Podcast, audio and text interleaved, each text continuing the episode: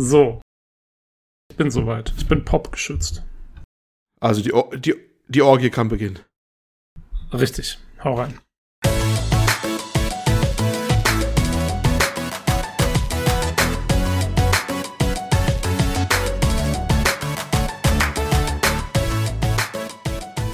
Hallo und herzlich willkommen zum PC Games Community Podcast Ausgabe 124. Heute mit Olli. Hallo. Tobi. Halli, hallo. Und mir, Lukas. Hi. Äh, wir haben gerade schon feststellen müssen, wir sind heute nicht so energetisch wie sonst. Äh, Olli musste schon einen kleinen Mittagsschlaf machen. Ich bin auch müde. Und selbst Tobi, der eigentlich sechs Stunden hinten dran ist, selbst du bist nicht so fit. Was ist los Was? mit uns? äh, keine Ahnung. Ich habe aber ich habe noch eine Tasse Kaffee hier stehen. Vielleicht wird's noch. Ja, ich trinke ja gerade auch äh, Koffeinlimonade. Hoffentlich wird's dadurch besser. Ja, ich auch. Also, falls einer von uns das Schnarchen anfängt, äh, dann müssen wir spontan umplanen. ja, ja, genau. Äh, ja, äh, was haben wir denn heute überhaupt auf der Agenda? Wir haben äh, natürlich Short News. Wir sprechen ein bisschen über Baldur's Gate 3. Da wurde neues Gameplay gezeigt. Außerdem über die EA Play, die stattgefunden hat diese Woche. Und außerdem stellen wir noch zwei Spiele vor. Äh, zum einen, der Olli hat gespielt Among Trees und Tobi und ich haben Warborn angespielt. Ja. Werden aber eher kleinere Reviews, nehme ich mal an, zumindest bei Tobi und mir. Bei Olli sehe ich hier schon, du hast schon ordentlich Notizen rausgehauen. Mal schauen. Ja, ich, wenn ich was mache, dann ordentlich, ne? War das jetzt so spitze? Im, im Gegensatz zu uns, ja. ja. ist okay, ist okay. Ja, dann müsst ihr durch. Genau. Äh, gut, dann würde ich sagen, äh, fangen wir an mit dem, was wir zuletzt gespielt gemacht haben. Äh, ich habe nicht so viel zu erzählen, aber ich wollte schon seit zwei Folgen oder so erzählen, dass ich Jack Ryan geschaut habe, die erste Staffel. Und äh, ja, ist ganz gut. Aber ich bin überrascht, dass es nur zwei Staffeln gibt tatsächlich. Du hattest das ja empfohlen, Tobi. Und ich dachte, die Serie gibt es doch schon länger, die haben bestimmt schon ordentlich Folgen produziert, aber nee. Deswegen dachte ich, die Serie gibt es noch nicht so lange, weil es nur zwei Staffeln gab. Ja, okay. Aber kann auch sein, ich weiß nicht, ob die die in aufeinanderfolgenden Jahren produziert haben oder irgendwie, ähm, keine Ahnung. Ja, das kann sein. Aber Vielleicht ich find, waren ja dazwischen oder so. Also ich finde sie eigentlich ziemlich gut, muss ich sagen. Ähm, ich mag, wie der Antagonist aufgebaut wird. Also, dass man man sieht halt nicht nur die, die äh, Protagonisten und die gute Seite, sondern man sieht auch die böse Seite und wie die leben und wie ihre Motivation entsteht und so. Das finde ich eigentlich ziemlich cool gemacht. Mhm. Und was ich ein bisschen komisch finde, ist, dass der Jack Ryan, der ja eigentlich irgendwie äh, als Innendienstmitarbeiter da bei denen arbeitet, dass der auf einmal dann dauernd auf irgendwelche Auslandseinsätze unterwegs ist. So, das fand ich ein bisschen strange, ehrlich gesagt, dass das nicht thematisiert wird, weißt du? Dass irgendwie wurde nie gesagt, so, ja, okay, äh, wir, wir transformieren dich jetzt hier in Richtung Außendienst. Nö, der fliegt dann einfach mal durch die Gegend. Das fand ich irgendwie ein bisschen strange. Jo. Äh, ich glaube, das allererste Mal, wo sie es machen, kommt es noch vor, dass er irgendwie sagt, so, ja, er ist überhaupt kein Außendienst und er will überhaupt nicht hin und so. Aber dann ist eigentlich, äh, dann ist es irgendwie wurscht, ne?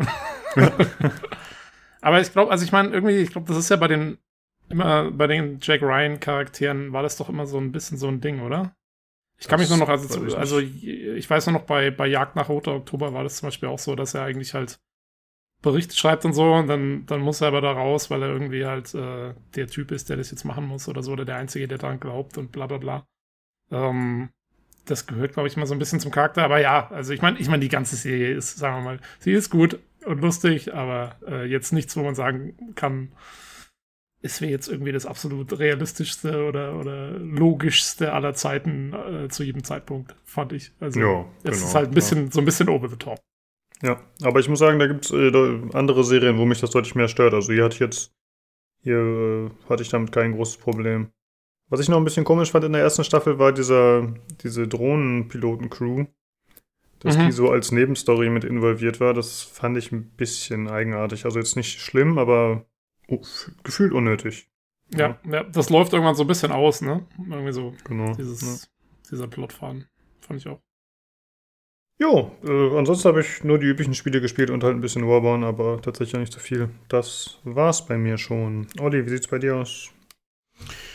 Ähm, vom Spielen her jetzt nichts äh, so viel Aufregendes. Ähm, ich habe mir eigentlich ja vorgenommen, nie, nicht mehr großartig was zu erzählen, wenn es irgendwelche alte, älteren Spiele sind oder so, es sei denn, was irgendwas sehr Aufregendes passiert, äh, das hier wiederzugeben. die größte Quelle der Unterhaltung war eigentlich eher äh, letzte Woche das äh, For Players Forum mit dem Thread zum Test ähm, von äh, The Last of Us 2. Also holy moly. also äh, da, haben sich, die, da haben sich die Gamer mal wieder von der besten Seite gezeigt. Ja. Das war, da war, ging der, der, der Thread im, im PC Games Forum dagegen harmlos. Also im 4Players Forum ging es ab, ich weiß nicht, 48 Seiten inklusive Verwarnung, Sperrung und allem drum und dran. Äh, Wahnsinn. Also was der Titel polarisiert, ist äh, phänomenal. Also das, das ist eigentlich so mein Entertainment-Highlight der Woche. Dieser Thread. Und äh, ja, und das äh, wollte ich eigentlich nur, nur raus raushauen. Und der Rest ist erstmal alles nicht so wichtig. Also, hast wenigstens, ja, hast wenigstens ein bisschen mit, mitgetrollt oder so. Nee, nee, nee, das war mal irgendwann. Sonst hättest so, du sagen können, ja, Olli hat äh, vor ja. Players Forum gespielt.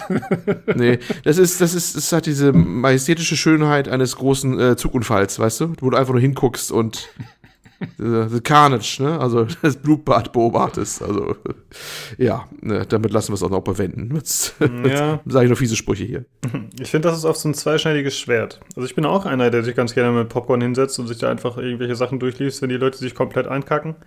Aber wenn ich dann irgendwann das Problem habe, dass da der eine Kommentar ist, der mich auch triggert, dann bin ich nämlich tatsächlich auf einmal selbst involviert und überlege, ob ich was schreiben soll oder nicht. Und das ist eigentlich dann nicht mehr cool. Eigentlich muss man äh, quasi die Beobachterperspektive halten. Dann ist es wunderbar. Ja. Ja, das äh, erfordert Selbstdisziplin. ist wirklich so, ja. Ja, deswegen ja, ist es auch ganz gut, wenn sowas in so einem Forum abläuft, wo man gar nicht angemeldet ist. Dann ist die ja, Hemmschwelle noch größer, dass man, äh, dass man selber was schreibt. Also unser Tipp an euch, wenn ihr in einem Forum seid, einfach nie was schreiben. nicht kommunizieren. Ja, okay. Äh, Tobi, außer bei uns. Irgendwas bei gespielt? uns könnt ihr das natürlich tun. Hm? Ich sage außer bei uns. Bei uns solltet ihr natürlich immer kommunizieren auf dem Discord. Ähm, Ich habe tatsächlich auch wirklich nichts Interessantes gespielt. Äh, außer halt Warborn, da kommen wir ja später noch dazu. Das ist aber auch nicht so lang, muss ich zugeben. Ähm, nee, und sonst, ich bin die Woche nicht groß zu irgendwas Tollem gekommen. Ja, willkommen Deswegen. zum ereignisreichsten Videopodcast, den ist, ja. Videospiel-Podcast, den ihr gehört habt. Ja. Wahnsinn. Ist einfach so manchmal. Okay. Es ist Sommer. Ja. Alle müssen raus. Ach nee, dürfen wir nicht. War doch was. Ach so, ach, eine Sache habe ich nicht aufgeschrieben in unserem Skript. Ähm, wir wollten noch erwähnen, dass irgendein Game gratis ist. Da muss ich gerade mal schnell gucken. Das ist doch Injustice, ne? Ist aktuell gratis bei Steam, glaube ich. Stimmt das? ist richtig. Ähm, bis 26. Juni, glaube ich. Aber nicht das Injustice 2, sondern das erste. Aber trotzdem, immerhin, ja, ist richtig. Ähm, wenn es interessiert, die Superhelden-Klopperei, äh, ja, aber ist eines der Gratistitel. Also, das Problem ist mit Gratistiteln, wird ja überall was rausgehauen während Corona, ne? Man kann schon gar nicht mehr folgen. Da muss man erstmal gucken, was ist so für Titel, äh, wie groß war der damals, als er noch aktuell war oder so. Äh, ja, das gab ja so viel, da könnten wir ja schon eine eigene Podcast-Reihe draus drehen. Jo, also ja. wer daran immer interessiert ist, äh, wie gesagt, bei uns auf dem Discord joinen und äh, wir haben einen extra Channel Gratis-Spiele. Da, der wird immer geupdatet. Ähm, der Prismatic ist auch sehr aktiv. Ähm, äh, wobei der allerdings, also ich glaube, der nimmt das von einer anderen Webseite, die irgendwie immer guckt, was gerade umsonst auf Steam ist. Und da sind auch relativ viele Free-to-Play-Titel drin, da muss man ein bisschen aufpassen.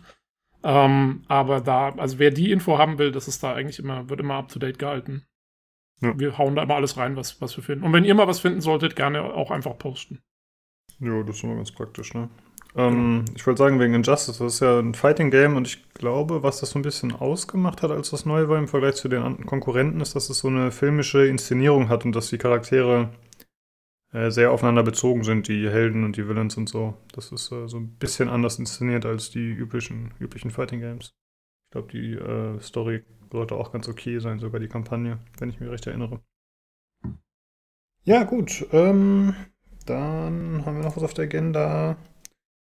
Ne, wir können eigentlich schon zum Hörerfeedback kommen. Äh, ich würde sagen, ich fange mal an. Äh, wir haben drei Briefe bekommen und ich lese mal vor vom Herolder. Wo ist das? Hier. Äh, Herolder schreibt. Äh, achso, er bezieht sich auf die Hardware-Folge. Habt ihr super gemacht. Freue mich schon auf die nächste Hardware-Folge. Weiter so. Fangt am besten mit Motherboards an und geht dann vom Grund auf weiter, dann kann man sich nebenbei einen neuen Rechner zusammenbestellen. Und außerdem hat er noch gefragt, wie sieht's aus mit Gehäusen und Tower? Äh, ja, freut uns, dass das äh, gut angekommen ist, der Teil bei dir. Und tatsächlich würde ich da jetzt, äh, würden wir da gar nicht so groß drauf eingehen, es sei denn, ihr beiden wollt noch was dazu sagen, aber ich nehme ja morgen mit den Jungs den Hardware-Blog erst auf. Wir haben das, oder ich habe das leider organisatorisch ein bisschen verkackt. Deswegen äh, haben wir den Hardware-Einspieler noch nicht. Aber dann würden die Jungs morgen nochmal drauf eingehen. Wollt ihr da noch irgendwas zu sagen? Das Einzige, was ich sagen würde, ist, ähm, ich glaube ja, dass das nicht ganz ernst gemeint war, aber ähm, ja, einen neuen Rechner dabei zu bestellen, ist halt ein bisschen stressig, weil wenn die dann hinten angekommen sind bei der letzten Komponente, dann ist die erste schon wieder veraltet, glaube ich. wenn die mal eine pro, pro Ja, wir haben ja schon Scherze gemacht im Discord, äh, kann man machen wie mit so einem Sammelheft, weißt du? Wie bei diesen Modellbaudingern, dann bestellst du dir ein Heft und dann hast du als erstes Floppy-Disk dabei und dann kommt alles nach und nach zugeschickt. Das ist die Idee. Ja. Wie, genau, wie früher diese Zeitungen, ne, wo immer die ein Abo bestellen musstest oder sonst was und dann gab es immer so einzelne nach Teile. Das ist doch super, das machen wir. Der PC, GC, PC äh, in Teilen, der da immer mitkommt, äh, jetzt für einen kleinen Abopreis von, äh, weiß ich nicht, 5000 Euro oder so. Ja, ich finde auch schön, dass wir mit einem Floppy-Disk anfangen. Ich glaube, das passt gut. Ja, genau. Ja. Das ist äh, top, top aktuell. Ja. ja. bestimmt einen Pentium noch reinlegen als CPU, wunderbar. Äh, ja, wie gesagt, das äh, Feedback ähm, ja, werden wir dann retroaktiv reinpacken von den Jungs. Ähm, die werden nochmal was zu sagen. Die haben sich ein bisschen Gedanken gemacht wegen Gehäusen, soweit ich das gesehen habe. Wie gesagt, ist ein bisschen demoralisatorisch, aber wird nicht so besser. Äh, Tobi, liest du den nächsten Hörbrief vor? Jo, der nächste Hörbrief ist von äh, Madame Sibyl, ähm, die sich wieder bei uns gemeldet hat. Ähm, Huhu und instant nach dem Genuss der Folge. Feedback für alle. Hello Boys.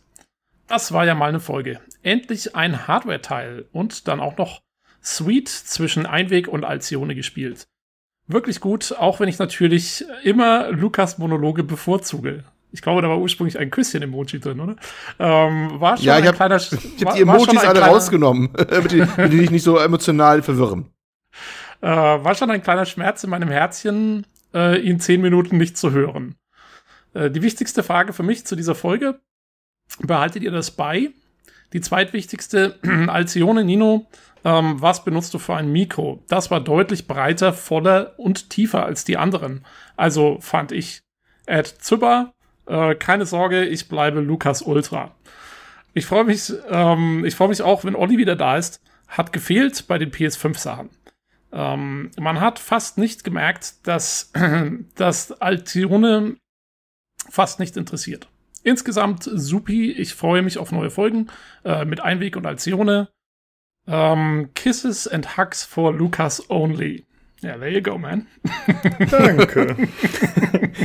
ähm, äh, ja, wir behalten das. Äh, ja, wie gesagt, das Format wird ein bisschen geändert, aber grundsätzlich wollen wir die Hardware-Sachen weiterhin drin haben. Äh, ihr konntet jetzt auf dem Discord äh, abstimmen, was tatsächlich auch direkt einige Leute gemacht haben, was ziemlich cool ist. Äh, wir hatten ja drei Themen vorgegeben, die der Nino rausgesucht hatte, die er potenziell interessant fand. Und äh, so werden wir es wahrscheinlich in Zukunft auch handhaben. Oder es kommen halt spezielle Fragen, dann muss man mal gucken, inwieweit man das thematisiert, wenn darauf eingegangen wird. Ähm, ansonsten, ja, auf das Mikro kann der Nino morgen eingehen, äh, wenn, oder beziehungsweise wird ja gleich kommen, der Einspieler für euch. Und ansonsten, ja, dass der Nino äh, an den PS5-Sachen nicht so interessiert war. Ja, wir haben ihn leider auch äh, hier in Geisterhaft genommen bis 3 Uhr morgens. Ich glaube, der war vielleicht auch schon ein bisschen müde zu dem Zeitpunkt. jo, ja, und er hat ja, er hat ja uns auch im Nachgespräch nochmal gesagt, dass er halt mit solchen Sachen eigentlich überhaupt nichts anfangen kann. Insofern, ähm, ja, cool, dass er überhaupt dabei geblieben ist. Ich meine, ähm, war, war schon gut, dass wir noch zu dritt waren, auf jeden Fall. Ja, das stimmt. Äh, ach, Olli, hattest du nicht auch noch äh, Feedback zu der PlayStation-Folge? Oder zu der ja, Folge? habe ich, habe ich. Und hätte das jetzt auch äh, nonchalant angebracht, bevor ich den nächsten Hörerbrief äh, vorlese. Oh. Äh, kann ich aber jetzt äh, spontan einfach einsteigen. Also erstmal äh, sehr schön, das mit Nino und überhaupt und den ganzen und den Einweg, Einweg, ne? Was den ganz anderen, anderen Namen gerade nicht, ja. Aber also die beiden, hm? Julian, genau, ja, ja, ja, also Nino und Julian, äh, fand ich sehr schön, hat unseren Podcast enorm bereichert ähm, genau die richtigen gewesen und ich hoffe, dass wir das irgendwie fortsetzen können, weil ist eine schöne Sache. Äh, wollen wir ja versuchen, haben wir ja auch gesagt, ne? Hast ja gerade angekündigt. Ähm, Ja, äh, und eine Sache, was fiel mir da gerade ein. Ach ja, genau. Ich war ja verwundert, dass äh, Nino, der irgendwie, glaube ich, meinte er, mein Jahrgang so circa ist. Zumindest hat er das so verortet. Er hat es ja so detektivisch abgeleitet, was ich was von Atari und so VCS 2600 mal in der ersten Folge oder so erzählt habe. Er hat ja wie alle Folgen rückwärts gehört. Respekt, ne? Ähm, dass ich, dass, äh, dass er so gegen ähm, physische Datenträger ist oder sich gewundert hat, dass die noch eine Rolle spielen. Ja, ja er geht halt mit der Zeit, Mann. Er ist hyper, hyper aktuell, ja. Ähm, das, weil wegen der PS5 und ihr, dass sie noch eine Variante rausbringen mit Laufwerk. Also mein Kommentar dazu, ähm, bei den Konsolenspielern ist der, der physikalische Datenträger noch deutlich, deutlich bedeutsamer als bei den PCs. Wird auch noch fleißig gekauft. Das kann man auch zum Beispiel sehen in den ganzen Kommentaren jetzt gerade aktuell zu Last of Us 2, wo viele gerade rumjammern, dass ihre Kopie immer noch nicht da ist im Postkasten. Also es gibt noch eine gewisse Fraktion, die immer noch äh, die Datenträger bevorzugt. Und äh, nebenbei bemerkt, ich glaube, die Laufwerke bei der PS5 und bei der Xbox Series X, das sind ja keine reinen Blu-ray-Laufwerke, das sind ja, glaube ich, 4K Blu-ray-Laufwerke. Und es wird schon einen anderen geben, der sich denkt, oh, cool, wenn ich die Konsole habe, habe ich auch 4K Blu-ray-Laufwerk für ne, Filme und hast du nicht gesehen. Da kann man auch mal gleich so äh, mit aufrüsten mal wieder, wenn man doch mal eine 4K Blu-ray hat. Und äh, ich würde auch nicht pauschal sagen, dass alle ihre Filme alle nur streamen. Das ist äh, nicht so unbedingt gesagt. Also die Cineasten ziehen nach wie vor ähm, wirkliche Blu-rays immer noch vor gegenüber allen möglichen Streaming-Sachen. Das ist definitiv so. Und ja, wie das in Zukunft ist, muss man gucken. Ich weiß zum Beispiel von meinen, von meinen Jungs, meinen Nachwuchs, dass die tatsächlich auch immer hinterher sind, dass sie die Filme immer in der Hand halten können, dass sie wirklich eine Hülle haben und sowas. Und die sagen, nee, das ist nichts halbes, nichts Ganzes. ein ordentlicher Film, der ist in der Schachtel drin, den holt man raus und den guckt man an. Okay. Und wenn die ihre Spiele bestellen für ihre Konsolen, also drei, also die haben beide noch 3DS in Benutzung, immer noch gerne nebenbei. Und äh, haben sich neulich wieder was gewünscht, hab ich gesagt, könnt ihr euch im E-Shop bestellen? Nee, nee, nee. Modul muss schon sein. Das ist nichts, okay, das ist nichts halbes und nichts, das ist nichts halbes und nichts Ganzes. Das muss irgendwo ins Regal, meinen die. Und ich, was ich mich auch gewundert hat, weil ich der Letzte, der sagen würde, äh, hä, muss das im Regal Aber nein, da waren sie ganz hinterher. Äh, sowas ist, möchten die tatsächlich in der Hand halten und irgendwie hinstellen. Was ich, also, ja, ich war auch überrascht. Wahrscheinlich kommt alles wieder. Weißt du, die nächste Generation ist wieder voll auf physikalischen Datenträger. Ja, ich meine, äh, ich denke eigentlich auch, dass sich wahrscheinlich die Version mit Laufwerk besser verkaufen würde als die ohne. Vor allen Dingen auch jetzt, wo sich herausgestellt hat, was ja eigentlich auch irgendwie Sinn ergibt, ähm, dass die alten, also die, die Konsole soll ja ziemlich komplett abwärtskompatibel werden, jetzt, wie man so hört. Und äh, ja, alten, ist ein bisschen umstritten, aber kannst, mach erstmal weiter. Mhm. Na, sie haben, sie haben eigentlich schon, irgendwie haben sie doch so eine Pressemitteilung rausgebracht, dass sie schon eigentlich vorhaben, ich glaube, 5000 oder so äh, von den alten Spielen quasi, dass die dann laufen. Und das sind ja, das dürften eigentlich fast alle sein, nehme ich mal an. Aber egal, auf jeden Fall, ähm, das Problem ist natürlich, wenn du jetzt deine alten PS4-Spiele auf der PS5 spielen willst und hast die auf, auf, auf physischem Datenträger, äh, dann brauchst du natürlich die Variante mit Laufwerk. Weil ähm, es kann ja, es wird ja nicht einfach, du kannst sie ja nicht einfach in irgendeine Bibliothek übertragen oder so. Genau. Insofern, ja. ähm, jo, glaube ich, dass, also ich denke auch, die mit Laufwerk, die wird schon noch gefragt werden. Ja, allein aus dem Grund, wie du schon sagtest, wird sie gefragt äh, werden. Das dürfte vielleicht für die Microsoft-Konsole auch gelten, weil die eine Lizenzübertragung schon wie machen mussten. Ne? Und das ist an gebundenen Datenträger. Ähm, deswegen brauchst du das wahrscheinlich erstmal das Laufwerk. Es gab auch mal Gerüchte, dass sie vielleicht alternative Sachen versuchen, dass man die irgendwie einlösen kann, die DVD irgendwo, äh, dass man dann digitale Lizenz bekommt, aber es ist dann wieder Publisher abhängig und ich glaube, da gab es kein einheitliches Statement dazu. Ähm, oder das, ja, also nichts Übergreifendes, glaube ich, bisher zumindest nichts. Und deswegen wird wahrscheinlich der kleinste gemeinsame Nenner wird wirklich sein, dass du dann nach wie vor deinen Datenträger hast, einlegen kannst und dann weiß das Ding, okay, der hat sich das mal gekauft gehabt oder gebraucht erworben, ist auch wurscht, das gilt ja immer noch. Eben, und wird dann hiermit auch für die neue Konsole freigeschaltet, ne? Äh, das mhm. ist ja genau das Problem. Ne? Also ich meine, du müsstest ja wirklich sonst deinen Datenträger physisch einschicken, weil sonst könnte ja theoretisch jeder hergehen, sich so ein Ding gebraucht kaufen, dann einmal reinschieben dann irgendwo anmelden. Also wenn das ginge, ne, mit so einer, mit so einer, irgendwie einfach so einer Anmeldung, dass du die CD drin hast, dann könntest du dich irgendwo anmelden und dann könntest du es wieder rausnehmen und dem nächsten weiterverkaufen, weil die, die Datenträger selber ja alle gleich sind, hätte Sony in dem Fall ja keine Ahnung, wie oft das Teil schon verwendet wurde dafür oder so. Also es, es geht ja eigentlich nur direkt mit den physischen Medien. Ja, ähm, genau. Ähm, was, was diese Kompatibilität angeht und diese Abwärtskompatibilität und Aufwärtskompatibilität, da kommen wir nachher in den Short News nochmal zu, weil da auch noch eine News für haben. Da werde ich dann nochmal drauf eingehen. Ne? Okay. Äh, aber ja, äh, deswegen, also doch, äh, Nino, ähm, Laufwerke, Konsolen immer noch deutlich wichtiger als auf dem PC, wo die äh, sicherlich äh, fast irgendwie gar nicht mehr relevant sind. Ich baue tatsächlich immer noch, bei jedem PC, den ich baue, immer noch ein Laufwerk ein. Ich weiß gar nicht warum, das ist so Gewohnheit. Aber da muss man schon echt darauf achten, weil viele, viele ähm, Gehäuse haben ja gar nicht mehr diesen 5,4 Zoll Schacht, wo du eins reinbringen kannst überhaupt. Das äh, habe ich dann auch irgendwie dann gemerkt, als ich mal nach langer Zeit mal wieder ein neues Gehäuse gebaut habe oder befüllt habe, so ein Gehäuse. Dass es purer Zufall war, nachträglich äh, rückblickend gesehen, dass der noch einen Schacht hat, einen passenden. Mhm. Das habe ich dann erst viel später gemerkt. Äh, ja. Ich habe auch noch eins. Ja. Ich habe mhm. auch noch eins, allerdings ähm, wirklich hauptsächlich auch zum Anschauen von Sachen, weil mein PC mit Monitor halt auch gleichzeitig quasi mein Fernsehersatz ist. Mhm. Und weil ich, ich, weil ich äh, DVDs und Blu-rays aus drei verschiedenen Region-Codes habe und mm. mit, dann, die, dann, kannst du die halt nur noch auf dem Computer abspielen und meist auch ja, nur mit irgendwelcher halb illegaler Software. Ähm, weil, also Region-Logs sind für mich sowieso, das ist das allergrößte Übel. Ich verstehe nicht, wieso es die immer noch gibt. Ähm, so bescheuert. Ähm, ja. Aber, jo, deswegen, und, und es kostet, ich meine, so ein, so ein Blu-ray-Laufwerk für einen Computer kostet äh, 20, 30 Dollar oder so. Ja, die sind, die kosten fast nichts mehr. Also äh, ich weiß nicht, zumindest die DVD-Laufwerke. Ich habe, ich glaube, ich habe DVD-Laufwerke eingebaut. Blu-ray habe ich nicht eingebaut in meinen PCs oder so, weil als Datenträger waren ja nur DVDs üblich. Ne? Blu-ray hat sich ja nie durchgesetzt im PC-Bereich übrigens. Ne? Ja, ja, wie gesagt, ich, glaub, ja. ich benutze die Blu-ray ja, ja. Zum, zum Anschauen von Sachen. Und äh, ja, ich habe sie nicht bei unseren Rechnern hier in der Familie noch drinne, weil äh, ich sag nur Schule in Deutschland. Die sind ja immer gefühlt 20 Jahre zurück. Und da kommen hin und wieder tatsächlich mal, dass jemand äh, heißt hier, ja, diese DVD ist beim Boy ihn zu installieren für die Schulaufgaben so und so. Ne? Also denkst du auch so, okay, äh, ja, das ist dann. Ja, immerhin sind sie schon so weit. Also, so ja, ja, die, die, die, verschicken keine, die verschicken keine, keine Kassetten mehr für eine Datasette oder sowas. Das machen sie nicht mehr. Aber DVDs werden noch verschickt und auch beruflich kommt es hin und wieder noch vor, dass einer meint, er müsste noch DVDs verschicken oder Rohlinge verschicken, gebrannte. Das habe ich tatsächlich noch gesehen. Oh. Äh, wo ich auch, auch dachte, das sollte eigentlich so vorbei sein, aber nö, das gibt's immer noch hin und wieder. Äh, manche Kollegen sind ja auch manchmal ein bisschen noch äh, hinten dran, weil die dann auch noch mal fragen, Büro stehen und mal fragen, haben wir noch Rohlinge? Ich müsste was brennen. Und ich, sag, und ich denke mir immer nur, zur Hölle, für was? Aber das ist, äh, ja, manche Sachen sterben halt äh, nur langsam aus. Gut, das zum Thema Datenträger, warum die noch durchaus wichtig sind oder, ne, also das brauchen wir sich nicht wundern, bei den Konsolen ist das noch ein wichtiges Thema.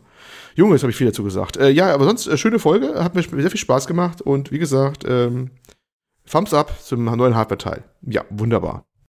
Ja, gut. Äh, dann würde ich sagen, kommen wir auch zum nächsten Feedback. Und äh, das ist vom Daniel mal wieder. Äh, relativ lang auf jeden Fall. Aber Olli ist ja geübter Vorleser. Wie er das noch gleich wieder weitergegeben hat. Genau, vom Daniel. Äh, hallo, ihr Talkshow-Expandalisierer.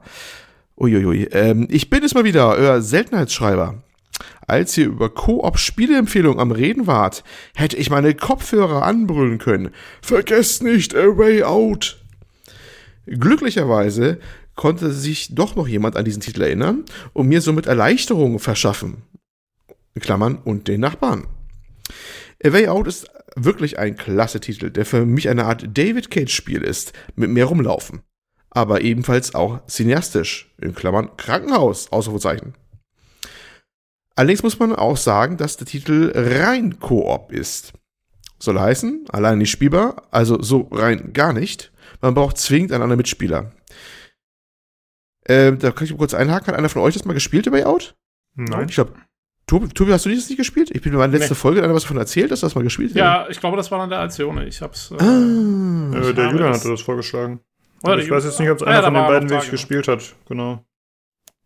Okay, gut, können wir nicht viel zu beisteuern. Okay, gut, dann weiter im Text. Ich sehe die Konsolenvorstellung etwas kritisch, meint die PS5-Präsentation.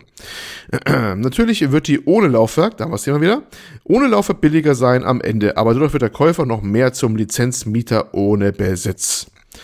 Was ist denn, wenn der Service eingestellt wird? Dann hat man nur noch ein Stück Schrott stehen. Und das wird auch passieren. Erinnert sich an die erste Xbox. Ein völliger Shift Richtung Digitalmarkt zerstört Spielbibliotheken und macht Kunden noch mehr abhängig von dem Hersteller, der alles kontrolliert. Ein Gebrauchtmarkt wird dadurch zunichte gemacht, ebenso wie Preisverfälle.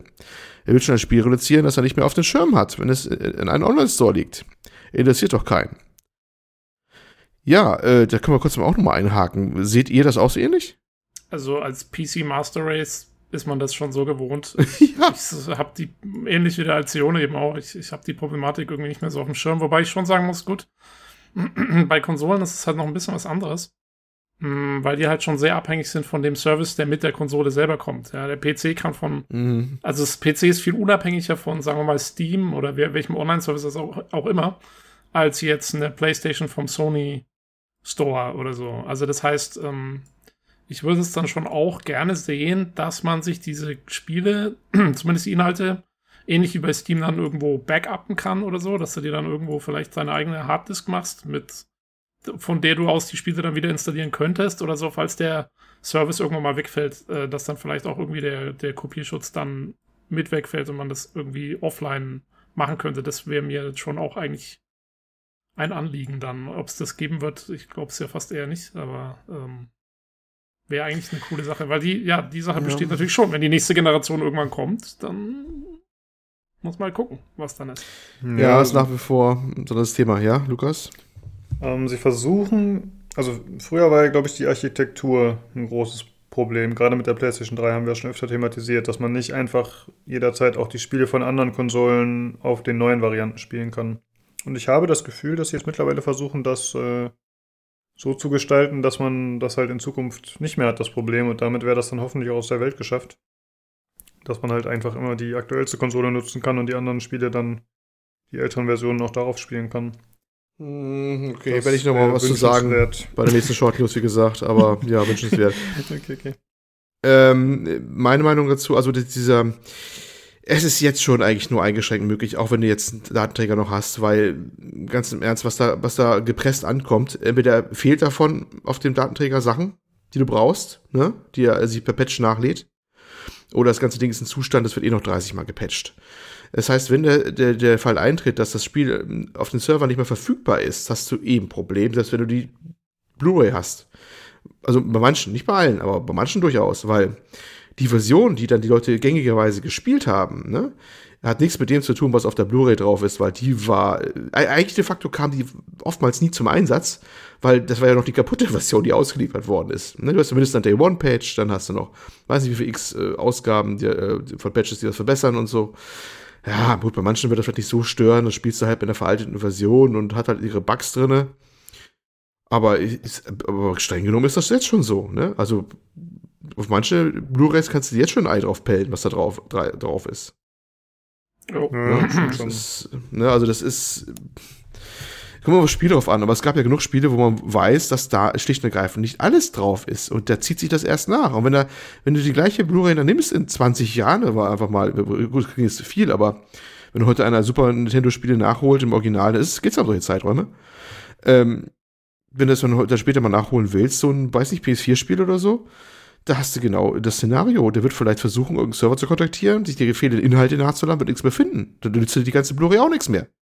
Ne? Also, das ist, wir sind schon mittendrin in dem Problem. Ja, ne? aber also, wie gesagt, also ähm, ich glaube, dass das Problem, also bis jetzt hat sich ja, ist ja dieser, dieser äh, apokalyptische Tag noch nicht eingetroffen, sage ich mal, und äh, mal gucken, wie schlimm das alles wird, weil wie gesagt, also als PC-Spieler bist du über den, über den Punkt eh längst so dermaßen was von raus.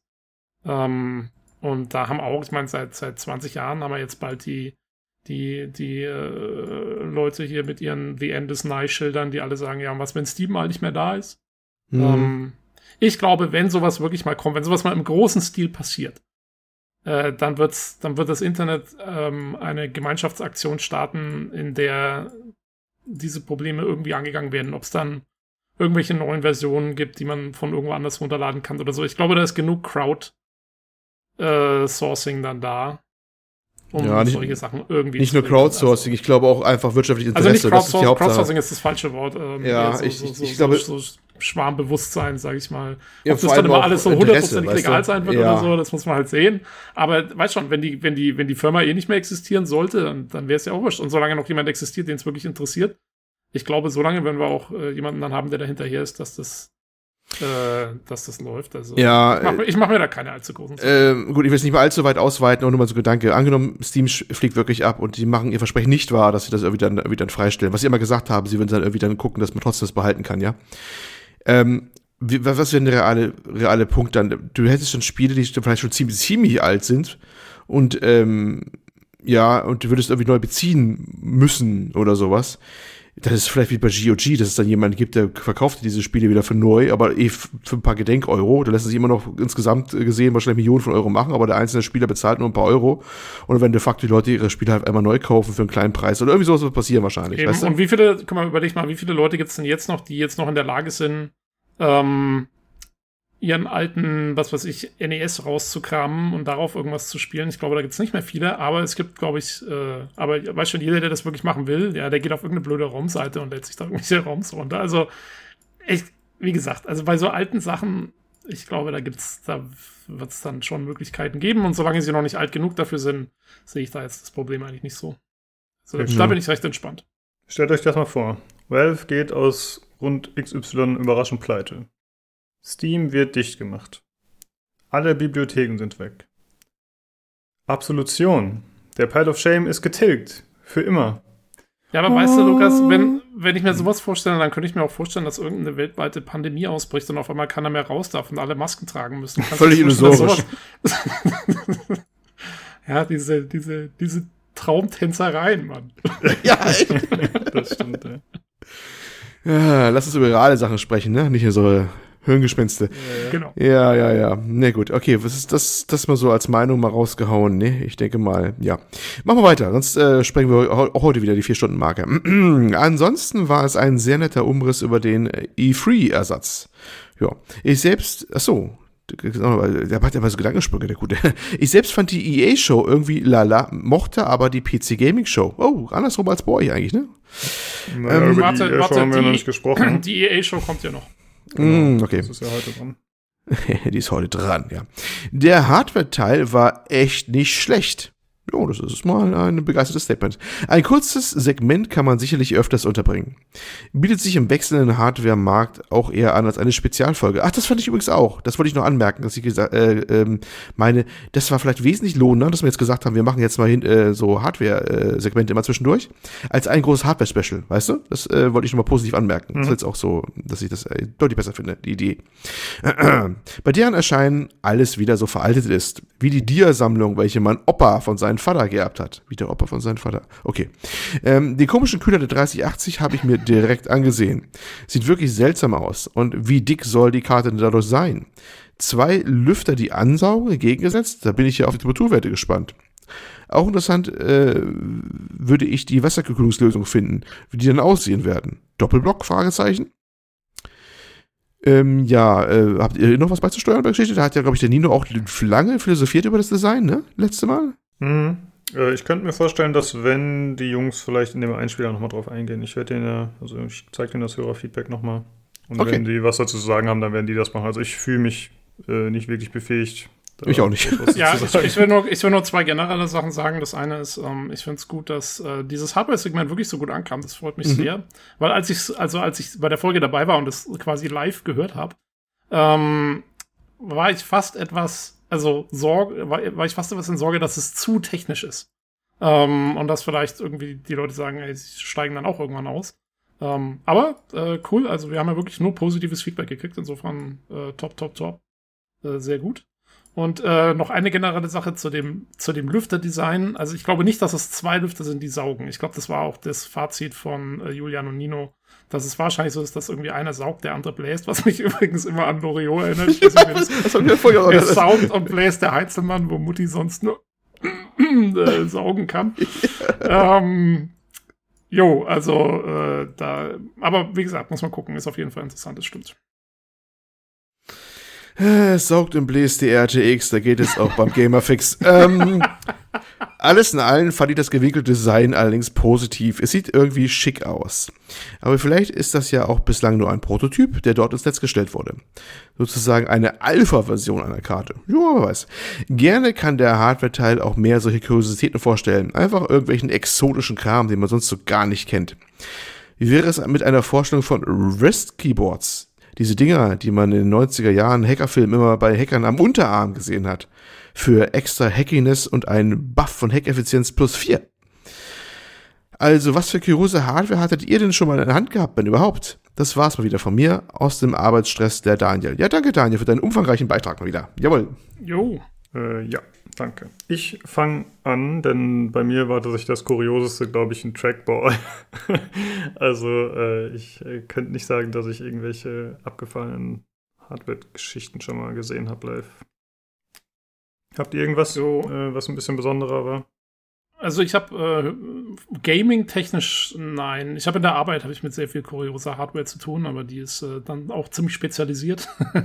ähm, aber sagen wir mal so im allgemeinen Gebrauch. Ich habe das Kuriose, was ich mir mal gekauft habe, war ein äh, ähm, wireless connectedes Mini-Keyboard mit so einer mit so einem Maus-Trackpad unten dran. Das so quasi wie so eine, das war so groß wie eine Fernbedienung es war ein Impulskauf, muss ich zugeben. Ähm, und äh, war halt so gedacht, dass du quasi auch von weiter weg dann deinen Computer mit einem richtigen Keyboard und so bedienen kannst. Hat aber nie richtig funktioniert, insofern habe ich es auch dann wirklich nicht mehr angewendet. Aber, ähm, jo, und die VR-Brille halt. Aber die ist ja jetzt inzwischen gar nicht mehr so kurios. Hm. Ja. Olli, bei dir gab es ja, irgendwas? Bei mir war es das Exotischste, war eigentlich eher was Gaming-mäßiges. Ich hatte einen äh, Angelroutencontroller. Okay. Letztes Schweigen im, letztes Schweigen im Podcast. Äh, und zwar Sega Bass Fishing für die Dreamcast. Ja, Wer stimmt, kennt das Spiel nicht? Ja, ja, ja, doch, ne? ich kann mich erinnern. Da hatte ich, ich ja, genau. Erinnern. hatte ich äh, voller Stolz diesen exotischen Controller, äh, den man dann wirklich so einmal, ne, einmal schwingen konnte zum Ausholen und äh, Köder reinschmeißen und dann hat man, hat man gekurbelt und gekurbelt und gekurbelt mit der Kurbel, die dabei war. Das war mal sinnvolles Zubehör. Hast du mit dem Controller mal Dark Souls durchgespielt? Äh, nein, ich bin auch nicht so ein Typ, der Dark Souls mit sowas durchspielt oder durchtanzt oder sowas mit Tanzmatte und so. Nein, das, außerdem war das ja alles noch damals noch in der Prä-Dark Souls-Ära. Das war noch oh, die gute alte Dreamcast-Zeit, ne? Ja, aber das war echt so ein sehr exotisches Device, die bei Besuch immer für sehr viel Kopfschütteln gesorgt hat. ähm, vielleicht war ich deswegen auch ein sehr einsamer Mensch, wer weiß.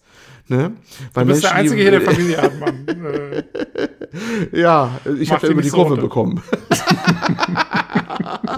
ne, ich habe immer die Route, ich habe immer die Route versteckt. oh.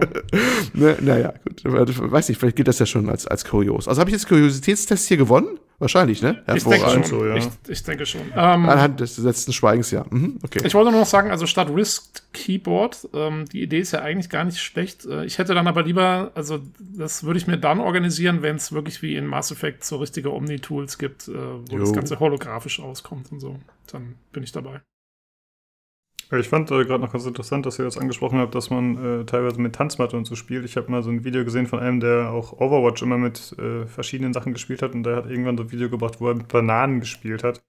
Wo er einfach irgendwie jede Banane, da hat er so eine Elektrode dran gesteckt und dann hat er immer die Bananen angetippt, um mit denen äh, zu zocken. Das, die Leute kommen auf so ein Bullshit. Ne? Ja. Und ich bin stolz auf meine Angelroute, ne? Es ist ja nichts. Da bin ich ein Peasant gegen. Das ist ja nix. Ist das ja. Ja, das stimmt, aber du hast ja geschrieben, du spielst äh, World of Warships, da ist es ja quasi thematisch genau richtig. Kannst du nebenher ein bisschen angeln vom Oberdeck aus. ja, das wäre vielleicht mal eine Lösung. Naja, ach, ich weiß gar nicht, wo der Kontrolle hin ist. Schöne Zeit war's. Ach, ja. Aber der Bananencontroller ist schon cool, finde ich. Ähm, weil das hat ja auch so eine gewisse philosophische Ansatz, dass oh diese Gott. Bananen ja nicht ewig halten und das hat ja auch was über die Vergänglichkeit der Videospielindustrie und so auszusagen. Oh shit. Ja, da, ist ja dann, da ist ja dann auch die? egal, wenn die Server irgendwann zumachen, weil äh, die Bananen sind dann eh schon kaputt zu dem Zeitpunkt. Ja, da muss man halt aber auch aufpassen, einfach die Controller essen, bevor es zu spät ist, ne? Sonst ist ja auch Verschwendung. ja. Sonst äh, hat man nur noch molchige Controller irgendwann. Ich, mach bitte das einfach weiter, bevor es ausartet hier. Das ist dann so wie der PS5-Controller. Der wird auch irgendwann, der kriegt auch immer braune Flecken. Das kann ich aber jetzt schon sagen. ja. Oh, äh, ja, gut. Äh, vielen Dank euch dreien für das äh, Feedback. Und äh, ja, wie der, ihr gerade schon gesagt habt, es freut uns, dass der Hardware-Teil bisher gut ankommt. Ähm, ja, wir müssen mal gucken, wie jetzt es äh, in Zukunft dann so weitergeht.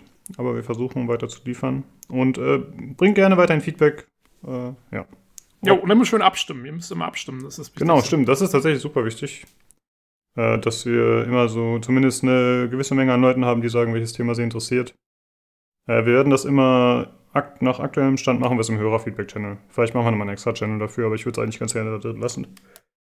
Aber ich mache das dann immer mit At Everyone, sodass ihr auf jeden Fall auch angepinkt werdet. Ich hoffe, das stört nicht, dass wir jetzt äh, immer diese Ping-Geschichten haben. Mal gucken. Ja, gut. Das war das Hörerfeedback. Vielen Dank dafür. Dann kommt jetzt erstmal der Hardware-Einspieler von den Jungs und äh, danach melden wir uns wieder zu Wort. Hallo, hier spricht Zukunftslukas aus der Dose. und ich habe bei mir den Nino. Hi. Und den Julian. Hallo.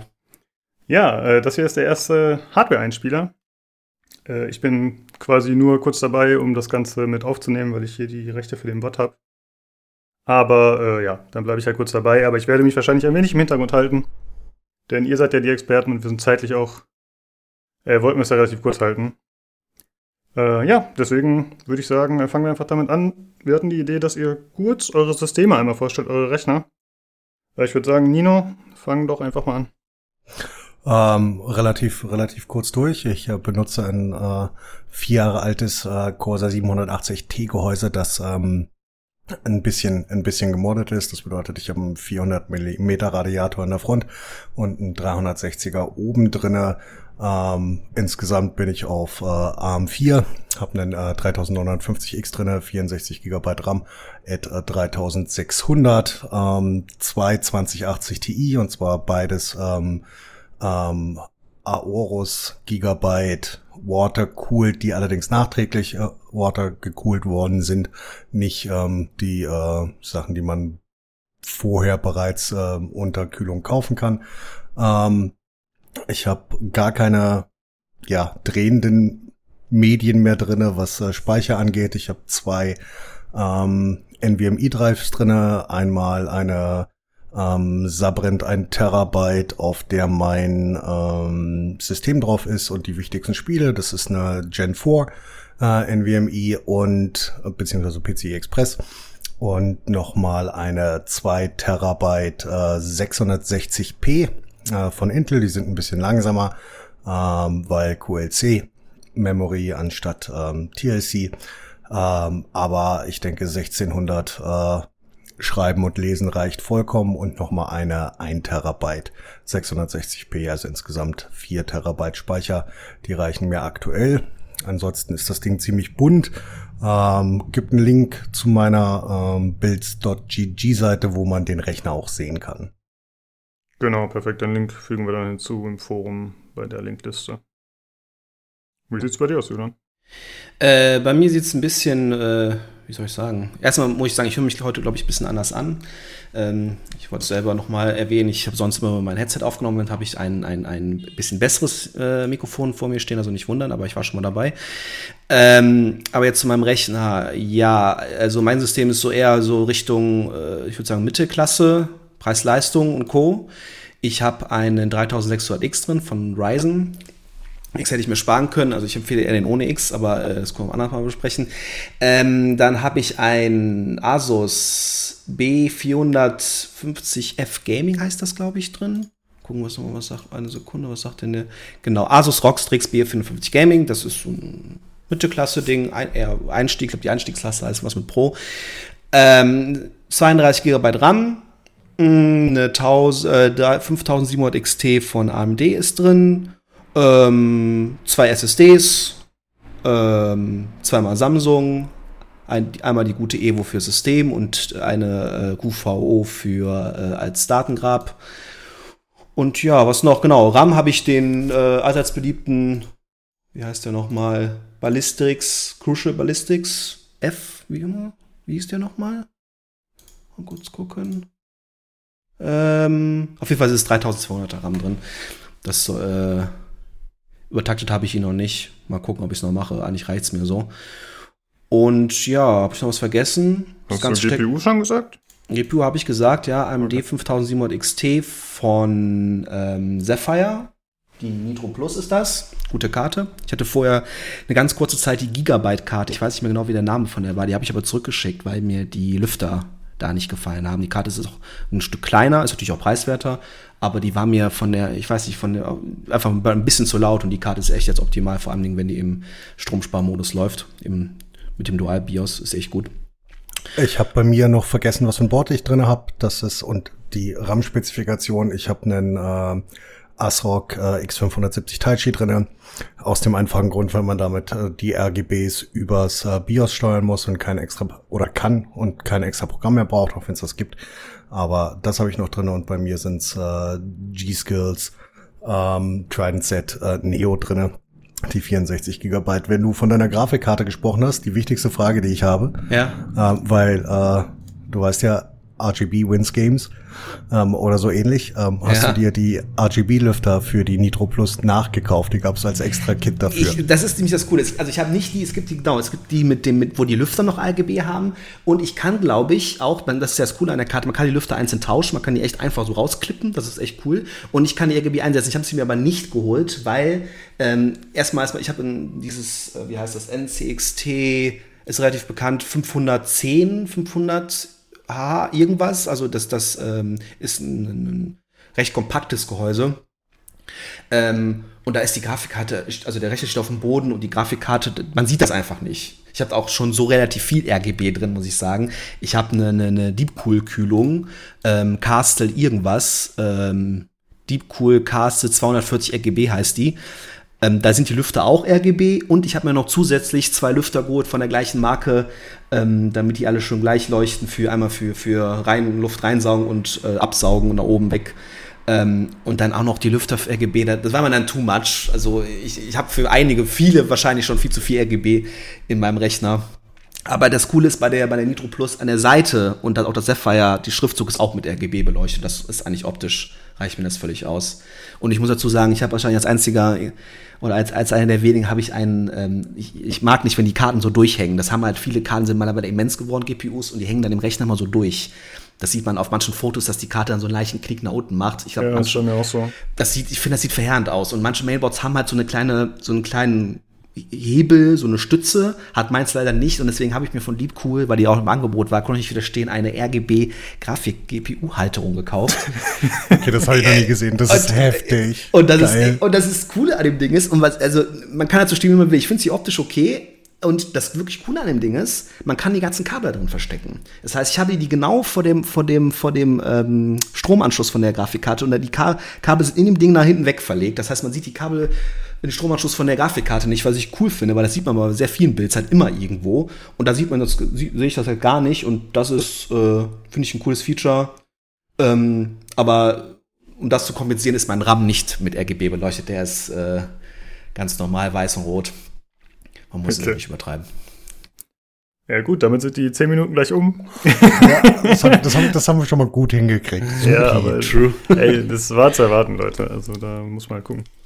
Äh, wollen, wir ja, dann, wollen wir dann voranschreiten? genau, würde ich sagen. Ähm, wir haben ja ein bisschen Hörerfeedback und ihr habt ja ein oder zwei Themen, wo die Leute darüber abgestimmt haben.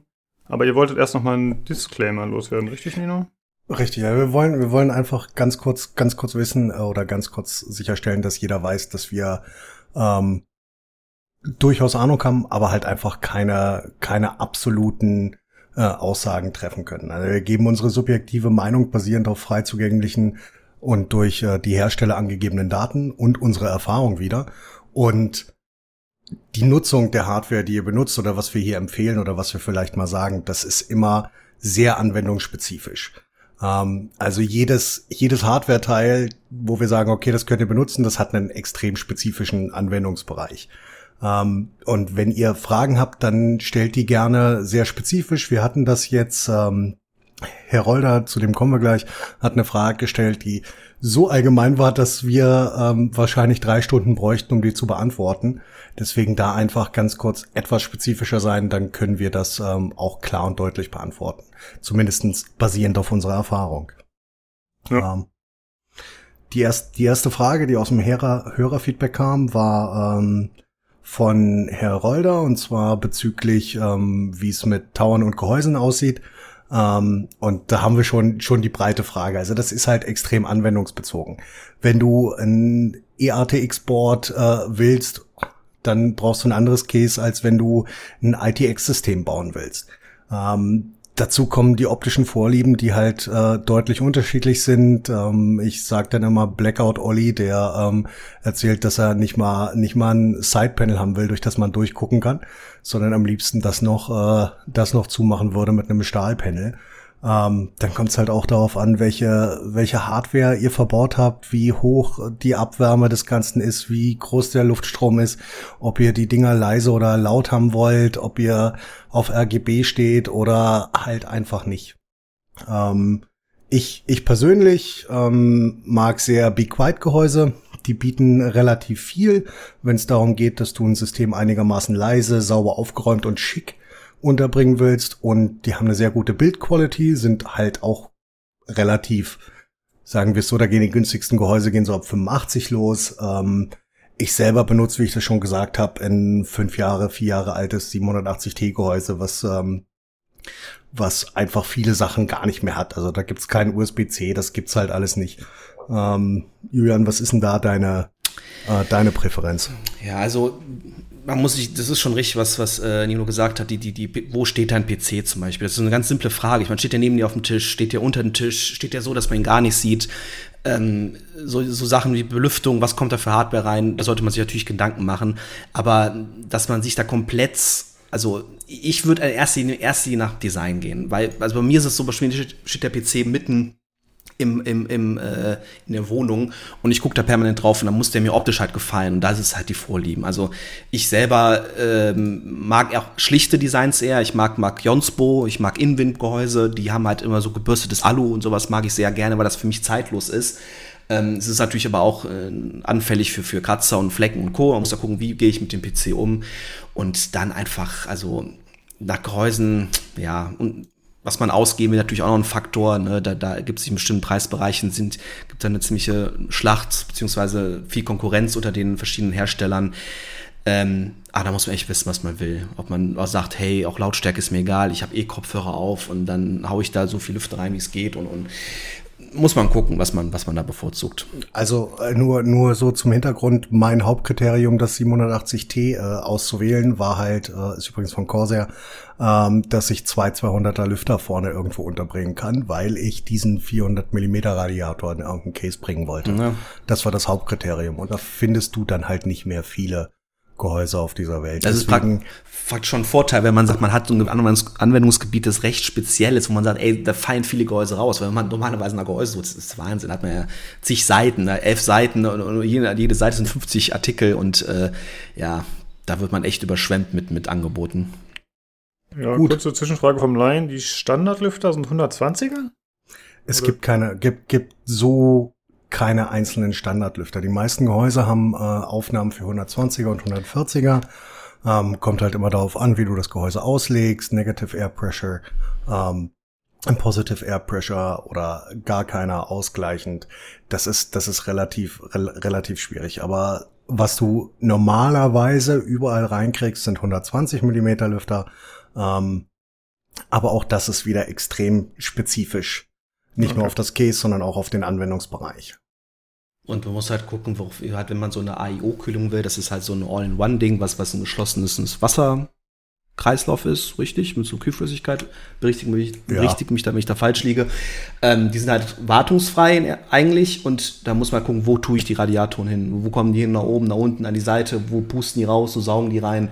Und ähm, das ist halt so eine Sache, weil ich finde zum Beispiel persönlich, meine ich zumindest, dass der Trend dahin geht, dass oben das Gehäuse offen ist, also dass da Möglichkeiten sind, Radiator oder Lüfter anzubringen, damit die Warmluft abtransportiert wird.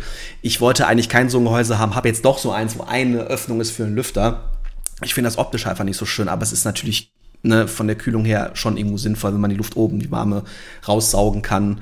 Äh, ja, aber sowas ist dann muss man mit einfließen lassen, die Überlegung. Nichtsdestotrotz, ist das halt, ähm, ist das halt nicht, nicht der optimale Anwendungsbereich. Also oben hinzubauen ist halt nicht der optimale Anwendungsbereich für eine EIO. Weil logischerweise du ziehst die warme Luft aus dem Gehäuse raus. Und normalerweise würdest du die ähm, irgendwo anbringen, wo du die kalte Luft oder die kühlere Luft von außen reinziehst. Ähm, das ist also alles alles nicht ganz so. Ich habe auch gerade ein Bild, wo ich die wo ich die drinne äh, beziehungsweise wo ich sie raussaugen lassen muss und ja. da sehe ich halt deutlich ähm, deutlich im Gegensatz zu vorne kühle Luft ansaugen, sehe ich halt deutliche Unterschiede in den Temperaturen. Da habe ich dann halt fünf bis zehn Grad Unterschied, was jetzt nichts macht in dem System spezifisch, ja. aber grundsätzlich musst du dir das halt überlegen und überlegen, ob du das das haben willst. Und ähm, ich bin auch kein großer Freund von EROs. Ich finde sie halt, also ich muss sagen, was ich hatte meine Rechner vorher immer einen fetten Towerkühler drauf und ich finde das designmäßig einfach im Moment ein bisschen hübscher, wenn, wenn man einen relativ kleinen, slicken Kühler auf den, eine Pumpe auf dem CPU direkt liegen hat und die, die Radiatoren dann hinlegen kann, wo man halt sie optisch am besten will. Wenn man natürlich noch nach Leistung geht und sagt, ich möchte das auch optimal haben und, und dann auch das letzte Grad rausholen, dann ist es natürlich auch eine Sache, wo man die hinpackt. Ähm, ich, mein Bild ist auf jeden Fall, was Temperaturen angeht, nicht optimal. Das habe ich auch schon gemerkt, wenn ich allein, wenn ich die Glasscheibe abnehme, wie die Temperaturunterschied dann ist. Aber es gefällt mir optisch so am besten. Ähm, solange ich es leise habe, reicht es mir persönlich. Aber das muss man halt da Präferenzen machen. Und äh, ja, eigentlich, also am unkompliziertesten ist wirklich wahrscheinlich ein, ein Towerkühler und da ein Lüfter drauf, zwei Lüfter drauf, wer auch immer das Design ist. Ähm, NAIO ist, ja, also ich habe auch nicht viel Erfahrung mit, muss ich auch sagen. Das ist meine erste. Okay. Also ich würde sagen, klare Antwort an dich, Herolde. Es gibt keine klare Antwort. Wenn du ein bisschen genauere äh, Informationen willst oder Tipps, äh, was vielleicht in Frage kommen könnte, dann musst du vielleicht noch ein bisschen mehr Informationen dazu geben, wie du es ansetzen willst, wo du es einsetzen willst. Und äh, ja, was so deine Vorlieben sind sozusagen. ich würde sagen, dann machen wir weiter. Und zwar hatte die Madame Sibylle was gefragt wegen ja, Mikros. Welches Mikro du benutzt, Nino? Ähm, ich benutze ein Rode NT1 äh, zusammen mit einem USB Audio Interface und zwar dem Native Instruments Complete Audio 6 MK2. Total irre. Ähm, ist ein Großmembran-Mikrofon, ist schön, nimmt sehr breit auf, wie ihr das hört. Meine Stimme ist normalerweise deutlich piepsiger ähm, in Real Life. Ähm, nee, ich ähm, habe eine große Vorliebe für ähm, Großmembran-Kondensatormikrofone, weil sie einfach sehr breit, sehr breit wiedergeben. Ähm, aber ich glaube, da müssen wir jetzt nicht in Detail gehen. Ähm, wenn du dazu Fragen hast, dann kannst du auch gerne nochmal mich direkt anschreiben, aber das war's so zu meinem Mikro. Okay, gut. Danke. Ähm, das ist kein USB-Mikro, richtig? Nee, nein, das ist ein XLR-Mikrofon. Ähm, dazu brauchst du halt auch die äh, Audio-Interfaces. Audio-Interfaces sind ähm, quasi eine Schnittstelle, mit der du äh, Dinge aufnehmen kannst. Die laufen alle über ähm, äh, den ASIO-Codec im Normalfall ähm, und an denen du einfach mehr Einstellmöglichkeiten hast, als du das softwaretechnisch wie zum Beispiel mit einem Blue Yeti hast. Entschuldigung. Ähm, du kannst halt, du kannst halt an dem Gerät direkt deine Lautstärke, dein Gain, ähm, wie du die Sachen monitorst mit deinen Headsets ähm, oder mit deinem Headset, kannst du halt ähm, physisch einstellen an einem Gerät. Nachteil ist halt, du hast halt noch ein Gerät auf dem Schreibtisch stehen. Ja. Okay. Und dann hatte der Leiner noch was geschrieben bezüglich der 380 und der Kühlung. Ähm, ja, er hat sich gefragt, wie die Karte wohl genau aussieht und vor allem, wie das dann funktionieren könnte, wenn das äh, eine Wasserkühlung wäre, die man da einbaut. Wie seht ihr das? Um, ich meine, das, das, sind ja, das sind ja wieder Sachen eingelaufen über die Woche, deswegen würde ich da nicht ganz so in Detail gehen. Geht darum, dass eventuell noch ein zweiter Shipment auf der Karte ist, ähm, der andere Sachen beziehungsweise Supportberechnungen macht, der auch gekühlt werden müsste und dass es sogar sein kann, dass du eine Vapor Chamber für den Hauptchip hast und äh, die Heatpipes für den zweiten Chip. Ähm, das ist aber alles extrem spekulativ. Ähm, wenn die Karte tatsächlich mit äh, diesem Design kommt, ich weiß nicht, ob äh, eine Wasserkühlung auf beiden Seiten so einfach anzubringen wäre, würde ich eher bezweifeln. Ich glaube, das ist äh, technisch sehr, sehr schwierig, ähm, vor allen Dingen für Leute, die mittlerweile gewöhnt sind, dass äh, Wasserkühlungen halt extrem convenient sind, oder halt vier Schrauben aufmachst, solange du nicht gerade eine Founders Edition von Nvidia hast. Da sind es, glaube ich, 19 oder so. Ähm, und dann den Kühlblock drauf klatscht. Das wird es dann wahrscheinlich nicht mehr geben. Ähm, ich denke aber, dass ähm, die Karten auch mit dem Hintergrund dessen, dass die Wasser gekühlt werden wollen, weil der Markt ist dann doch doch nicht ganz so klein, was Wasserkühlung angeht. Ansonsten würden Firmen wie Alpha oder EKWB einfach nicht überleben können. Ähm, ich denke, da wird es adäquate Lösungen für geben. Okay. Ja, nichts hinzuzufügen. Gut, äh, dann würde ich sagen, kommen wir noch zu den Themen, die von den Usern rausgepickt wurden, oder? Also es wurde abgestimmt. Ähm, welche Themen stammen nochmal zur Wahl? Habt ihr das gerade auf der Pfanne oder soll ich kurz gucken? Guck mal. Äh, guck ich mal. okay. Äh, zur Wahl stand einmal die B550 AM4 Motherboard, ähm, äh, beziehungsweise stand dabei eingeschränkte Budgetoption oder echte Alternative zum teuren X570 Chipsatz. Dann war das zweite AM4 CT CPUs, sinnvolle Reaktion auf 10th Gen Intel. Und das dritte war 3100-3300 X CPUs als Budget-Option. Und gewonnen hat? Gewonnen haben zwei Themen tatsächlich, deswegen weiß ich genau, das erste und das zweite. Ja, wir haben uns, wir haben uns dafür entschieden, uns auf den äh, Motherboard-Teil zu beschränken, mhm. und das auch nochmal äh, explizit im Hörerfeedback angesprochen wurde. Ähm, ansonsten sprengt das einfach den Rahmen. Ich sagen, nächstes Mal können wir dann das mit den CPUs machen. Falls sie da noch relevant sind. Genau. Ja. man kann die Themen auch wieder zur Wahl stellen, da kann man nochmal dafür abstimmen. Ja, ähm, wie ihr alle wisst, die äh, ähm, B550 Boards sind rausgekommen, hat gefühlt nur ungefähr 300 Jahre gedauert. Echt? Äh, nach den, nach den, nach den X570 äh, Chipsets, äh, wobei Chipsets da der falsche Ausdruck ist, aber das, äh, da gehen wir nicht so sehr in die Tiefe. Ähm, die Boards haben circa ein Jahr gebraucht, um rauszukommen. Das ist für ein Midrange-Board nach CPU-Release echt ein Wahnsinn. Das ist eine wahnsinnig, wahnsinnig lange Zeit und hat halt alle Leute, die auf äh, Zen 2 upgraden wollten, wirklich auf den High-End-Chipsatz gezwungen. Ähm, das ist schon mal, das ist schon mal eine, eine riesige Problematik, finde ich. Was oder, sagst du dazu, Jürgen? Oder auf den, halt auf den 400er Chipsatz. Oder sogar, die Leute haben ihren 300er behalten und haben da den, den neuen Ryzen draufgehauen. Ist ja alles möglich. Ich habe ja auch ein B450er Board drin und habe mich gegen den X500er entschieden, weil einfach, ja, die Preise waren mir viel zu hoch für Mainboards. Jetzt beim B-Board-Chipsatz immer noch in meinen Augen viel zu hoch, aber das wird sich wahrscheinlich noch, dann wird der, das wird der Markt noch regeln. Ähm, aber ja, für mich waren die Xbox uninteressant, beziehungsweise einfach zu teuer und auch das mit der aktiven Lüftung und so. Äh, die soll zwar keine Probleme machen, aber mh, hm, so einen kleinen Lüfter darauf zu haben, will man das an sich eher nicht. Ähm, also ich kann, ich kann dir sagen, ich habe drei Boards zurückgeschickt. Wirklich? Ähm, ja. Warum? Die ähm, Agesa-Version, die ersten zwei, die auf den X570-Boards waren, haben den Lüfter so hoch drehen lassen. Mhm. Äh, wenn du einen, äh, einen äh, 40er Lüfter hast, der äh, köstlich bei äh, 6.500 Umdrehungen läuft, dann ähm, ich kann, kann mich noch an eine, eine Situation erinnern, als wir mit äh, Lukas gespielt haben, der mich die ganze Zeit gefragt hat, ob bei mir im Hintergrund ein Jet start, startet. ja, ähm, also das sind, das sind tatsächlich, äh, gab es da Probleme, die sind mit den, mit den neuen äh, BIOS-Updates relativ ähm, runtergegangen. Mhm. Nichtsdestotrotz war das am Anfang. Nee, die ersten Gesa waren ja die ersten, äh, die erste Software für die Mainboards war ja nicht, nicht, nicht die allerbeste. Nee, das stimmt allerdings. Diese ist immer noch nicht optimal, da sind zwar Fixes gekommen, aber wie ich habe in Erinnerung die News dazu, äh, neue Chipsatztreiber mit neuen Problemen und ja, aber kann nur besser ja. werden. Also grundsätzlich, grundsätzlich nochmal zu den äh, B550 Boards, damit wir da ganz kurz die äh, Tech-Specs äh, abgefrühstückt haben. Ähm, die ersten Boards sind draußen, die sind circa so 50 bis 70 Euro günstiger als die X570 Pendants. Ähm, die Hauptunterschiede sind, dass der Chipsatz direkt keine ähm, keine PCI Gen 4 unterstützt. Das bedeutet, man hat an den Boards nur ähm, vier Lanes, die reserviert sind für Speicher. Mit Speicher meine ich ähm, Speichermedien, also SSDs, ähm, die auf Gen 4 laufen und äh, die Grafikkarte. Der Rest ist alles äh, Gen 3.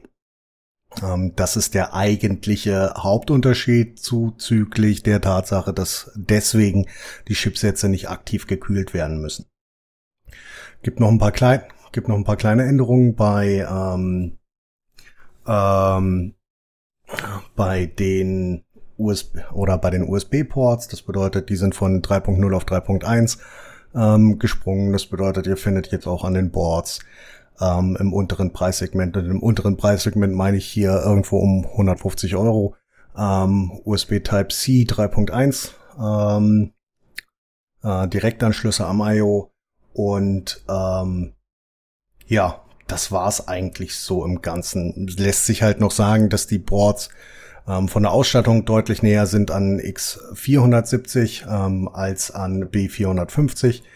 Ähm, du hättest das Board, wenn nicht die X570 dieses krasse I.O. hätten, ähm, durchaus ähm, als ähm, ja durchaus als äh, High-End oder Top-Tier verkaufen können mit den Funktionen, die du hast.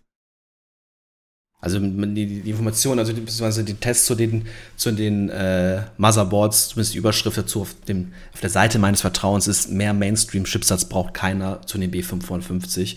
Ich habe mir da ein bisschen was zu anguckt und ich würde die Meinung fast teilen. Also ich sehe beim, beim X, äh, bei den X-Boards keinen wirklichen Vorteil. Wo wir eben kurz drüber gesprochen hatten, eben das mit, dass der Chipsatz das, äh, bei den B-Boards eben kein PCI Gen 4 kann, äh, sondern nur der Prozessor. Und da wollte ich auch noch mal fragen, falls du das weißt, wie, ja, wie ist das, was, was bedeutet das für den, für den, Endkunden, äh, für den Endkunden? Also was, also, was ist da, was, was wäre daran der wirklich der Nachteil, dass der Chipsatz das nicht kann, eins sind ganz, und der Prozessor ganz, äh, nötig ist? Äh, ganz ehrlich, äh, sehr dedizierte Meinung dazu. Ähm, ich glaube nicht mal, dass Gen 4 irgendwas bringt. Die Frage nee, ist halt da wieder, die Frage ist halt da wieder der An Anwendungsbereich. Ich habe ja vorhin bei der Vorstellung meines PCs kurz gesagt, ich habe nur Intel ähm, 660p, das ist QLC Memory, das bedeutet die ähm, ähm, schreiben und lesen circa mit 1600, 1800 Mbits. So, die Frage ist, was macht der Einzelne, um, wenn er zwei NVMe SSDs Gen 4 drin hat, die bis zu 5500 äh, lesen können und schreiben können, ja. was macht er dann damit? freut er, nimmt er 50 oder 60 Gigabyte große Dateien und schiebt die von einer SSD auf die andere und freut sich dann. Ähm, Wenn das da muss, ja, jetzt, tut er. das würde mir, würde mir jetzt im Mainstream-Bereich, würde mir da keine Anwendung, äh, die man dauerhaft hat, ähm, tatsächlich einfallen. Ja. Ich meine, es kann schon mal gesagt, es kann schon mal sein, dass du, wenn du deine Steam-Bibliothek verschiebst, dann so große Dateien verschiebst oder wenn du tatsächlich ähm, irgendwelche riesigen Audio-Recordings, Podcast, huhu, oder Bildbearbeitung, ähm, oder, Videobearbeitung, oder Bildbearbeitung ähm, ja. hin und her schiebst, dann ist das durchaus möglich. Aber ansonsten sehe ich bei Gen 4 nicht mal einen großen Vorteil, äh, muss ich tatsächlich sagen. Und auch wie, wie gesagt, ich habe ja ein X570 Board drinne, habe selber keine zwei, ähm, keine zwei Gen 4 ähm, SSDs drinne, ähm, kann aber trotzdem verschieb 100 Gigabyte große Files in, in Sekundenschnelle. Das ist äh, keine Problematik. No. Ähm, vor allen Dingen, wenn man halt ähm, diese 600 MB ähm, SATA-Beschränkung gewöhnt ist, ist das ähm, immer noch ein deutlicher Fortschritt. Ähm, also ich sehe da, sehe da keinen großen Anwendungsbereich dafür, das tatsächlich zu haben. Für den, für den Mainstream-User halt. Also klar, wenn man in spezifische gehen will und bestimmte Anwendungsszenarien hat, dann kann man sich darüber Gedanken machen, aber dann denke ich mal, holt man sich auch eher, ja, da guckt man eher auf die Hardware, aber für, für den normal, auch für den, für den Zocker oder so, also da, also man muss auch dazu sagen, das wissen vielleicht auch nicht alle, ihr habt, wenn ihr euch das X570 Gaming Mainboard holt mit äh, Super RGB, keine FPS mehr und auch keine bessere Frametimes, gar nichts. Ihr habt genauso viele Frames oder genauso viel schnellen Rechner, was jetzt das Spielen angeht, wie wenn ihr den B-Chipsatz nimmt. Ich weiß, da, da, muss man auch vielleicht mal sagen, äh, dass es da keine Unterschiede gibt. Wenn, Nö, also da also, gibt, gibt's tatsächlich, da gibt's tatsächlich keine. Und wenn du dir ähm, wenn du dir einzelne Vorstellungen von B-Chipsatz-Boards anguckst, ich habe äh, hab ein Aorus-Board mit äh, 16 Phasen und einem Infineon äh, gesehen. Ähm, da kannst du viele X570 Boards in die Tonne dagegen treten. Ja, das, da, das finde also, ich halt selbst wenn du selbst wenn du extrem extrem dich hinsetzt und ein bisschen overclocken willst, was bei den äh, Risen Chips ja extrem schwierig ist. Genau. Ähm, ist das, ist das fast nicht, fast nicht relevant. Und das finde ich halt ganz interessant. Also, als ich mich vor, ich habe ich hab Ende letzten Jahres, um Dezember, Anfang Dezember habe ich abgegradet und da gab es auch noch die X-Chips und ich habe mich halt für, für einen B-Chip aus der 400er-Reihe entschieden. Und da gibt es ganz, zwei ganz schöne Dokumente, ich weiß nicht, ob wir die verlinken können, ähm, von Reddit einmal zu den, äh, zu den V-Core VM-Ratings ähm, für die verschiedenen, es geht jetzt um Ryzen in dem Fall, es gibt wahrscheinlich auch für Intel, weiß ich jetzt nicht genau, ähm, wie das ist mit den, mit den Spannungswandern, also wann man welche Belüftung braucht. Da steht dann was wie is fine, Minor Airflow recommended, Major Airflow und so weiter. Und da kann man bei dem Board schon mal gucken, okay, was will ich denn überhaupt machen? Welchen, welchen Prozessor möchte ich mir holen? Will ich den übertacken? Das ist bei Ryzen E kaum möglich, also tut man es an sich eher nicht. Bringt auch, glaube ich, nicht wirklich viel. Ähm, bei Intel sieht es, glaube ich, anders aus. Da gab es neulich auch einen Test, aber das ist ein anderes Thema. Ähm, und dann kann man halt gucken, ey, ist da ein grünes Häkchen, ist das gelb und wie möchte ich mein System aufbauen? Und wenn man dann sieht, aha, okay, das hat die und die Phasen, das sind dann echte Phasen und nicht die gebündelten, ähm, dann hat man das ist hau hauptsächlich, glaube ich, wichtig für die Kühlung, oder? Also das ist ja die Stromversorgung für den Prozessor. Ne? Unterbrech mich, wenn ich, wenn ich mich jetzt Bullshit laber. Aber es ist doch hauptsächlich interessant für die Kühlung. Also wie warm wird mein Mainboard und wie warm wird der Bereich um die CPU herum und äh, muss ich da was kühlen oder nicht, was sich natürlich dann auch irgendwie auf die Lebenszeit aus, äh, auswirkt. Naja, natürlich. Also grund, grund, grundsätzlich ist es so, die, ähm, die Spannungswandler ähm, wandeln nicht nur die, oder wandeln, witzig, ähm, die kümmern sich nicht nur um die, ähm, um die Stromversorgung der CPU, sondern aller Dinge, die auf diesem Board sind und aller Lanes beziehungsweise aller Anbindungen.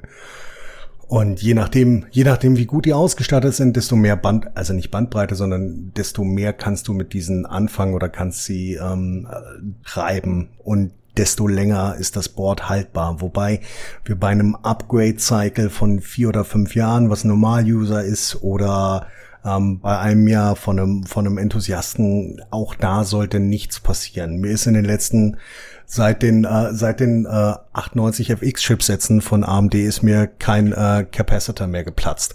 Ja, das oder ist, was ist an sich oder, vorbei, ne? Ja, das, oder ein VRM um die Ohren geflogen. Ja. Ähm, ja. Nee, du bitte. Ähm, das ist auch der, der so auf äh, der Seite meines Vertrauens, ich möchte den Namen jetzt nicht nennen, wegen Konkurrenz. ähm, da werden auch, nee, die, haben, die, sagen auch, wir, wir testen keine Mailmods mehr, weil die sind sich einfach zu ähnlich geworden. Da muss man auf andere Seiten gehen, die testen die dann, was auch ganz interessant ist. Aber das ist das halt, die sind oft, also äh, es ist, man, ich finde, man sollte eher eine Ausstattung geben und sagen, was brauche ich? Was soll auf dem Mod drauf sein? Wie viele USB-Anschlüsse brauche ich? Soll das Ding RGB haben? Wie sind die Controller da drauf für RGB? Wie kann ich die verbinden?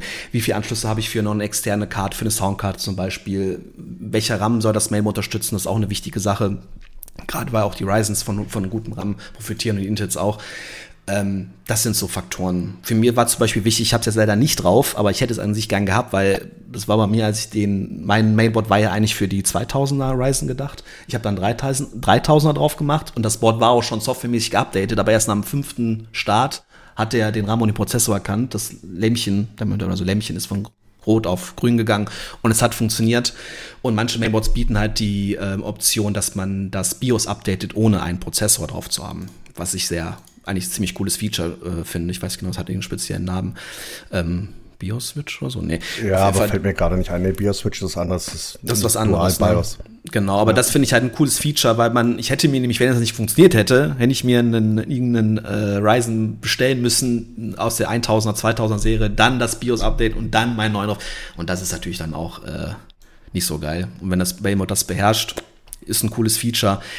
Danach würde ich eigentlich eher gehen, weil ja, das ist meine, meine Priorität bei einem Mainboard oder war eine. Ähm, die Funktion heißt äh, Flashback Plus. Flashback Plus, okay. Oder zumindest äh, bei MSI heißt das so. Ähm, ja, bin ich. Also ich bin halt auch der, der Meinung, dass es halt wirklich extrem darauf, ja, ist, dass es extrem darauf ankommt, was du haben willst. Ähm, und wie gesagt, der Haupttreiber habe ich vorhin schon mal gesagt, für mich das äh, X570 äh, Taichi zu kaufen von ASRock war ganz einfach, dass ich RGBs, ähm, auch wenn ich es am Ende nicht gebraucht habe, aber im BIOS einstellen kann und keine nervige Software dafür haben muss. Ähm, das war halt, das war halt tatsächlich der einzige Grund. Ähm, Grundsätzlich, grundsätzlich ist es so, dass ab B450, und es gibt Ausnahmen in der Dreier-Chipset-Serie, dass du alle Prozessoren draufhauen kannst, die ähm, ähm, bis 3800X bei AM4. Bei 3900 und 3950X wird es ein bisschen eingeschränkt. Dort musst du dann eventuell darauf achten, dass du eine bessere Belüftung hast, ähm, wie Julian das schon gesagt hat, oder ähm, weißt, dass du nicht takten kannst. Oder PBO, Precision Boost Overdrive aufmachen musst, weil ähm, die ähm, CPUs sich ja selber gönnen, was sie kriegen können und dabei nicht unbedingt auf die ähm, ähm, auf die VRMs achten. Ja, sondern nur darauf, wie sie kriegen und ob die jetzt äh, 105 Grad oder 85 Grad heiß sind, das interessiert PBO halt relativ wenig. Richtig. Und das ist am Ende auch eine der wenigen Sachen, die, der sich, was halt, was halt was, was ich halt sehe, ist, wenn ich, wenn ich einen 16, 16 Kerne-Prozessor oder einen 12 Kerne-Prozessor habe, dann setze ich mich eigentlich nicht mehr hin und übertakte den noch. Ich wüsste auch gar nicht, wohin. Ja, bin ich auch, bin ich auch ganz ehrlich. Du hast jetzt, ähm, ja, ich kann, kann meinen 3950 auf äh, 5,25, 5,3 All-Core Boost kann ich ihn setzen. Das nützt mir dann aber auch nichts, außer dass wenn ich in Word irgendwas schreibe, der auf 4,3 äh, Gigahertz läuft. Da freut sich mein Prozessor und ich, wir freuen uns, dass wir das können, aber bringen tut's uns halt relativ wenig. Da Richtig. ist es dann halt doch schon deutlich wichtiger, dass du anwendungsspezifisch das Ding auch mal bis zu 4,6, 4,7 hochjagen kannst per Core oder einzelne Cores oder auch mal zwei Cores. Ähm, das ist dann, dann meiner Meinung nach deutlich wichtiger. Also ich habe mir mit, mit den ähm, ARM4 Prozessoren tatsächlich angewöhnt, dass das für mich nicht mehr so relevant ist. Das war früher deutlich relevanter. Also wenn du so eine kleine HEDT-Plattform hast, ähm, äh, x79 oder x99 und dort die großen Chips 4960K hattest, dann konntest du die locker auf äh, 4,7 Gigahertz laufen, hattest deutlich mehr Leistung. Das hast du aber heute so in dem Sinne nicht mehr, außer du legst die Dinger tatsächlich in, in einen Chiller, aber wer macht das im normalen ja, Anwendungsbereich? Ich bin mir nicht sicher, wie das bei den aktuellen Intels ist. Ich glaube, da ist auch nicht mehr so viel Luft nach oben. Aber die waren, ja, ich müssen, müssen wir noch mal, es wäre noch mal ein einzelnes Thema. Glaube ich auch. Wie die aktuell übertaktbar sind. Ähm, aber bei den Ryzen ist auf jeden Fall so, dass da nach oben echt nicht so viel Platz ist. Also da äh, kann man vielleicht noch 100 Megahertz rauskitzeln, vielleicht auch 200. Erschlag mich, wenn es mehr sind. Ähm, aber ja, die Frage ist, ob, ob, man das wirklich will und ob man das überhaupt ob man das braucht, aber wenn es ein Hobby ist, ne, und wenn man halt äh, mit den Benchmarks dann da am, am Konkurrieren ist mit anderen, dann ist es natürlich was anderes. Und, aber da holt man sich auch entsprechende Boards. Aber im Moment, ich glaube, die B-Boards gehen los bei die billigsten. Ich rede jetzt von ATX, also nicht von, von Mini oder Mikro. Ich über 100, 120 Euro war, meine ich gesehen zu haben, war das preiswerteste. Ich ähm, habe tatsächlich 150 nur gesehen. Ja, und das ist schon, also finde ich schon, ich finde das schon echt happy. Ich habe für meins jetzt, das war aber auch ne, so, so, so ein Alternate, kam mal zurück, Packung ist offen Ding, 80 Euro gezahlt. Das kostete, glaube ich, sonst 100 bis 120 Euro. Ähm, ich denke mal auch, dass die Preise sich für die B-Boards, da sollen ja recht viele Designs auch rauskommen, ich glaube 50, 60 Stück und das von nur vier, fünf Herstellern, ähm, dass sie sich beide auch in dem Bereich einpennen werden, dass man wirklich ein gutes B-Board mit ordentlich Anschlüssen und ähm, dass man die für 100, um die 100 Euro kriegt und dann ist man echt gut bedient. Na, ich meine, Anschlüsse, Anschlüsse hast du ja genügend. Was denkst du von der Kompatibilität her, Sockelkompatibilität? Ähm, ähm, ich, ich meine, also der nächste, der, der, der, der 4000er soll auf meinem Board auch noch funktionieren, oder nicht? Stimmt nee. das? Der, nee. War das schon bestätigt, dass es nicht funktioniert? Die, die nur noch auf äh, B550 und X570. Und die XTs aber jetzt noch, ne? Die, die werden, werden noch funktionieren. Ist ja nur ein Refresh. Die ja. XTs ist, ist ja nur ein Refresh, da ist ja nicht viel, nicht viel dabei, außer 4 bis 5 Prozent Leistungssteigerung und ein bisschen bessere IPC. Vielleicht haben sie ein bisschen mehr Silizium reingeworfen. Ähm, da ist ja nicht. Ist halt die Sache, die, dafür wird Intel ja immer kritisiert, dass sie bei jedem neuen Prozessor einen neuen Sockel rausbringen. Und jetzt macht's AMD ein bisschen ähnlich. Da habe ich auch so ein paar bisschen äh, die Spitzen gesehen, beziehungsweise die, die äh, Kommentare dazu. Aber also ich ja. finde das tatsächlich, ich finde das tatsächlich gar nicht so. Ich meine, 2016 stand äh, Dr. Dr. Lisa Su auf der Bühne und sagte fünf Jahre. Die sind, die sind vorbei. Ja, stimmt. Wir haben wir haben 2016, 17, 18, 19, 20. So, und selbst der, der Backroll, dass die äh, B550 noch die äh, unteren, ähm, unteren ähm, CPUs. Das ist aber, glaube ich, ähm. Ähm, Boardspezifisch, also herstellerspezifisch. Das ist von jedem Board zu Board anders. Also, glaube ich, muss nicht jedes B-Board auch die älteren CPUs unterstützen. Hab, war das zumindest meine letzte Info. Das weiß ich, ob das noch stimmt. Nee, das ist tatsächlich, das ist tatsächlich korrekt. Ich habe das bei, bei ASRock Boards gesehen, ähm, die dann tatsächlich sagen, okay, ähm, wir gehen, wir gehen nicht runter. Es kommt halt darauf an, wie groß der BIOS-Chip drauf ist. Und da okay, die BIOS-Chips mittlerweile nicht mehr, äh, nicht mehr eingesetzt werden, sondern tatsächlich äh, verlötet sind, ist das dann halt rum bei älteren oder neuen Boards. Okay. In welche Richtung auch immer. Ähm, Fakt ist aber, es ist immer noch AM4. Ähm, und die meisten, die meisten Boards unterstützen das tatsächlich noch. Deswegen finde ich das gar nicht so schlimm. Und ich fand jetzt, fand jetzt auch nicht so schlimm, dass die 350er, äh, dass die 1000er Risen-Dinger nicht mehr in die X570 passen und auch nicht in die B550. Das ist mir am Ende relativ egal. Ähm, ich denke, die fünf, fünf Jahre haben sie eingehalten. Ähm, Und ich habe bei Intel zumindest in den letzten Iterationen kein, keine CPU-Familie oder keinen Chipsatz gesehen, der mehr als zwei, ähm, äh, zwei Generationen überlebt hat. Ja, ist richtig.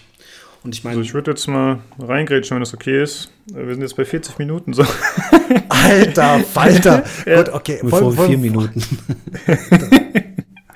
das äh, deswegen, äh, falls ihr nicht nochmal äh, wichtige Punkte zu machen habt, dann würde ich fast sagen, äh, würden wir hier langsam zum Ende kommen für den Einspieler. Gut, äh, wir hören dann auf. ich habe nichts mehr hinzuzufügen.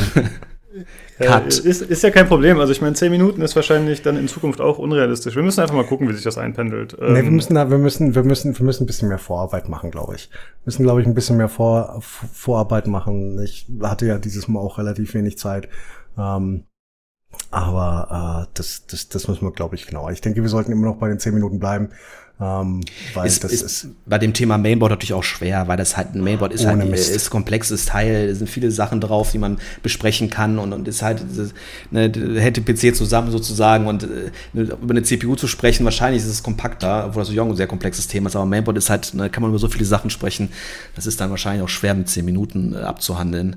Ja, mit den ähm, ganzen Fragen noch dazu und so, da kommt mit der ja, Vorstellung genau, der Rechner genau. noch am Anfang, da kommt halt einiges zusammen, da müssen wir in Zukunft mal gucken, wie wir das genau machen. Aber ist halt noch ein Findungsprozess. Ist okay, denke ich. Richtig. Ähm, ich habe es in der Folge, also die wir schon aufgenommen haben, schon gesagt, aber jetzt nochmal für euch, weil ihr dabei seid. Ich finde auf jeden Fall cool, dass die Leute so positiv direkt darauf reagiert haben, auf den ersten Hardware-Part, dass sie direkt mit abgestimmt haben, welche Themen äh, man nehmen könnte, dass sie Fragen gestellt haben. Super nice auf jeden Fall. Also das ist äh, sehr hilfreich für euch, denke ich, wenn ihr so ein bisschen äh, Vorschläge Guidance. kriegt. Genau. Jo. Ja, darüber habe ich mich ja. auch sehr gefreut und ich hab, war schon glücklich. Ich habe es dir schon mal geschrieben, dass ich nicht, dass wir nicht ausgebuht worden sind.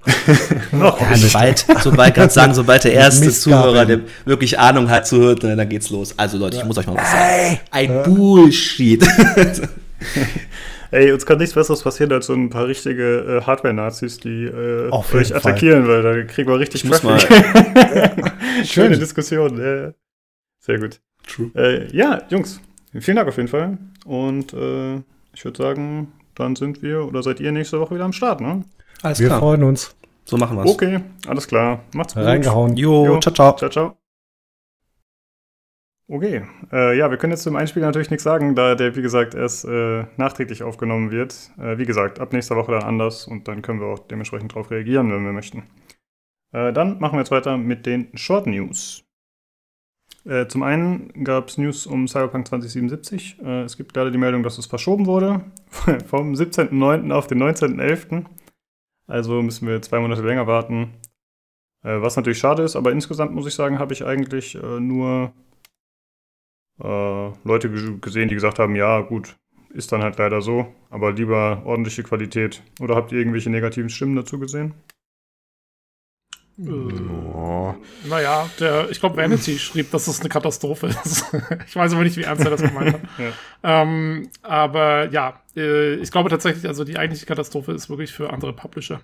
Ähm, ja, ja. Die ihre Release-Schedule sicherlich ein bisschen darauf ausgelegt haben, dass das jetzt im September dann kommt und dann können sie schön irgendwie im November ihr Ding durchziehen oder so. Ähm, ja, Shit happens, ne? ja, vielleicht ja. muss man noch mal ein bisschen, äh, doch mal ein bisschen quasi sich doch mal die Zahlen anschauen und noch mal gucken, welcher Publisher eigentlich im April kommen wollte, dann auf September verschoben hat, dann noch mal verschieben muss. Genau, da gibt es schon ein paar, die äh, doppelt betroffen waren. Ist so ein bisschen wie bei damals äh, Red Redemption 2, ne? Wenn das verschoben ja. wurde, wurde ja auch dann äh, schreiten ganz viele in höchster Pein auf, ne? Weil es alles wieder ineinander warf. Und ja, das ist ähm, eine ziemlich, äh, ja, für manche eine ziemlich üble Geschichte. Ich selber kann auch mit leben, Hauptsache das Ding wird ordentlich, wenn es so ein bisschen weh tut. Und man hat sich ja schon irgendwie gedanklich darauf eingestellt, dass es langsam immer losgeht und äh, ja. Aber mein Gott, aber man kann man sehen wieder, was für ein Goodwill CD Projekt hat, dass die solche Sachen machen können, ne? ohne dass es gleich ganz ausartet. Die haben immer noch so einen so einen Ruf, dass sie das meistens dann locker wegstecken in der Community, ja. wenn die eine Verschiebung durchrufen. Also das, das ja, man kann ja, man kann ja seinen, ja man kann ja seinen, seinen Cyberpunk-Hunger im September mit äh, eventuell mit Watch Dogs Legion dann. Kommt das noch? Ich weiß, es ist so untergegangen mittlerweile, oh, die okay. Titel. Nee, ich also, keine Ahnung, ich weiß, weiß nicht. Ich habe schon äh, ewig nichts mehr von gehört. Ich wollte ja, euch eigentlich nur triggern. Also, äh, trick, trigger mich, ja. um, äh, ja, genau. Das äh, war das mit der Verschiebung. Und dann gab es äh, gleichzeitig noch eine Nachricht. Äh, das war ein Tweet von dem Fabian Döhler, der der, der Pressemensch ist. Mhm. Ähm, und zwar hat er ge gepostet, dass äh, nicht nur die Xbox-Version dieses äh, Gratis-Upgrade für die Next-Gen bekommt, sondern auch die PlayStation-Version. Das heißt, wenn ihr die PlayStation 4-Version kauft, sobald die PlayStation 5-Version kommt, dann könnt ihr das Upgrade machen. Und dabei hat er auch nochmal betont, es ist egal, ob ihr die physische oder die digitale Version kauft. Ja, das, genau. das macht jetzt aber auch sehr viel Sinn, weil inzwischen ist es ja dann wirklich so, dass Cyberpunk quasi gleichzeitig mit den neuen Konsolen erscheint. Ja. Aber erstmal in der Version für die alten Konsolen, also dieses Update dann anzubieten, damit die Leute nicht noch irgendwie warten mit dem Kauf, ähm, ist ja irgendwie schon sinnvoll. Ja. Es ist vielleicht auch der Punkt, wo ich wieder einsteige, nochmal in das Thema, äh, wie sieht es überhaupt aus mit dieser Abwärts- und Aufwärtskompatibilität, ne? nach gegenwärtigem Stand, was wir wissen. Ja, das ist ein bisschen ein, ein äh, Thema, das ist gefühlt immer noch so ein bisschen um Unschafen, gerade bei Sony. Und da kursieren auch immer so ein bisschen so Halbwahrheiten durch die Gegend oder besser gesagt, äh, legen ihre, die spärlichen Informationen, die teilweise da sind, unterschiedlich aus. Also, nochmal. Die beiden Konsolen sind abwärtskompatibel. Ne? Die PS5 zur PS4 und die Xbox Series X zur Xbox One.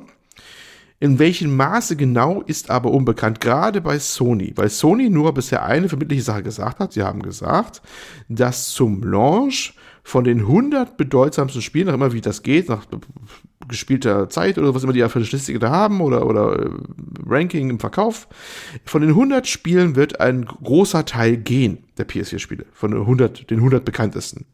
Zum das Launch. Ist, äh, zum Launch. Das ist angesichts der Tatsache, du hast es vorhin schon gesagt, von zwischen 4.000 und 5.000 Spiele gibt es so insgesamt nach gegenwärtigem Stand, äh, dass das, äh, ne, also ne, 100 äh, davon nur ein Teil, klingt das nicht nach wirklich viel. Ne? Ja, aber also ich hatte, wie gesagt, ich hatte jetzt gelesen letzte Woche in einem Artikel, ähm, den ich allerdings auch jetzt erst wieder raussuchen musste, dass sie schon gesagt haben, es sollen eben praktisch alle Spiele also irgendwann mal spielbar sein, halt nicht zum Irgendwann, Launch, richtig, genau. Es soll irgendwann halt mal so ziemlich alle gehen. Ne? Es soll wahrscheinlich nie alle, aber der größte Teil soll dann irgendwann funktionieren. Wie und äh, ab wann? Ja, mal gucken, ne? Weil diese Sachen, die, die erfordern ein bisschen Arbeit. Das war übrigens bei, bei Xbox war das ja auch immer so.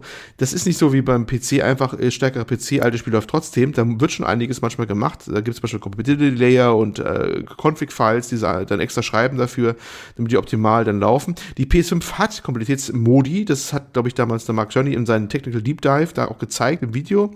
So ein PS4 und PS4 Pro Modus, wo sie Teile von sich selber deaktiviert und runtertaktet auch damit die möglichst äh, kompatibel ist. Ne? Äh, aber das ersetzt nie die Original-Hardware komplett, auch wenn das schon möglichst nah rangeht.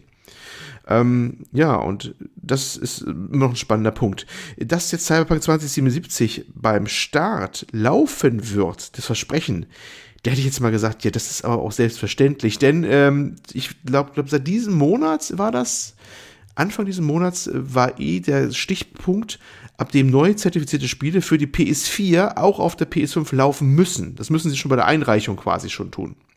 Gilt zum Beispiel für Last of Us 2. Das Ding muss im Rahmen der Zertifizierung musste das schon durch, dass es äh, nachgewiesen äh, hat, dass es auf der PS5 Dev Station äh, problemlos läuft. Ne? Ähm, Cyberpunk 2077 wird das auch machen müssen, denn es wird auch durch die Zertifizierung durchlaufen müssen. Also diese Neuigkeit ist eigentlich keine Neuigkeit, ist einfach nur mal ein Statement zur Versicherung der oder zur, zur, zur Beruhigung der, der Spieler. Weil machen müssen sie es eh. Ne? Okay, ähm, das ist keine Neuigkeit, aber wir haben es mal unter News verbucht.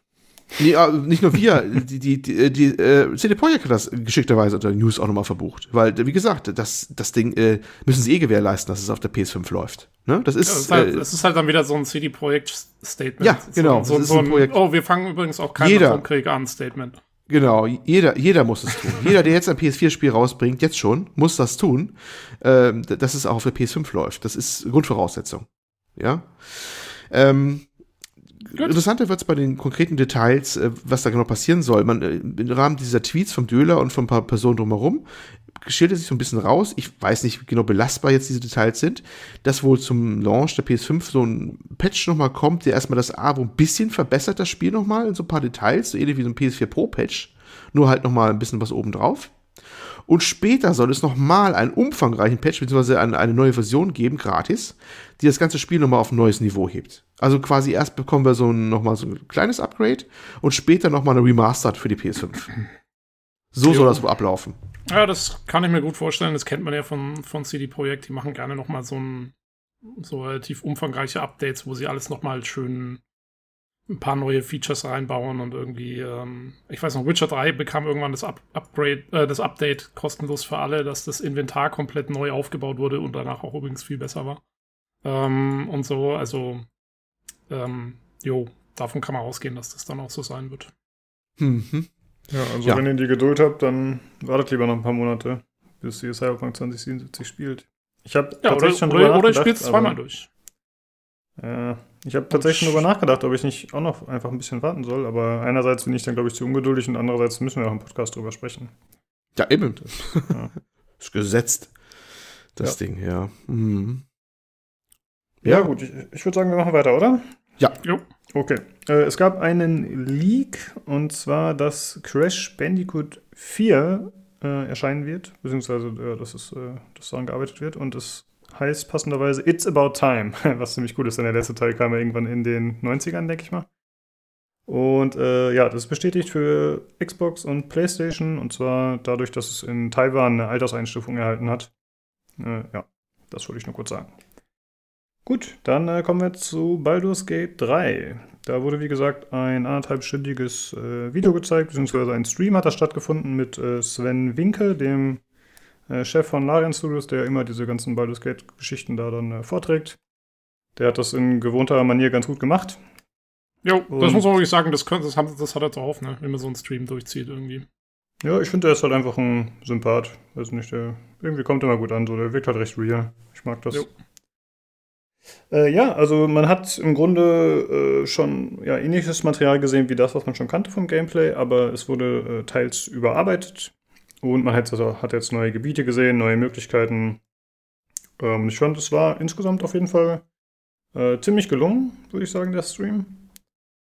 Ähm, sie haben zum Beispiel das äh, Dialogsystem überarbeitet, was ich ganz gut fand. Äh, da haben wohl viele Spieler kritisiert, dass das in der Vergangenheit nicht ganz so gut war, wie die Dialogoptionen äh, ja, was da genau stand an Text und das haben sie äh, überarbeitet, die Form, wie das präsentiert wird.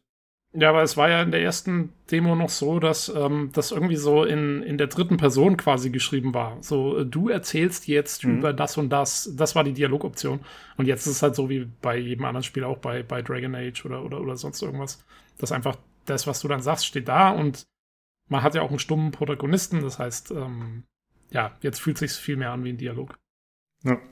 Da muss ich aber sagen, ich fand diesen stummen Protagonisten fand ich ehrlich gesagt ein bisschen komisch in den Videos. Also ich fand ich eigentlich, auch. dass die Dialoge gut geschnitten waren, mhm. aber dadurch, dass du dich selbst, deinen Protagonisten dann aus der dritten Person siehst und dass immer so ein Gegenschnitt stattfindet, dass sie sich anschauen und du wählst zwar die Antwort aus, aber er sagt nie was, das ist ein bisschen strange. Also wenn du halt diesen diesen stummen Typen aus der Ego-Perspektive spielst, dann geht das in Ordnung. Oder auch bei The Division, da sagt er auch nie ein Wort. Aber da wird er halt auch nur zugeschweift von dem anderen und es wirkt durch diese Schnitte nicht so, als würde ein Dialog stattfinden, der dann aber nicht ausgespielt wird. Mhm. Ist ein bisschen das komisch. Ist aber, das ist aber sehr oldschool-rollenspielig einfach. Also ich meine, das kennt man ja aus ähm, eigentlich den ganzen alten Bioware-Spielen. So, ich fand die Dialoge sahen extrem nach Dragon Age Origins aus, ganz ehrlich. Mhm. Das, ja. ist, das hat mich ganz stark daran erinnert. Das ist praktisch genau das Gleiche. Aber äh, der Lukas hat was Gutes angesprochen, weil ich mir ist das auch extrem aufgefallen, dass äh, der immer stumm bleibt dabei. Und das in diesem Third-Person-Look. Das hm. weiß ich, aber kann man natürlich begründen, ja, war früher auch so, aber ich fand das jetzt, wo ich es frisch gesehen habe, gerade nochmal, ne? Extrem komisch. Also gefallen tut's mir auch nicht. Ich habe stumme Protagonisten noch nie gemocht, aber ich sag bloß, es ist. Aber in dem Kontext noch viel mehr. Also das ist, da, da finde ich das ganz seltsam, ehrlich gesagt. Dass du immer, ne, der eine erzählt was, Gegenschnitt auf, auf deine Wenigkeit, aber in der Third Person. Du wählst eine Option aus, da wird nichts gesagt. Dann, dann guckt er manchmal auch noch so stumm in ein paar Sekunden in die Kamera. Und ich denke, was ist das? Das ganze Pacing ist dann seltsam. Wenn ich dann nichts sage, dann, wie gesagt, früher Ego, da kommt man, Ego-Perspektive, da kommt man sich irgendwie noch denken oder erklären, wo man dann nichts sagt, aber zum Beispiel auch schon arg seltsam war. Ich erinnere noch an mein Review von Metro Exodus, wo ich so auch so ein paar Szenen drin hatte, wo es absolut keinen Sinn machte, äh, dass, äh, selbst aus der Ego-Perspektive, dass du da nichts sagst an dieser Stelle, ja. Äh, immer problematisch mit diesen nicht, nicht sprechenden Protagonisten. Aber, aber da wirkte das auch mit den ganzen Kameraeinstellungen so extrem komisch. Ne? Dann starrt er so stumm in die Kamera, nachdem du was angeklickt hast, und der andere antwortet wieder. Es wirkt einfach unnatürlich. Und ich habe mich gefragt, warum machen die das? Ich meine, klar, man spart sich wieder durch ein paar Dialogsachen und, und äh, äh, Synchronstudioarbeit, ist mir schon klar, aber die anderen sind auch alle hochwertig vertont, die ganzen ich, anderen Leute. Ja, eben, ich glaube noch nicht mal, dass es in dem Fall was Finanzielles ist. Ich glaube, sie wollten es wirklich so ziemlich so machen wie in, in Dragon Age oder so. Hm. Das, war, das war mein Eindruck, weil es ist wirklich, also ich meine, hast du Origins mal gespielt, Olli? Schon, oder? Nee, ich kenne Inquisition nur. Also okay, also bei Origins ist es wirklich, es ist exakt genauso. Und ähm, ich glaube, also gerade die Leute, die da angesprochen werden sollen, das sind ja viele alte Bioware-Fans, das ist ja immer in Baldur's Gate. Ähm, ja, also ich, ich, ich denke, dass sie sich darauf bezogen haben. Ich glaube nicht, dass es, dass es nur eine finanzielle Entscheidung war, von wegen wir sparen uns zwei Synchronsprecher oder drei oder so. Hm, ja, gut, das wird ja auch äh, von, na, wie heißen die nochmal, die Magic-Macher, die haben äh, Wizards of the Coast, die sind ja, glaube ich, Eigner der Marke und die haben ja Kohle. Also, wenn die wollen, ich glaube nicht, dass Finanz, finanziell, dass das ein großes Problem wäre. Jo. Ja, und Larian selber ist natürlich auch, ich meine, äh, die haben ja bei, bei ähm, also Original Sin 2 zu vertonen, ist ja jetzt auch gerade nicht gerade ein kleiner Aufwand gewesen oder so. Die hätten das sicherlich und der ganze, wie gesagt, der ganze Rest ist ja vertont. Es gibt ja sogar noch eine, Erzählerstimme dazu. Also ja, ähm, ja. die hätten wirklich, äh, das hätten sie machen können, aber ich glaube, sie wollten einfach nicht. Gab es ja. eine Erzählerstimme? Ich, die eine, die aus dem Off war, das war doch immer der Ted Pole, der dann gesprochen hat, wenn du diesen Ja, aber, nutzt, das, oder? aber ich glaube, dass das eine Erzählerin ist, weil die spricht das, diesen Ted Pole, also diese Kaulquappe, die man im Kopf hat, spricht die ja auch mit der dritten Person an. Also die, die erzählt ja so, äh, die Kaulquappe fühlt sich jetzt merkwürdig an oder irgend sowas. Also Okay. Die ist schon irgendwie mehr so ein Narrative drauf. Jo. Ja, es gibt hm. auf jeden Fall eine Sphäre. Ich habe das nicht mit dem Dialog, habe ich gar nicht so wahrgenommen, dass die sich mit der Kolquappe irgendwie unterhält. Habe ich nicht gecheckt, aber okay. Äh, ich wollte noch sagen zu den Dialogen. Ich fand, äh, wie Olli schon gesagt hat, das Voice Acting sehr gut. Also wirklich äh, hochwertig vertont. Gerade diesen Raphael fand ich ziemlich cool. Der war cool, mhm. ja. Äh, der hat mir sehr gut gefallen. Aber auch die anderen alle ziemlich stark eigentlich. Ähm, was mir aufgefallen ist, das war ja eigentlich in der ersten Demo auch schon so, da hatte man ja auch schon so einen Dialog mit irgendeinem so Halbling oder so. Und jetzt hatte man mit solchen Goblins und so zu tun oder sowas in der Richtung. Und das sind schon immer ziemlich, ähm, ja, so urige Charaktere, die schon, äh, ja, eher lustig sind und auf einige vielleicht sogar clownig wirken können. Äh, ich find's cool, muss ich sagen, aber ich könnte mir vorstellen, dass das nicht für jeden was ist. Wie war das denn in der Vergangenheit bei Baldur's Gate? War das da wirklich auch so? Also in der deutschen Version auf jeden Fall. okay. Weil da gab es doch diese Dialekte, die sie da verwendet haben. Ja, ähm, so ein bisschen. Aber ich könnte mir auch vorstellen, dass es daran wirklich an dem Material liegt, was wir bis jetzt gesehen haben, weil ich meine, wie gesagt, wir hatten es jetzt da mit lauter Goblins zu tun und Goblins sind einfach nicht besonders schlaue. Ja, das sind halt so die kleinen, dummen Raufbolde irgendwie. Also ich könnte mir schon vorstellen, dass es, dass es äh, da verschiedene Töne anspricht, aber es ist natürlich ein, eigentlich kein, also es ist schon was, auf das man ein Auge halten muss, gerade bei Larian, weil Larian hat ja gerade mit, mit äh, Divine Divinity und, und dem ganzen Zeug, ähm, sie machen ja, sie geben dem Ganzen gerne mal so ein bisschen so einen clownischen, hum, sehr humorvollen Ton. Ne? Also ja, muss man mal gucken, was letztendlich bei rauskommt. Das ist eigentlich ein, ein guter Einwand in der Hinsicht. Ja. Aber wie gesagt, also bei dem Material, was man bis jetzt gesehen hat, lässt sich es noch schwer abschätzen, was dann im Großen und Ganzen rauskommt. Ich hoffe mal, dass sie auch Segmente dann drin haben, wo es wirklich ernster wird und ein bisschen epischer und so. Mhm. Mal schauen.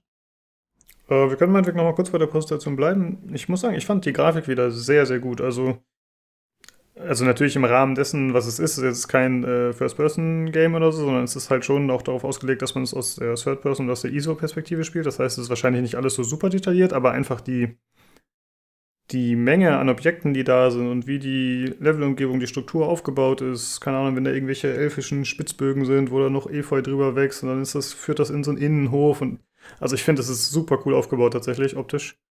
Und äh, ich finde auch, dass es tatsächlich aus der Third-Person-Ansicht, also der Sven Wink hat das hauptsächlich so gespielt, dass er irgendwie den Charakteren so ein bisschen über die Schulter geschaut hat. Mhm. Was ich, glaube ich, nie so spielen würde, aber es ja, sieht ich, überraschend das, gut aus. Hm? Ja, und ich habe mir auch, also ich habe mir ganz ehrlich, als ich das gesehen habe, habe ich mir auch so, mein erster Gedanke war, hoffentlich kannst du das eben auch ähnlich wie Dragon Age dann aus der Perspektive vielleicht auch mit WASD steuern. Also, das fände ich schon cool, wenn es gehen würde, weil entweder, also wenn du wirklich nur, er hat ja nur rumgeklickt. Und wenn du halt aus der Perspektive mit rumklicken, also mit so, du läufst dahin, wo du Klicks spielst, dann musst du halt ständig klick, klick, klick, klick, klick. Und dann läuft er immer so in so Stückchenweise, ne, weil du kannst mhm. ja nur fünf Meter vor dir sehen, das ist total beschissen. Ähm, das heißt, wenn sie dir die Option geben, dass du aus der Perspektive spielst, dann sollten sie dir dafür halt wirklich, kannst du genauso machen wie in Dragon Age, da war es auch kein Problem, so eine WASD-Steuerung geben und ähm, aus der ISO-Perspektive kannst du dann klicken. Das wäre meine präferierte Art und Weise zu steuern. Aber da muss man mal gucken, was dann letztendlich da ist. Ähm, sehe ich grundsätzlich erstmal ähnlich, aber ich glaube, dass es so super easy ist, würde ich jetzt auch nicht von ausgehen. Man hat ja zum Beispiel gesehen, dass die Charaktere dann irgendwie auf Dächer draufklettern können. Ja, dann geht, klettert hier über eine Kiste, quasi automatisiert, weil du einfach auf das Dach draufgeklickt hast und dann suchen die sich halt einen Weg nach oben. Mhm. Wenn du jetzt sagst, okay, ich muss das äh, aus der äh, Third Person selbst machen, dann ist es vielleicht gar nicht mehr so einfach, weißt du? Also bei, bei Dragon Age zum Beispiel war es so, dass du, du konntest mit WASD laufen, aber du musstest zum Beispiel zum Umschauen, musstest du immer noch äh, rechts klicken mit der Maus. Und dann auch, wenn du irgendwas wie eine Leiter benutzen wolltest, musstest du die auch anklicken. Also sobald du die rechte Maustaste losgelassen hast, hattest du wieder einen Mauscursor. Verstehst du? Also du mhm. konntest quasi immer hin und her wechseln. Und wenn du irgendeine Spezialaktion gemacht hast, musstest du das genauso mit Klicken machen wie aus der ISO-Perspektive. Ich glaube schon, dass das geht. Okay. Ähm, aber du hast schon recht, ich meine, wenn die das noch nie so gemacht haben, dann sind da sicherlich irgendwelche Stolpersteine drin, auf die man jetzt nicht so einfach kommt. Aber wie gesagt, einfach von der Steuerung her würde sich das dann wahnsinnig viel intuitiver anfühlen. Ansonsten wäre es bei mir so, ich würde dann einfach in der ISO-Perspektive bleiben, auch wenn es wirklich cool aussieht. Äh, deswegen wäre es schade, es nicht zu haben. Ähm, aber es, also von der Steuerung, das sah furchtbar aus. das stimmt schon, ja. Es äh, wirkte nicht so smooth, wie, wie er das gespielt hat dann, ne? Jo. Äh, ähm. ja, ansonsten äh, optisch super gut äh, und was ich tatsächlich optisch auch super, man, man, hm. man, sollte noch dazu sagen, dass bei den äh, Dialogen haben wohl noch sehr viele Animationen gefehlt. Also mhm. das sah alles auch, das hat man auch gesehen, das sah alles noch sehr hölzern aus und so. Und ähm, da haben irgendwie, ich habe es in den Kommentaren angelesen, äh, hat jemand geschrieben, dass sie schon gesagt haben, dass da noch Mocap-Animationen und sowas dazukommen, die einfach noch nicht in der Version drin waren. Ja, genau. Ähm, ja, grundsätzlich sind äh, diverse Dinge passiert, die nicht so vorgesehen waren oder die halt noch nicht fertig waren. Er hat ja ab und zu auch mal gesagt, ähm, es gab halt ab und zu mal Bugs, es gab auch mal einen Absturz zwischendurch.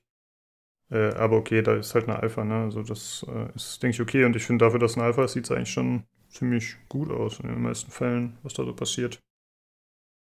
Äh, ja, und ich fand nicht nur die Grafik cool, sondern tatsächlich auch, äh, wie das genutzt wird, dass man zum Beispiel mit der Umwelt dann interagieren kann. Mhm, ja, ähm, also es gibt viele Wege, wie du bestimmte Missionen angehen kannst. Im Grunde auch ein bisschen wie in Original Sin 2. Es gibt, äh, also es gibt alternative Wege, die du eben nutzen kannst. Du kannst äh, richtig kreativ werden. Es gab da so eine Szene, da hat er so Kisten aufgestapelt äh, und dann irgendwie hat er die halt aufeinander gepackt und dann ist er von den Kisten äh, auf so einen äh, Vorsprung gesprungen, wo er sonst halt nicht hingekommen wäre. Und äh, da gab es diverse Szenen, die halt äh, darauf basiert haben. Ich fand zum Beispiel auch cool, dass er in den Dungeons, äh, wie er da Licht gemacht hat. Also es gab zum einen so eine, ich glaube, dunkle Elfe war das, eine Charakterin, die hat halt äh, Nachtsicht. Das heißt, mit der äh, siehst du halt gut, wenn du die auswählst, was natürlich ziemlich gut ist. Aber es gab halt auch die Möglichkeit, dass er mit seinem Magier da äh, Fackeln angezündet hat und dann hat er sich selbst äh, eine Fackel geholt und hat dann an der Fackel an der Wand hat er seine Fackel entzündet und dann ist er halt dadurch damit durch den Dungeon gelaufen. Ziemlich cool. Jo.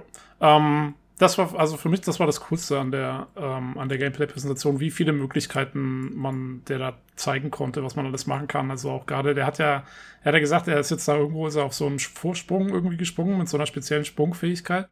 Und er hat ja gemeint, er hat dadurch irgendwie quasi das halbe Level umgangen, so ungefähr. Also äh, sehr viele Gegner umgangen und so. Und dann kannst du auch noch, es gibt auch eine Schleichmechanik. Ähm, also ich glaube, da wird man sehr viel Freiheit haben, wie man da vorgeht. Das, äh, das sah wirklich cool aus. Also gerade für so ein, für so ein isometrisches äh, Rollenspiel nicht schlecht. Ähm, ja. Das Einzige, was ich kurz sagen, also was mir überhaupt nach wie vor nicht gefällt, schon der ersten Präsentation nicht gefallen hat, ist diese Sprunganimation, dass die alle so wahnsinnig springen können. Das sieht so, weil das Spiel ist ja an sich, sieht ja eher, sagen wir mal, so realitätsnah aus und so, ne? Und so ein bisschen gegroundet irgendwie alles. Äh, aber die springen rum wie in so einem Comic, finde ich immer. Und dann auch, äh, wenn sie aufkommen irgendwo, dann ist auch, kommen so riesen Staubwolken unter ihren Füßen hoch und so. ja. Mhm. das, das sieht wirklich mhm. komisch aus. Ähm, jo, ja, das sieht schon äh, ein bisschen übertrieben aus, aber die ist ja ein bisschen mit eingebunden, dass die halt so Fähigkeiten haben, ne, die benutzen. Also ich meine, ja, die ja, können nee, halt zaubern, so, dann können sie ja, auch halt springen. Ja, aber, aber eben auch, wenn sie keine Fähigkeit. Also bei den mhm. Fähigkeiten, okay, kann ich sagen, gut, die hat jetzt irgendwie diesen Spezialsprung und dann sieht es cool aus, das kann man machen. Aber wenn sie normal springen, ist es auch, und das fand ich, äh, ja, bisschen ja, okay. blöd. Ja, ja, verstehe ich. Ähm, also man hat auch äh, gesehen, also er hat das nicht so optimal gespielt, obwohl er das ja mehr oder weniger in- und auswendig kennt, hat er viele Fehler gemacht, wie auch schon in der ersten Präsentation. Und äh, dadurch ko konnte und musste er dann andere Wege zeigen. Und ich habe mich schon gefragt, ob er das vielleicht ein bisschen extra macht, weißt du? Um quasi die, äh, um äh, ja, aufzuzeigen, dass es dann Alternativen gibt, wenn man Fehler macht oder wenn man etwas anders angehen muss. Hat ein bisschen auf mich fast so gewirkt, aber eigentlich glaube ich nicht, dass er solche Methoden wählen würde.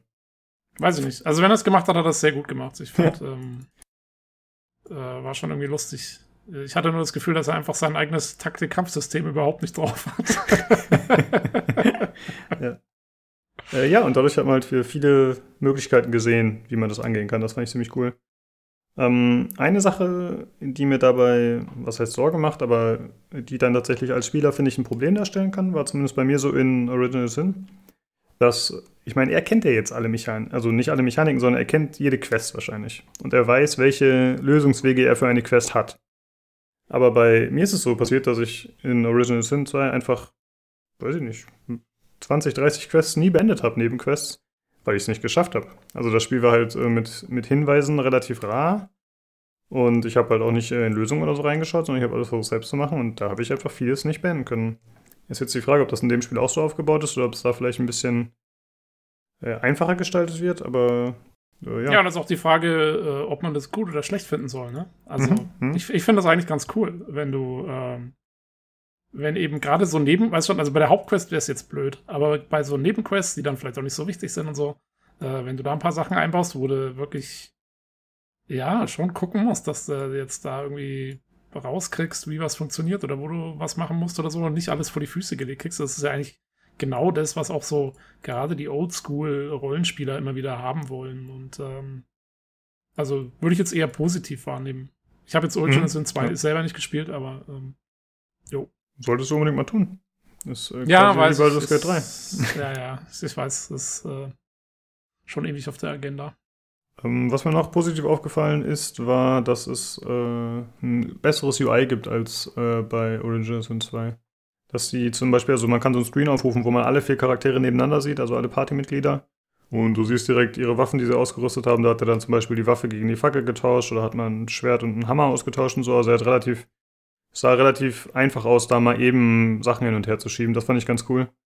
Und man hat noch gesehen, in so einer späteren Szene, da äh, sind die in so einer Spinnenhöhle gewesen und da waren halt so, ja, so Spinnennetze, wo die drüber gelaufen sind und der eine hatte anscheinend so Stiefel, mit denen man über die äh, Spinnenweben drüber laufen kann, ohne hängen zu bleiben. Und man kann Gegenstände werfen und dann hat er halt die Stiefel zu dem anderen rübergeworfen und der ist dann damit darüber gelaufen. Fand ich ganz cool, dass man solche Sachen okay. machen kann. Ja. ja. Habe ich gar nicht gesehen. Ganz nett auf jeden Fall. Äh, und also es sah sehr interaktiv aus, das auf jeden Fall. Ja. Also ich bin äh, deutlich überzeugter als vorher. Also ich, ich meine, mir war klar, es ist ein gutes Spiel oder, oder ich will es haben. Aber es sieht äh, auf jeden Fall super cool aus schon wieder. Sehr spaßig. Ja. Gut, äh, wenn ihr nichts mehr dazu habt, würde ich sagen, machen wir weiter mit der EA Play. Äh, da war einiges zu sehen. Was? Ähm, ja, aber das meiste war Schrott. ja, okay. Entschuldigung. Ja, der ich greife ja, vor. Ist berechtigter Einwand vielleicht, ja. äh, ich, ich wollte erstmal ein paar grundsätzliche Sachen sagen zur Show. Ähm, zum einen haben sie äh, mehrfach betont, dass EA und Steam jetzt zusammenarbeiten und dass dann die Titel, die da gezeigt wurden, auch bei Steam verfügbar sein werden. Also da haben sie äh, ja einen Fokus drauf gelegt. Ähm, und den Rest können wir eigentlich gleich im Fazit noch besprechen. Ähm, dann würde ich sagen, fangen wir mit den Spielen. Und zwar wurde gezeigt It Takes Two. Das ist ein Koop-Abenteuer von den Hazelight Studios. Das sind die, die eben auch Way Out gemacht haben. Das Spiel soll 2021 erscheinen. Und äh, man spielt das Mädchen Rose, deren Eltern äh, in Puppen verwandelt werden, durch einen Fluch sozusagen. Und man möchte das natürlich rückgängig machen und ist dann mit den Puppen, also mit den Eltern anscheinend unterwegs und äh, ja, schlägt sich durch, um das eben zu machen. Und das Ganze scheint so einen ja, märchenhaften, traumartigen Stil zu haben. Es gab da leider nicht so viel zu sehen, eher so Konzeptarts und so. Macht aber einen interessanten Eindruck, würde ich sagen. Was sagt ihr dazu? Ja, es war noch eines der interessanteren Titel in dieser Show. Ähm, wobei es, wie du sagst, das stand ja wohl noch sehr am Anfang. Ich meine, man hat viel Konzeptart und sowas gesehen und, ähm, und es war auch, sagen wir mal, wie die meisten Sachen in dieser Show, mir war es zu, das ist irgendwie, ich habe, also das sind alles so, so diese ganzen Family-Friendly Projekte, die sie jetzt da haben. Mhm. Ähm, ja, also mich hat es nicht so angesprochen. Ich mein, bin da nicht so das Publikum dafür. Ja, ich glaube, spielen würde ich tatsächlich auch nicht. Also ich fand nur, es sah cool aus, aber ob ich spielen würde. Ja, ja. aber also ich finde halt auch, das ist alles so ein bisschen arzi-fazi und äh, ja, immer, also so, ich meine, das ist ja toll, das ist alles super kreativ und so, das sehe ich schon. Aber, hm, also mir waren, und das gilt für die meisten Sachen irgendwie, ähm, das ist zu abgefahren irgendwie, zu, zu weit draußen. Hm, ja, verstehe ich. Äh, ja, dann machen wir direkt weiter mit dem nächsten Spiel, Olli? was auch. Hast du Ja, ähm, ich weiß nicht, ob ich jetzt den, den, Punkt jetzt schon bringen soll. Ich fand jetzt die, die, die äh, ganze EA-Präsentation gar nicht mal so schlecht, wie jetzt alle äh, meinen und ihr auch noch. Ich meine, es waren vielleicht Titel dabei, die, der, wo ich persönlich auch jetzt kein großes Interesse dran habe, ne? Wie zum Beispiel dieses Arzi, Fazi-Titel, wie du schon gesagt hast. Aber immerhin waren es mal solche Titel und nicht jetzt äh, gleich das neue Battlefield und hast du nicht gesehen, weißt du? Ja, ähm, aber weißt du, irgendwie, ich fand also die Sony-Präsentation war damit jetzt auch schon so voll gestopft. Ich glaube, ich hatte vielleicht auch einfach so ein bisschen. Ja, das kann sein, dass du das sagst, okay, das war too much davon Relation gesehen. Aber sonst, ich meine, es waren vielleicht bis auf einen Punkt, auf den wir noch kommen werden, ne, äh, die, die Highlights ein bisschen arm bei der EA Play. Mhm. Weil kein neues Need for Speed, also die gro großen Franchises waren jetzt nicht so da, bis auf Need jetzt wieder ein neues FIFA. Das Highlight, auf das alle gewartet haben. Ja, aber bis auf, aber es geht auch darum, dass du natürlich mal wieder versuchst, auch die, die, ähm, äh, die großen Franchise-Namen zu bringen und gucken, ach, klappt jetzt diesmal besser, so nach dem Motto. Oder bei Battlefield guckt auch jeder, ach, diesmal auf die Reihe Neue, da sind ja auch schon Gerüchte im Umlauf, geht doch wieder in die Moderne wieder rein und sowas und ein Relaunch ist geplant und jetzt bringen sie es auf Steam ja auch ihre alten Teile raus, die äh, ausgerechnet die Teile, die in der Moderne gespielt haben, denken sie heute auch schon wieder ihren Teil. Also das, das, äh, die Sachen wurden alle nicht zu sehen. Ne? Das sind jetzt die großen Namen gewesen. Ist auch Need for Speed ist noch ein großer Name, auch wenn die letzten Video äh, Sachen, die rauskamen, jetzt nicht dolle waren. Ne? Ähm, Finde ich zumindest. Äh, das haben sich ja alles gespart. Die waren ja alle nicht zu sehen, ne? Ja, aber das war Und, doch genau das. Hm? Also, das war, für mich war es auch so das Ding, so, ja, ich meine, sorry, wir machen jetzt tatsächlich schon die allgemeine Besprechung, aber das ist ja okay. Ähm, also ich hatte so das Gefühl, so, ja, okay, also EA macht ein Jahr Pause, Leute. Mhm. Ähm, das war, nee, das war wirklich, also das war mein, weil, guck mal, wo war, wo war irgendwas richtig Cooles von, von DICE? Ja, das mhm. Einzige, was wir von Respawn gesehen haben, war, war das ganze Apex Legends neue Season-Zeug, auf mhm. das sie 20 Minuten rumgeritten haben. Ja. Ähm, und, und, und, äh, wo war BioWare, wo war, weißt du, die ganzen großen. Ja, BioWare war da, ne? BioWare ah, war ja, da. Ja, mit, mit zwei Bildern oder so, ja. die man irgendwie, wo, also, also es war wirklich so, so, ja, wir machen jetzt mal, dieses Jahr gibt's nichts. Ne? Und dann, wenn die neuen Konsolen da sind, dann kommen sie ja vielleicht wieder stark zurück, kann ja sein. Aber also. Ja, äh, ich weiß nicht. Vielleicht bin ich auch deswegen nicht enttäuscht. Ich habe auch nichts erwartet, weißt du? Also ich äh, habe eigentlich auf einen Titel äh, war ich, äh, weil wir schon im Vorfeld wusste und den Trailer gesehen hatte, da kommen wir wahrscheinlich auch gleich zu, ne? Das wollte ich sehen und der Rest war mir eigentlich ziemlich wumpegal erstmal und das ja, dann kann auch später gepasst. kommen. Dann, ja, dann, ja. dann warst du genau richtig bedient. Jo. Ja, okay, da ich hatte schon gehofft, dass, weiter.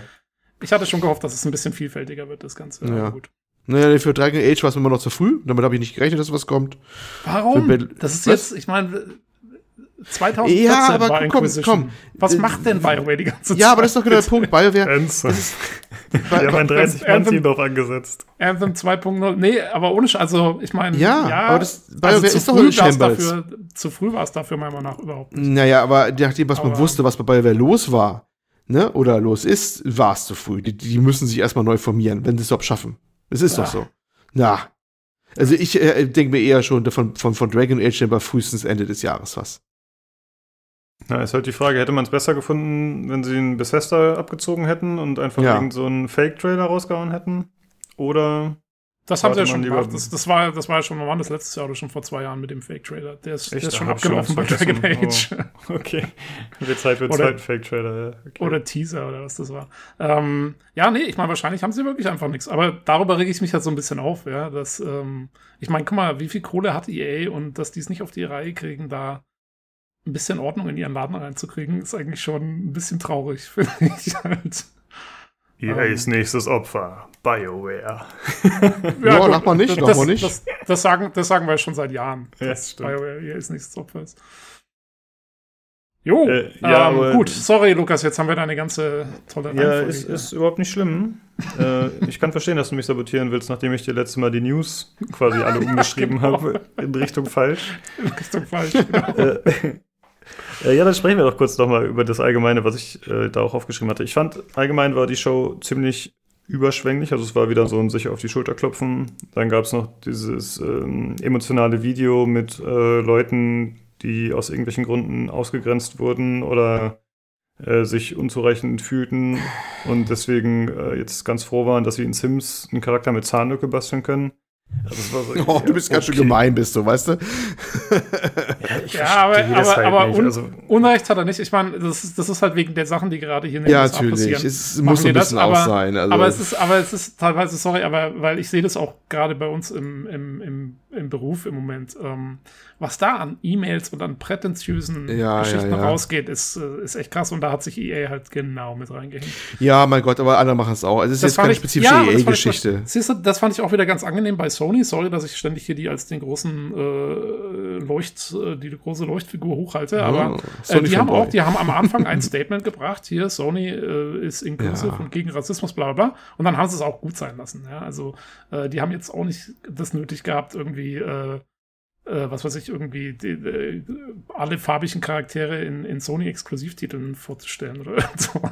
Halt, ich fand auch, die haben das besser hinbekommen, äh, das mit unterzubringen. Und ich, das, also ich meine, genau, Lukas, das, das, haben die besser hinbekommen. Die haben eine weiße PlayStation 5 vorgestellt und dann war das Statement klar, nicht wahr? genau, ja. Das hat mich direkt Hallo? begeistert. Schwarz und weiß, ja. Die kommen Stimmt. zusammen, diese Farben Stimmt. kommen zusammen in Oh, deep. Die. Oh, da hätte man mal eine Pressemitteilung schreiben sollen.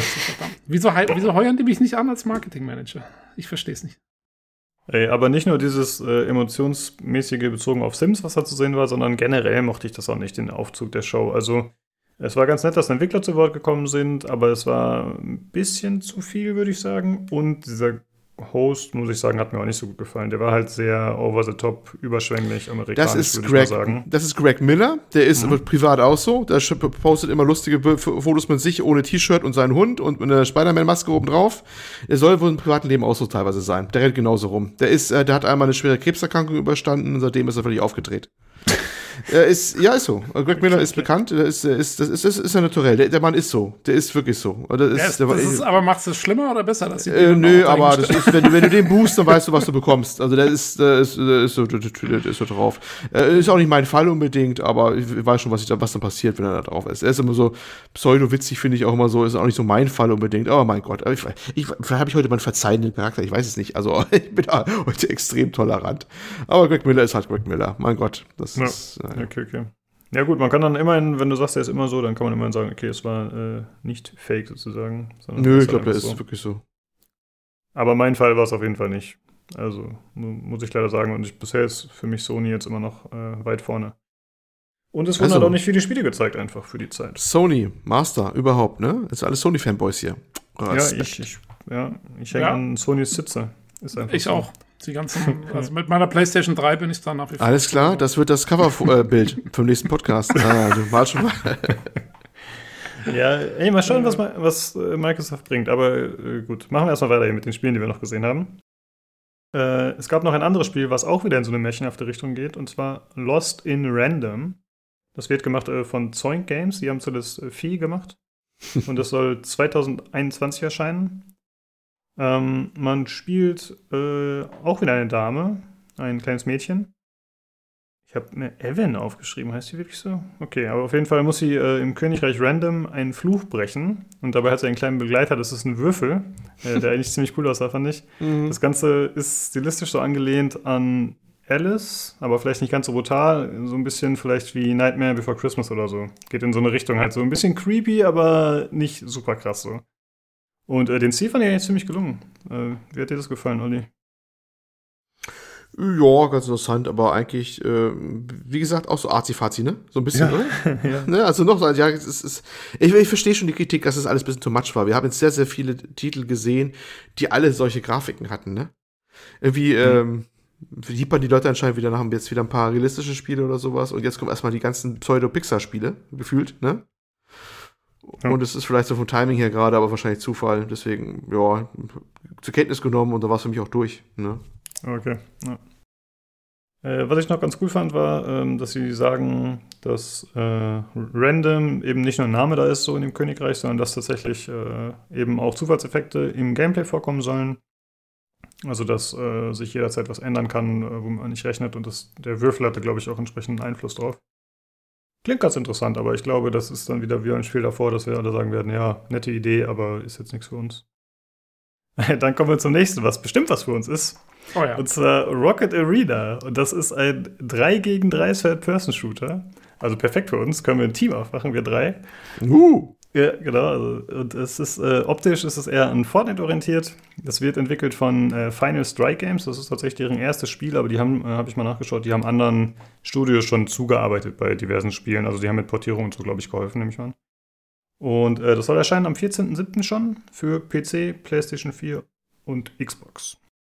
Ja, und ist es nicht so, dass es also ein, ein quasi Online-Shooter-Ding, aber es gibt nur Raketenwaffen oder so. So habe ich das verstanden. Deswegen ja. heißt es ja auch Rocket Arena, ne? Weil alles ist irgendwie genau. mit Raketen. Genau. Ähm, auch quietschbunt ja. wieder, ne? Nochmal ein quietschbunter Titel, ja. Mhm, genau, aber immerhin eher so ein ja, anderer Comic-Look. Nicht ganz so creepy, aber ja, wie gesagt, Fortnite-Look würde ich sagen. Also es geht klar in die Richtung. Jo. Ähm, ja, das, man ist halt mit, wie du schon sagst, man kämpft nur mit Raketen. Die Charaktere sind relativ mobil, sie haben ihre eigenen Spezialfähigkeiten, die sie benutzen können. Und ähm, anscheinend ist es so, dass die Raketen dazu da sind, die Gegner aus der Arena zu äh, schießen. Also ich bin mir nicht so 100% sicher, aber ich habe so interpretiert, weil da sieht man teilweise, dass die durch so eine Levelgrenze rausgedrückt werden und dann sind sie halt raus. Also über Super Smash Bros. Genau, genau. Also ich, ich weiß oh. nicht, ob es auch Raketenschaden gibt. Wahrscheinlich gibt es verschiedene Modi, aber ähm, ja, das war da in dem. Äh, also quasi gewaltfrei, weil die sterben wirklich nie, wa? Die werden rausgedrückt und fertig. Stimmt, ja. Die werden nur ausgeschlossen. oh Gott, doch viel grausamer. Oh Gott. äh, ja, aber ist also, doch, aber ist doch, wenn es auf so eine, auf so eine Teen, Teenager-Audience ausgelegt ist, dann ist das doch sehr, sehr gut für die. Das ist doch genau das, was sie im echten Leben auch machen. Ja, genau. Das äh, ja, die Charaktere wirkten teilweise ziemlich uninspiriert, finde ich. Also keine Ahnung, man sieht halt die Amazone, man sieht äh, den Forscher, keine Ahnung, also es war halt einfach, es sind einfach nur irgendwelche Skins, also ich fand nicht, dass es jetzt irgendwie super cool wirkte. Äh, muss man vielleicht mal sehen, was sie für Fähigkeiten im Speziellen noch haben, vielleicht ändert das ein bisschen was. Aber was ich tatsächlich ganz cool fand, waren die Leveln, also die Arenen, da gab es halt so dynamische Elemente, also es gibt viel in der Arena, was sich bewegt, was dann wahrscheinlich auch dazu führt, dass die Kämpfe immer ein bisschen shiften, je nachdem, was da passiert. Das sah ganz nett aus. Und die Level sind halt auch alle mit verschiedenen Thematiken. Also, keine Ahnung, da gibt es irgend so ein äh, Azteken-Level und äh, verschiedene Sachen einfach. Ähm, das sah ganz okay aus, würde ich sagen. Aber für mich sah das eindeutig aus wie ein Free-to-Play-Spiel. Hätte ich sofort gesagt, wenn man mich fragt, was kostet das? Free-to-Play. Aber es kostet äh, auf dem PC, soll es 30 Euro kosten. Echt? Ja. Ähm, okay. Ja. Wundert mich auch. Mhm. Äh, was meint ihr? Äh, hat das, wird das Spiel was oder ist das eher so, oh shit, Fail mit Ansage? Hm. Ich glaube, also, ich meine, wie gesagt, ich glaube, es ist halt wirklich auf eine sehr junge äh, Zielgruppe zugeschnitten und äh, ja, komm, mit denen kannst du alles machen. Ja, es ist immer ist schwer, es ist schwer, sowas im Vorfeld zu sagen, ob das mit dem Publikum resoniert oder nicht, finde ich. Ne? Ja. Also hätte mir einer mal früher gesagt, dass der Multiplayer-Part von Fortnite eines der größten Spiele aller Zeiten wird vom Umsatz her, die wahrscheinlich auch gelacht.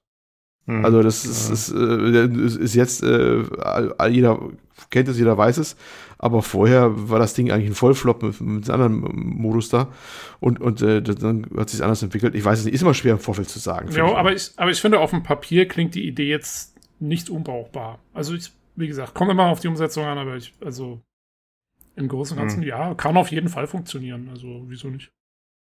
Also ich muss sagen, für mich klingt noch am besten eben, dass du es nicht äh, primär darum geht, die Gegner zu töten, wenn das wirklich so sein sollte, sondern dass man sie halt aus der Arena schießt, also dass das so ein bisschen Alleinstellungsmerkmal ist, weil ich finde, ansonsten wirkt das ziemlich generisch.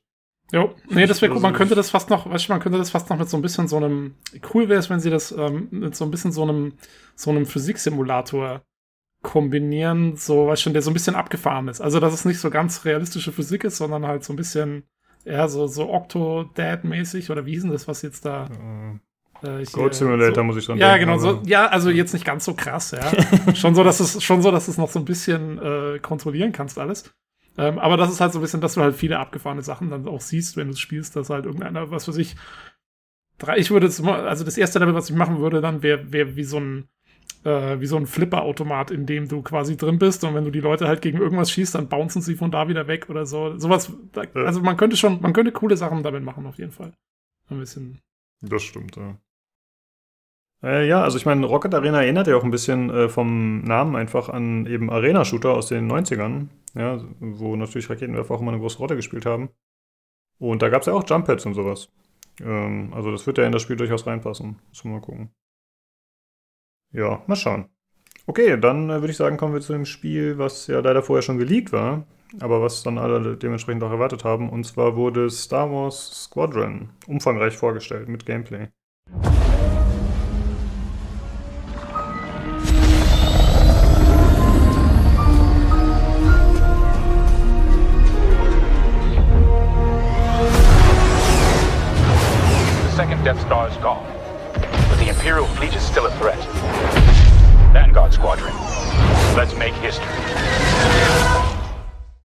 Tobi, du bist da ja ein bisschen mehr in der Materie drin.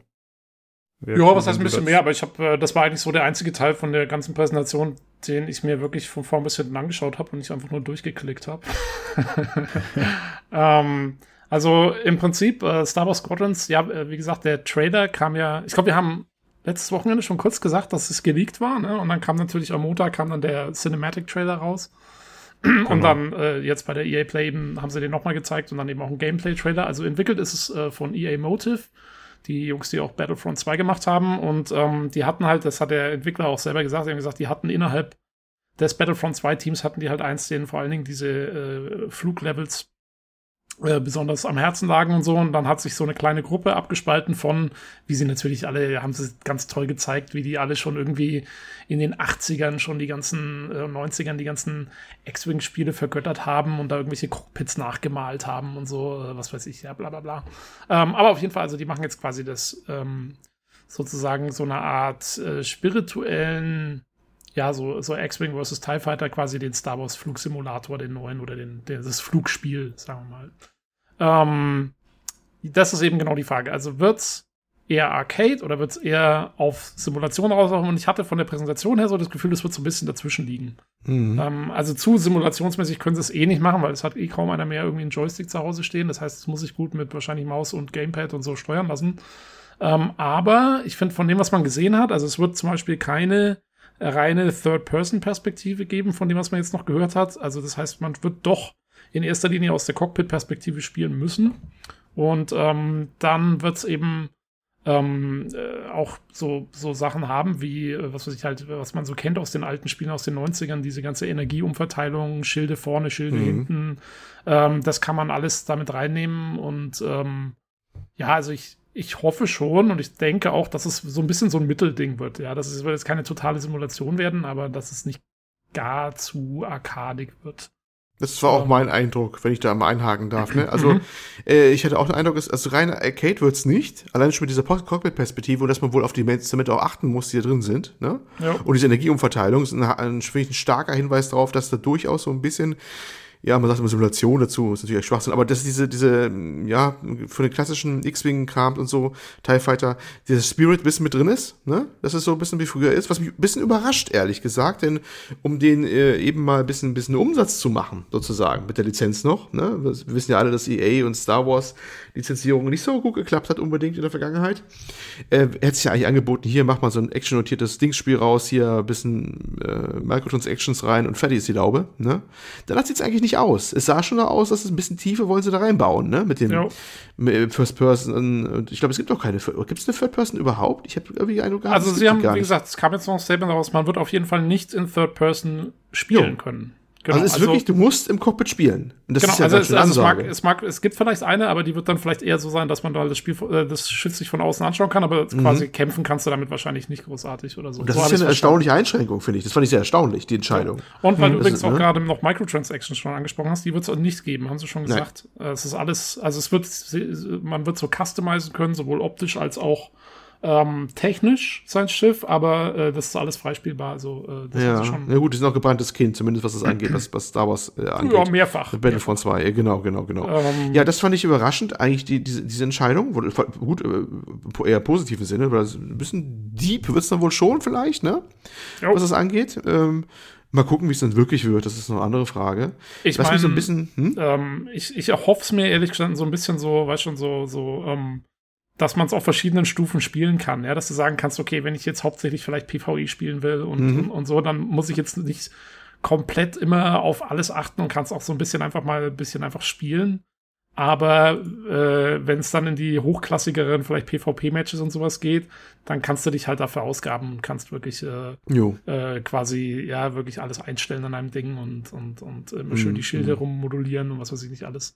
Ja, aber mach erstmal weiter. Du wolltest noch was einen Schwung zu erzählen. Ich, ja Übrigens, also ich bin mal gespannt, wie das dann im TIE Fighter machen, weil der hat gar keine Schilde. Wie willst du ja. denn? Ja. Das, ist immer, das war immer schon das Problem, wenn du das, das nachbauen willst in, im Spiel, äh, wie du den TIE Fighter äh, halbwegs balanced machst. Weil im Filme sind es ja eigentlich nur Kanonenfutter, ne? Mehr oder minder. Eben. Also, und, ähm, und da mussten sie, müssen sie eine reale Chance haben, wenn es Spaß macht. Also es musste, musste, da haben aber schon die, die Vorgeneration der Entwickler Probleme mit gehabt, das immer dann so einzubauen. Ja. Ähm, jo, äh, dann, äh, was wissen wir noch? Also es, äh, es wird eine Singleplayer-Kampagne geben, äh, mit der man anfängt und äh, das Spiel spielt nach Episode 6, also nach der Schlacht von Endor, äh, also nach der Originaltrilogie, zum anscheinend so ein bisschen zum gleichen Zeitpunkt wie Battlefront 2 die Singleplayer-Kampagne ja auch gespielt hat, ne? Ähm, und man kann, also die Kampagne wird aus zwei Perspektiven stattfinden. Das heißt, man spielt zwei Hauptcharaktere im Wechsel. Einen, der für die Rebellen bzw. die aufstrebende neue Republik fliegt und der andere halt fürs Imperium oder für die Reste des Imperiums. Ähm, und so wird eine Story erzählt aus diesen beiden Blickwinkeln. So habe ich das zumindest irgendwie verstanden. Ähm, und äh, wie groß jetzt diese Singleplayer-Kampagne äh, wird. Dazu gab es ja schon sehr viele Spekulationen. Die erste Pressemitteilung, die sie gemacht hatten, äh, ließ so ein bisschen darauf schließen, ja, es wird eher halt auf Multiplayer ausgerichtet und wir machen so ein bisschen so eine Kampagne dazu, so eine kleine. Äh, jetzt bei der Präsentation haben sie es so dargestellt, dass man mit dieser Kampagne quasi anfangen soll und dann von dort aus eben in den Multiplayer-Modus dann geführt wird danach.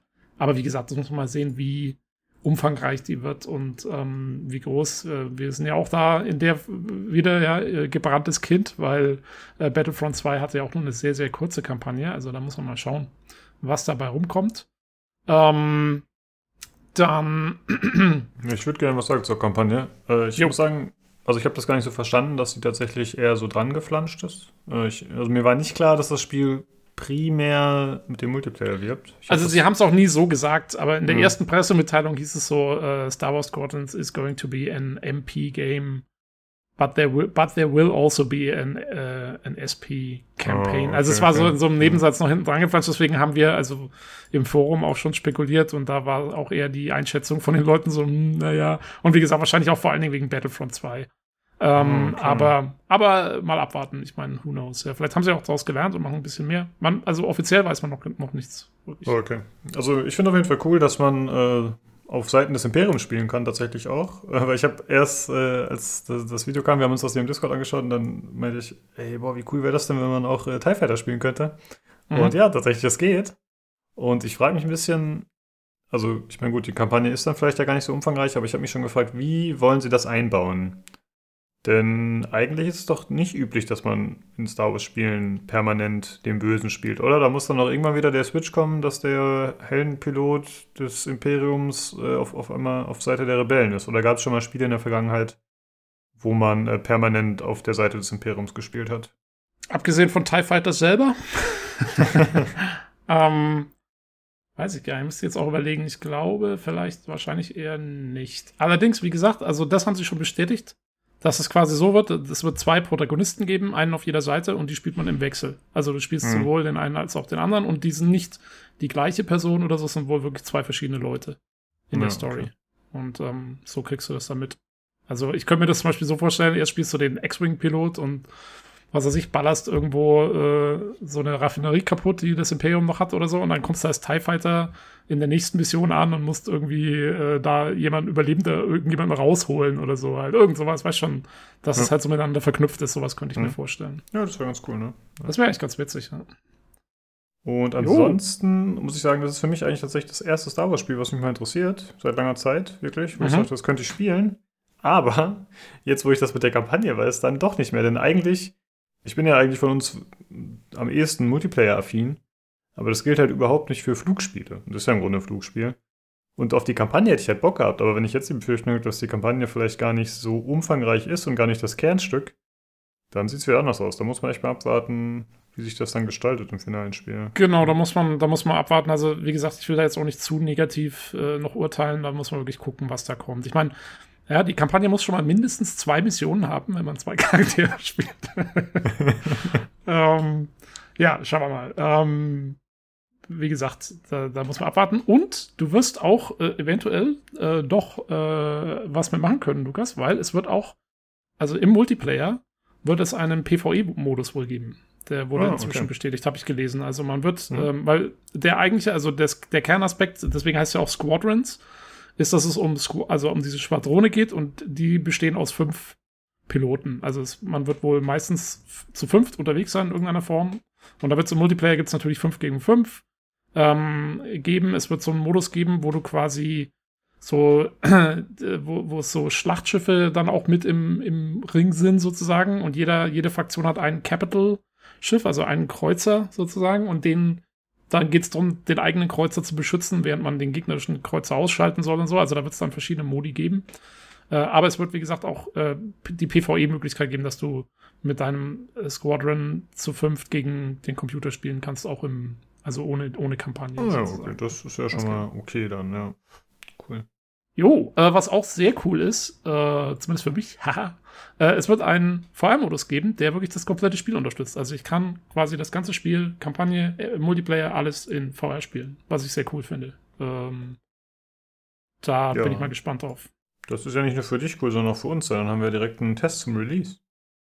Äh, hoffentlich, ja, wenn ich, wenn ich Zeit habe. Ich glaube, es soll ja am 2. Ja. Oktober rauskommen. Das ist bei mir immer so ein bisschen so eine schwierige Periode im Jahr, wo viel los ist.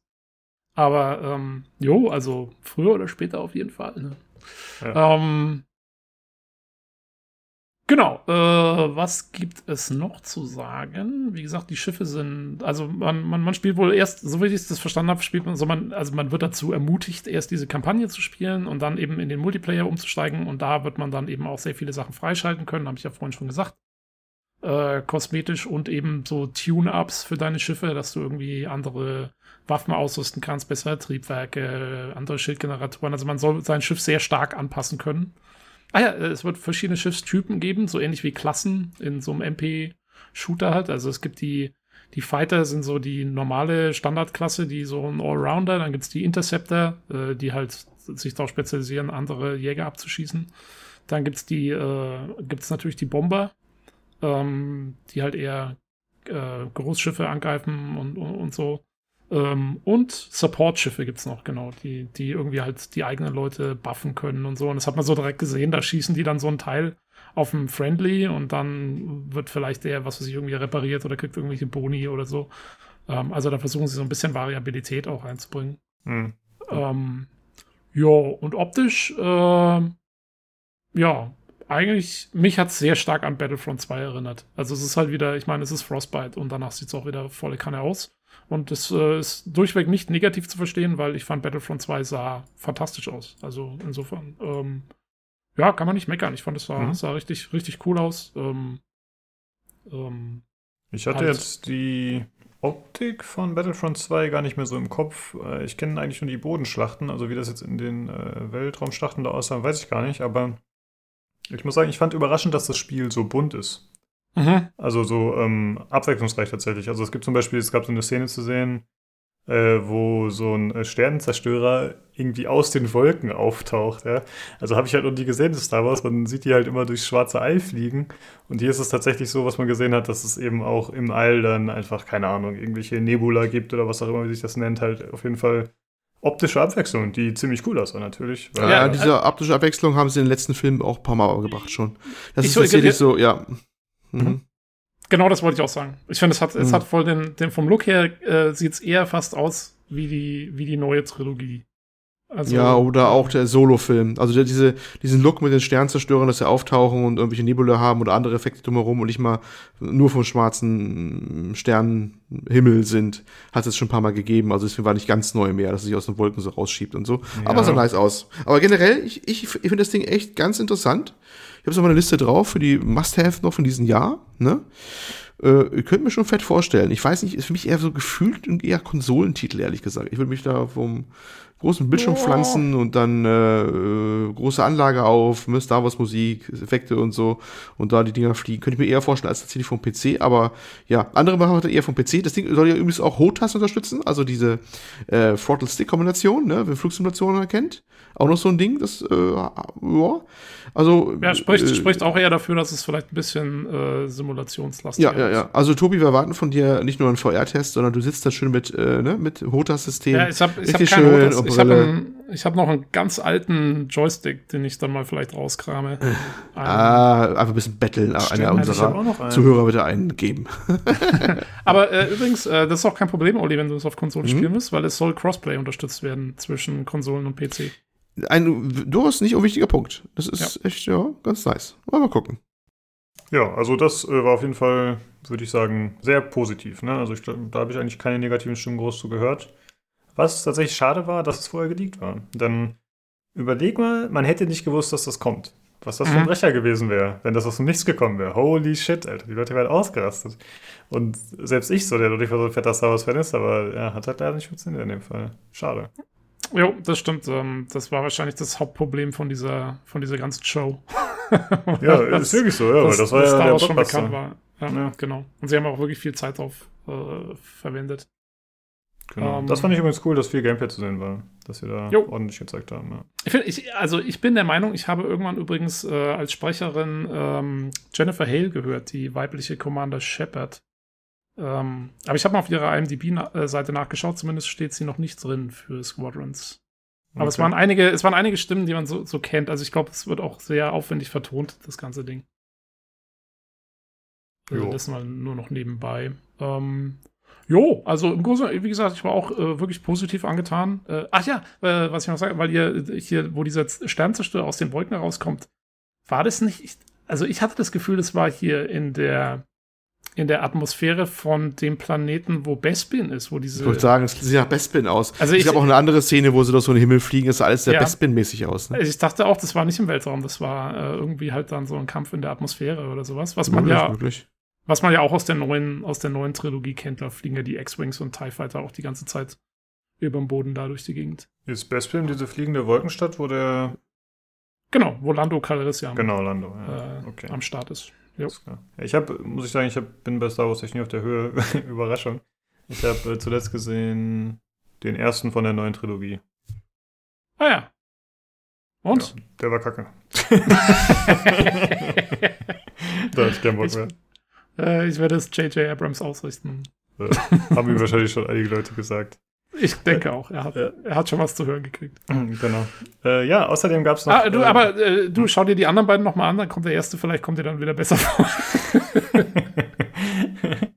ja, das sind die Lage auch sehr gespalten, aber ich glaube, das ist äh, dann ein Thema für den Star Wars Spezialcast. Ja, äh, ja. dann äh, gab es noch diverse andere Sachen zu sehen, die wir relativ schnell abhaken, weil halt noch nicht so viel da war. Ja, es gab einen FIFA, äh, einen FIFA-Trailer, der kombiniert war gleichzeitig mit Madden-Elementen, der war ja, FIFA und Madden halt, ne, also tolle Grafik, äh, kein Gameplay zu sehen, glaube ich, sondern nur so halt äh, Cinematic-Szenen sozusagen oder Ingame-Grafik, aber halt stilisiert und äh, war ziemlich cool geschnitten tatsächlich mit cooler Musik, hat mir eigentlich ganz gut gefallen, aber das war's dann auch schon. Dann äh, unterbrecht mich einfach, wenn ihr irgendwas wichtig findet. dann gab es äh, Skate Evolution, wurde angekündigt, also ein neuer Skate-Teil, was äh, ganz cool ist. Ich habe Skate zwar nie gespielt, aber es ist äh, interessant zu sehen, dass jetzt äh, anscheinend Extremsportspiele doch wieder ein bisschen nach oben kommen oder zumindest in Sachen Skating, nachdem ja letztens äh, das Tony Hawk Remaster Remake angekündigt wurde. Äh, dann, äh, ja, das wird Olli freuen. Äh, es ist eine Need for Speed Entwicklung, äh, das Flaggschiff von EA. Das wird von äh, Criterion entwickelt mal wieder. Das hat ja zuletzt hat das ein anderes Studio gemacht, aber jetzt übernehmen die das wieder. Und ja, Battlefield, Battlefield ist in Arbeit. Ja, ist jetzt auch keine Überraschung. Da wusste man ja schon, dass es erst 2021 kommen wird. Und dann gab es noch einen Dragon Age 4 Teaser, denke ich mal. Haben wir vorhin schon kurz erwähnt. Ähm, ja. Ja, das fand ich tatsächlich also, ganz cool. Hm? Da war nichts, nichts rauszulesen, oder? Das war einfach nur irgendwie ein so ein komisches Ding und dann war es wieder weg. Ja, genau. Da war jetzt nicht so viel zu sehen, aber es, ich fand es ganz nett, dass confirmed wurde sozusagen, dass da was in Arbeit ist. Es gibt es noch. Genau. Ich hatte ehrlich gesagt komplett vergessen, dass es schon mal einen Teaser-Trailer gab. Hatte ich gar nicht mehr im Kopf. Doch sogar, der war gar nicht mal so kurz. Mhm. Ähm, da hört man schon irgendwie äh, Solus, also einen Charakter, da, der erzählt da schon so ein bisschen, worum es gehen soll. Allerdings, ich glaube, dass zwischen diesem alten Teaser, der glaube ich auf irgendeiner, äh, wie sind die Dinger immer, diese, diese Awards, Games Awards, die im November mhm. sind? Genau. Äh, der vor zwei Jahren, glaube ich, da war dieser Teaser. Und in der Zwischenzeit, glaube ich, haben sie das Projekt schon wieder komplett gecancelt und irgendwie neu gestartet oder so. Also, äh, ja. Ja, das ist ja eine Praxis, die sich mit Ansem schon bewährt hat. Dass man auch alles einfach mal über den Haufen schmeißt. Ganz genau. Ja. Yikes. Ja, okay. Mal gucken. Sch schauen wir mal an. Genau, ja, unser Fazit zur Show haben wir eigentlich schon gebracht, ne? Ich würde sagen, damit ist das Ganze abgehakt, oder? Jo. Also, jo. Squadron's cool, Rest scheiße. Genau. Wie immer, wir sind so sehr differenziert unterwegs hier und äh, ja, ne? moralisch überhaupt überlegen und überhaupt, ja. Ich will einfach nur Giftpfeile verschießen. Dafür machen wir diesen Podcast seit 124 Folgen. Du willst einfach nur hassen, das ist dein genau, Hauptzweck. Ja. Finde ich gut. Äh, ja, und dann haben wir jetzt noch äh, zwei kleine Reviews. Ähm, und das erste wird uns der Olli vorstellen, das erste Spiel. Das heißt Among Trees.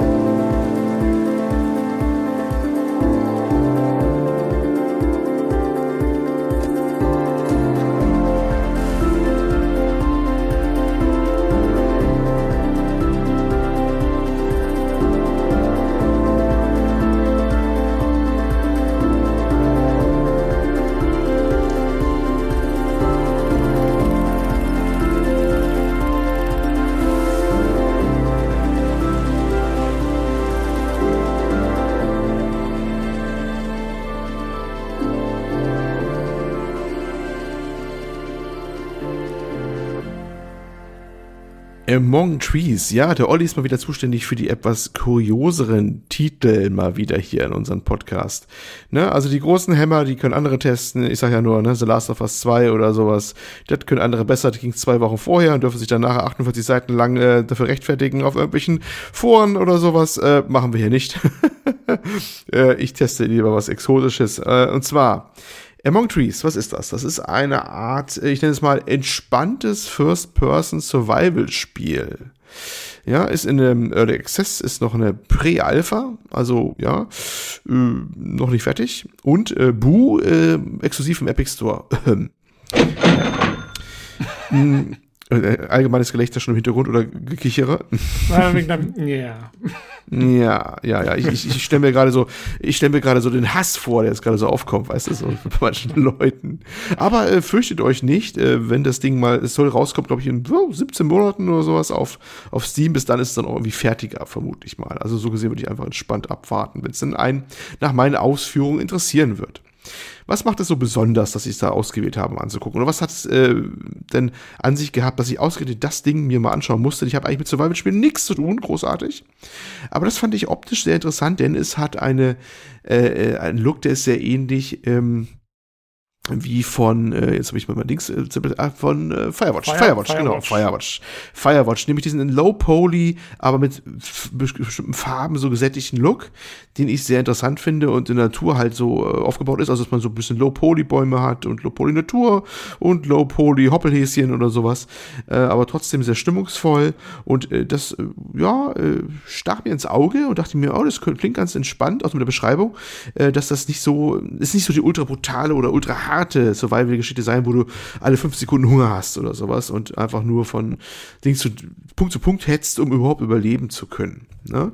Äh, was passiert da? Wie gesagt, ähm, Survival, man wacht einfach auf im Wald, ähm, in der Nähe ist eine kaputte Hütte. Man findet ein paar Planken, baut die erstmal fertig und von da aus äh, geht es dann weiter, dass man sich dann so quasi nach oben grindet mit äh, Sachen, die man dann weiter so sich erschließen muss und besorgen muss und ähm, ja, mit Werkzeuge bauen, die Hütte weiter ausbauen, die Gegend auch erforschen und all sowas.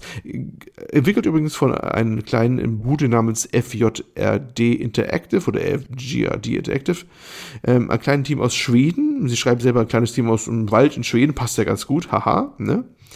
Ähm, und die wollten was wahrscheinlich so ihre Walderfahrung vielleicht so nachstellen. Ich weiß es nicht so. Schweden hat ja ganz viele Wälder. Aber das wäre doch cool, wenn das, ähm, das Endgame ist dann, dass du selber ein Computerspiel entwickeln musst. Uh, Verstehst du? Nice. Das dann wieder. Meta. Ja, ja, genau. Und dann machst du wieder Among Trees wieder im Spiel. Ja, ja, im genau. Spiel. Eben. Oh. Das, das ist das Oh, Ziel. das ist das ist wahrscheinlich das, das End- Endziel, wenn das aus, aus der Alpha oder Early Access raus ist, jetzt gerade damit quasi jetzt so entschlüsselt. Ja, das, ist dann auch so ein bisschen, das ist dann auch so ein bisschen bei No Man's Sky. Dann kannst du wieder von vorne anfangen. Wuhu! naja, gut. Ähm, ja, im Prinzip, ähm, äh, das, äh, ja, wie gesagt, ne, man macht seine Hütte erstmal fertig, dann zieht man halt los. Ähm, wenn man in die Umgebung loszieht, das Hauptproblem ist tatsächlich erstmal, es ist so ein bisschen zeitlimitiert. Klar, es sucht einen immer der Hunger heim. Äh, das ist ja erst, was bei so einem Survival-Spiel einen immer treibt. Am Anfang kann man halt nur das essen, was man halt so roh findet und nicht alles ist essbar. Und deswegen ist das Erste, was man sich eigentlich immer baut, eine Kochstelle, eine kleine Küche in, in, im, im, im Schuppen da, wo man lebt, zu Anfang. Damit man auch quasi die anderen äh, sonst giftigen oder nicht genießbaren Sachen auch dann irgendwann mal verarbeiten kann zu essen. Und zieht man durch die Gegend, erstmal hat man keine Karte, keinen Kompass, dann kann man quasi nur die Umgebung absuchen, weil die Orientierung fällt sonst schwierig.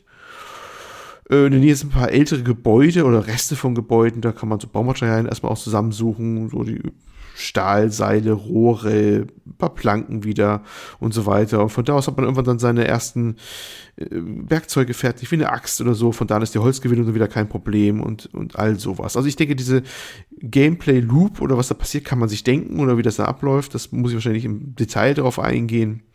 Ähm, ja. Ähm, was ist dann eigentlich das Besondere? Das ist eigentlich, wie ich echt gesagt, die, die Stimmung von dem, von dem ganzen Ding, weil die ist wirklich sehr, sehr, sehr schön. Man hat wirklich diese, diese Farben. Ich habe noch mal Screenshots ja bei uns hier im Blog, könnt ihr es natürlich nicht sehen, mitgeliefert, aber ihr habt es ja wahrscheinlich gesehen da unten.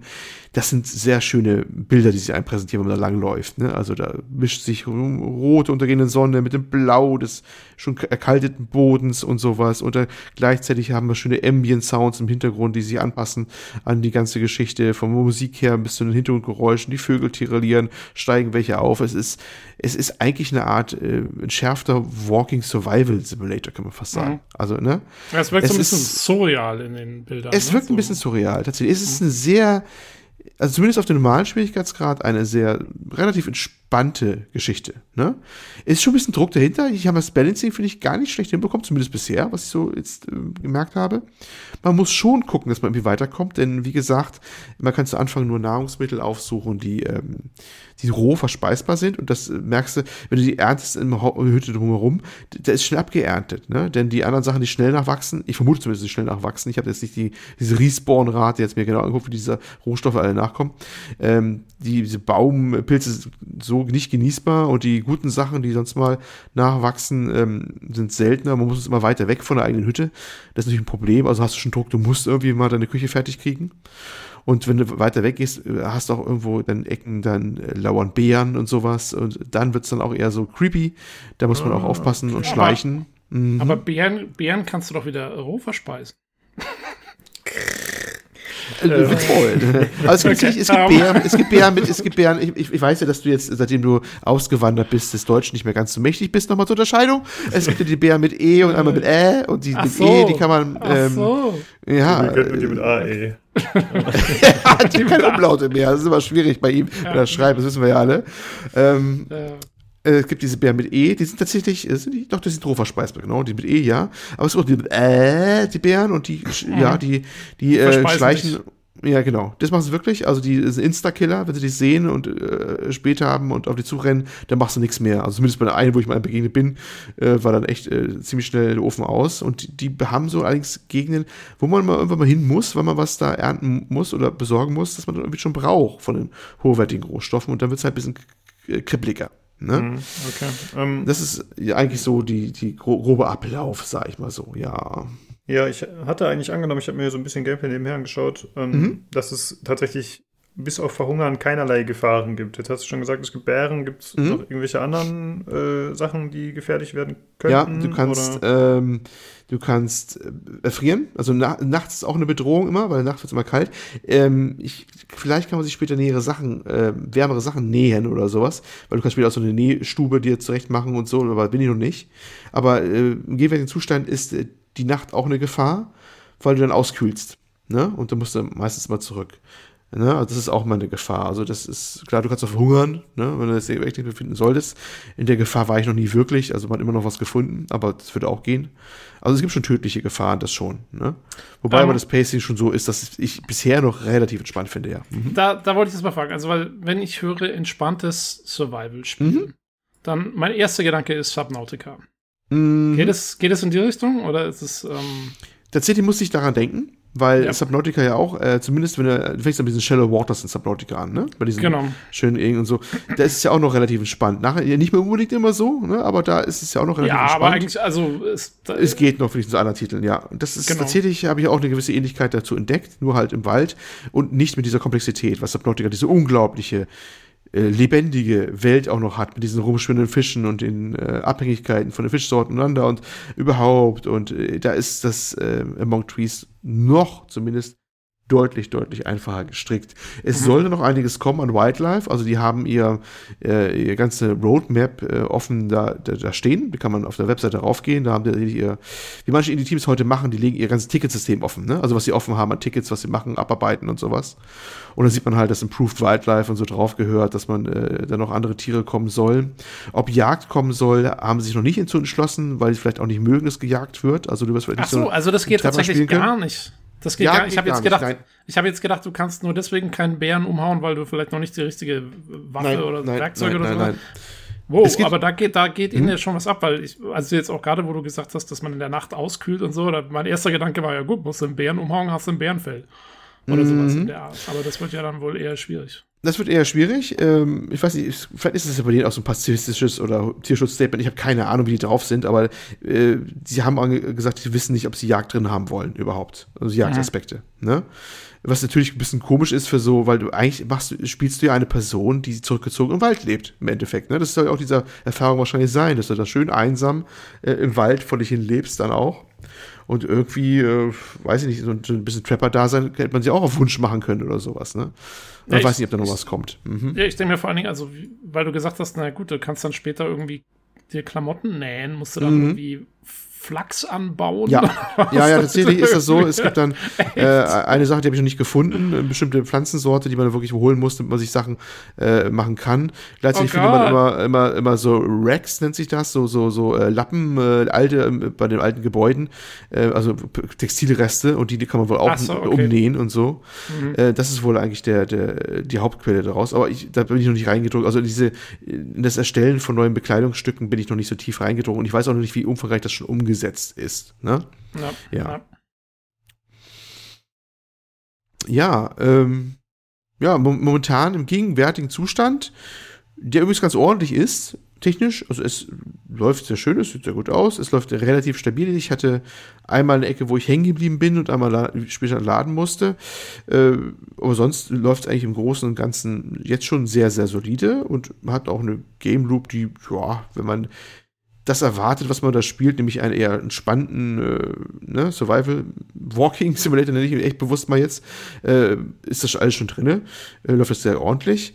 Ähm, das Einzige, was mir auffällt, bei der, bei, der, bei der Grafik her, die Grafikkarte brüllt, aber nonstop. Also wenn die, also die wird, äh, okay. ich habe mit den Auslassungen geguckt, die, die ist wirklich 100%, also die äh, RTX 2060 ohne Super hinten dran, außer dass der Speicher nicht zu 100% ausgelastet ist, die, die GPU ist 100% Dauerlast drauf und dementsprechend wow. brüllt auch der Lüfter. Was ein bisschen wundert, denn äh, die Grafik ist ja eher schlicht gehalten, schön, aber schlicht, ne? aber irgendwas lastet es dann voll aus, sodass das Ding da hinten dann dein, dein, dein Zimmer heizt. Hm, äh, was mich überrascht hat. Noch nicht, noch nicht optimiert. Also, noch nicht optimiert, vermute ich auch mal. Äh, und obwohl sogar ähm, Sachen manchmal so ein bisschen reinpoppen von der Entfernung her. Ähm, das Ding hat eh eigentlich keine so große Sichtweite, weil es immer so ein bisschen diesig ist in dem Wald immer. Ne? Was sehr schön dazu passt. Das ist, ist keine Kritik oder so, das passt da schon von der Art her. Man hat auch, glaube ich, bisher zumindest keine großartigen Vistas, dass man auf den Berg hochkommt und dann einen riesen Tal runterblickt. Ich glaube, das wird da auch nicht unbedingt kommen. Aber da habe ich schon überrascht, dass die Grafikkarte so hart gehittet wird, sozusagen, ne? weil die ist da wirklich irgendwie arg beschäftigt. Also keine Ahnung, wie das auf kleineren Grafikkarten dann performt, ob es da Probleme bekommt im gegenwärtigen Zustand. Ähm, Achso, äh, wo ich die Roadmap nochmal vor Augen hatte, es soll wohl auch mal sowas wie eine Story geben. Also das ist was erwähnt, zumindest bei den späteren äh, Versionen. Bisher kann man nicht äh, die, die Weiterentwicklung jetzt bis zur Stable-Version sehen. Das ist, glaube ich, alles noch der Alpha-Tree, der da beschrieben wird. Momentan steht drin, sind es auch Ferien. Haha, Sommerferien. Das Team ist nicht da. Oh ja. äh, danach kommt äh, die nächsten Sachen, wie halt, ja, weitere Tiere sollen kommen und sowas. Äh, ich glaube, das Effekt der Auskühlung soll noch ein bisschen anders gemacht werden, wie man erfrieren kann oder so, soll bearbeitet werden und ein bisschen komplexer werden.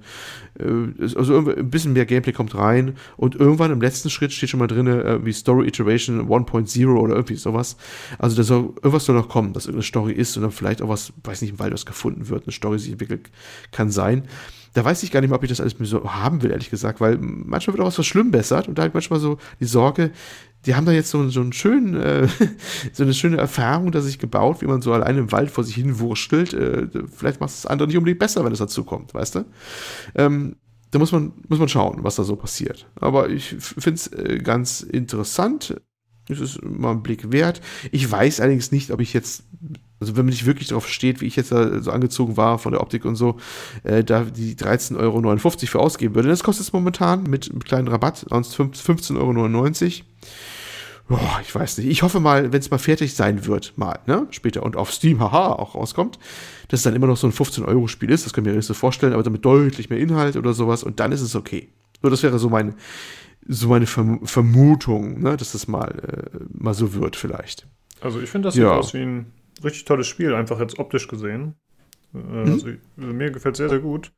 Die Frage ist halt, finde ich, bei solchen Games, wie sieht es aus mit der Langzeitmotivation? Was ja, kannst du erreichen? Wie lange brauchst du, um das zu ja, erreichen? Ja, wie viel Spaß macht das? Wie viel Grind ist das?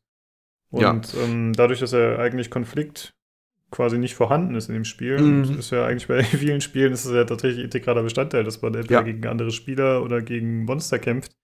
Das fällt natürlich alles weg, ne? Ja, momentan sehe ich so in einem gegenwärtigen Zustand, muss ich schon sagen, wenn ich mal das Ding ausgebaut habe, die Hütte, ist das Spiel wahrscheinlich auch erstmal vorbei. Ne? Also hm. Vermute ich mal. Ne? Man ähm, entdeckt in der Landschaft zwar hin und wieder so, so äh, Hinweise auf andere Kartengebiete, wo bestimmte Rohstoffe sind. Das sind so eingezeichnet. Da muss man hin und suchen. Äh, das wird wahrscheinlich immer, äh, erstmal ein Punkt sein, der einen bei der Stange ein bisschen hält, weil das dann die Sachen sind, die man braucht, um dann die nächste Sache freizuschalten oder den nächsten Anbau zu machen, ein Gebäude oder das nächste Werkzeug zu bauen und sowas. Ne? Und man entdeckt so Blueprints, dass man überhaupt Sachen bauen kann. Aber darüber hinaus gibt es noch nicht so wirklich was, außer dass es einen hintreibt, immer weiter weg von der Hütte. Und ich glaube, irgendwann muss man auch mal ein Zelt haben, denn äh, sonst äh, schafft man das nicht in der Zeit, wieder heil zurückzukehren ne, in die eigene Hütte. Ist klar, es gibt so eine maximale Distanz, die man wohl realistisch schaffen kann, ne, mit, ohne zu erfrieren und äh, anderweitig zu verhungern oder sowas. Ähm, gut, man kann sich unterwegs von den Rohdingern ernähren, die man vielleicht findet. Ähm, ja, ich denke mal, dieses Zelt, was ich da gesehen habe, habe ich noch nicht. Ist dann wahrscheinlich so ein mobiler Speicherpunkt, vermute ich mal, wo man schlafen kann. Ähm, ja, und dann ist das Spiel wahrscheinlich jetzt momentan erstmal vorbei. Vielleicht ist, kommt da später diese Story-Iteration dann mal was, was äh, Tieferes noch dazu. Und durch die erweiterten anderen Mechaniken, es soll irgendwie noch, äh, glaube ich, dann hier ähm, Imkerei geben, haben sie komisch drin, braun, ja, Bierbraun. Du kannst jetzt eine auf Ex-Biowerk machen und in die Brauindustrie wechseln oder braun. ich weiß, weiß sehr, nicht, was sehr gut. Aber der, ja. ich nur, der Ex-Bioware-Typ hat es noch besser gemacht. Der ist nicht in die Brauindustrie gewechselt, sondern der ist äh, Bier-Reviewer. Ja, also der das ist schlau. bin ich auch jeden Tag. Ich bin ja auch Beer Reviewer. Ich review jeden Tag dieselbe Marke auf Qualitätskontrolle. Ne? Ich, also, ich, ja. ich, ich, will das, ich, ich will gar kein Bier brauen. Ich möchte es reviewen. Aber ich bin der Meinung, er hat den Michael Brewery aufgemacht. War das, das nicht so? Er kann sein, aber, also ich, ich, keine Ahnung, ich habe es auch nicht mehr verfolgt. Ich weiß nur noch, als er gegangen ist damals, ist er in diesen, in diese, da haben sie so eine Webseite aufgemacht, wo sie Biersorten quasi gereviewt haben. Naja. Egal. Okay. Ähm, ja. ich, habe, ich habe eine andere Frage. Mhm. Ähm, wie lange hast du es dann bis jetzt gespielt? Ungefähr. Uh, hat Epic eine Anzeige für die Stunden? Es wird ein paar, also ein paar Stunden nee, werden es sein, aber ich also weiß Das ist ein Feature, das ist schwierig zu implementieren. Das wird noch ein paar Jahre dauern. ja, bei Epic ja, kann das okay. gut sein. Um, naja, ich habe jetzt vielleicht, lass mich lügen. Ach, zehn Stunden max. Also okay. noch nicht viel. Um, ähm, ja. Naja, gut, das ist immerhin schon mal ein bisschen, weil äh, die Frage, die sich dann daraus ableitet, ist, wenn ich mir deine Screenshots anschaue, die du gepostet mhm. hast, ähm, dann sieht es für mich zwar cool aus, aber es sieht alles ziemlich gleich aus. Mhm. Wie sieht es dann aus mit der optischen Abwechslung? Oder ist es wirklich so, man rennt durch, was weiß ich, äh, halt eben stundenlang durch genau diesen Wald? Ja, momentan schon. Also das, was du da siehst, das ist so, äh, ja, es, es, es, ist halt wirklich, du bist da im Nadelwald und lebst da im Nadelwald. Ne? Okay. Das ist so das ist ein bisschen ja, mäßige also, Erfahrung. Weil, ähm, weil, du ja vorher auch gesagt hast, es gibt keine großen irgendwie Täler oder mal irgendwie, nee, das nee, nee. Also es gibt Höhlen, es kommt, es kommt auch sowas wie Höhlen gibt es später mal, ne? Das gibt es auch mhm. mal. Wobei die auch, glaube ich, nicht spektakulär sind momentan. Das ist wirklich eine dunkle Höhle und dann hast du da noch ein paar, hoff, hoffentlich bringst du dann deine neue Picke, Packe-Axt da mit und da kannst du ein paar Mineralien da rausholen. Äh, ansonsten, die größte Abwechslung habe ich im, äh, könnt ihr jetzt natürlich äh, Hörer wunderbar sehen, im Google Doc im letzten Foto unten, äh, wo diese etwas gelblich angehauchten Bäume sind. Das war meine, da habe ich bewusst da reingepackt. Das war die größte Abwechslung, die hatte. Die Bäume waren plötzlich gelb, weil da waren auch andere Harze dran und sowas auch, ne? Okay. Ich so, ah, hier, ja, ja, das sind so Harze, da habe ich extra so einen Hinweis auf einer Karte gefunden und dachte ich mir, ah, das müssen diese neuen Bäume sein, weil die sie haben eine Farbe, ne? Also, also ich habe ja. vielleicht war auch Herbst, Olli. Nee, nee, nee. Das, also, Jahreszeiten. Jahreszeiten ist tatsächlich ein Feature, ich glaube, das soll noch kommen, das Jahreszeit auch noch kommen. Das äh, ist, glaube ich, auch irgendwie drin, also zumindest wechselndes Wetter auch und so. Weil momentan ist auch das noch relativ gleichförmig noch.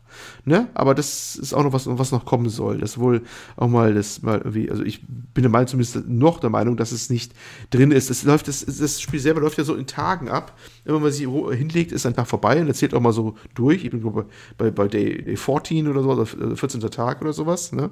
Aber bisher habe ich aber noch keine Änderung von, von äh, Wetter oder so oder von Jahreszeiten gemerkt. Vielleicht ist da schon was Ansätzen drin, das habe ich aber einfach noch nicht mitgekriegt. Kann auch sein. Weiß ich noch nicht. Aber ich weiß zumindest, dass sie das noch komplexer gestalten wollen in Zukunft. Ne? Das ist jo. ganz interessant, was äh, der Tobi vorhin sagte mit der Optik, dass alles so ähnlich aussieht.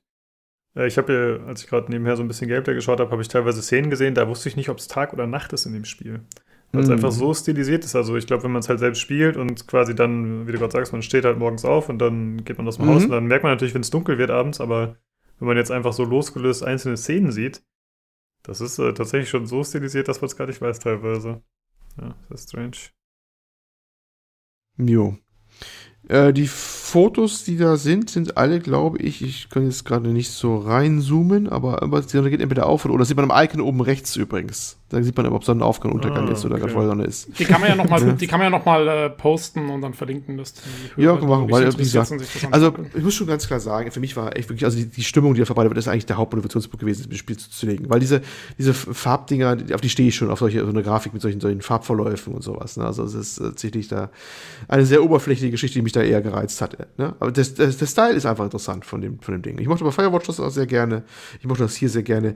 Spieltechnisch wird noch nicht viel geboten. Da muss man ganz klar sagen. Ne? Deswegen, äh, ja, Nischenerfahrung mal wieder, Nischenerfahrung.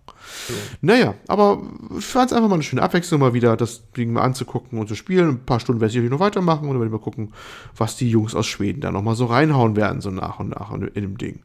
Ein nettes kleines Projekt. Nicht mehr, aber auch nicht weniger. Und hin und wieder finde ich das einfach mal gut. Ja. Ja, ist doch auch mal cool, wenn äh, solche Spiele mal ein kleines Spotlight kriegen. dass unsere Millionen Hörer das hören. Nee, aber das ist halt einfach, äh, ja, dass man solche Sachen auch bespricht. Finde ich cool. Äh, gut, danke für den Eindruck. Ich würde sagen, dann machen Tobi und ich weiter mit Warborn, oder? Jo. Jo. Okay.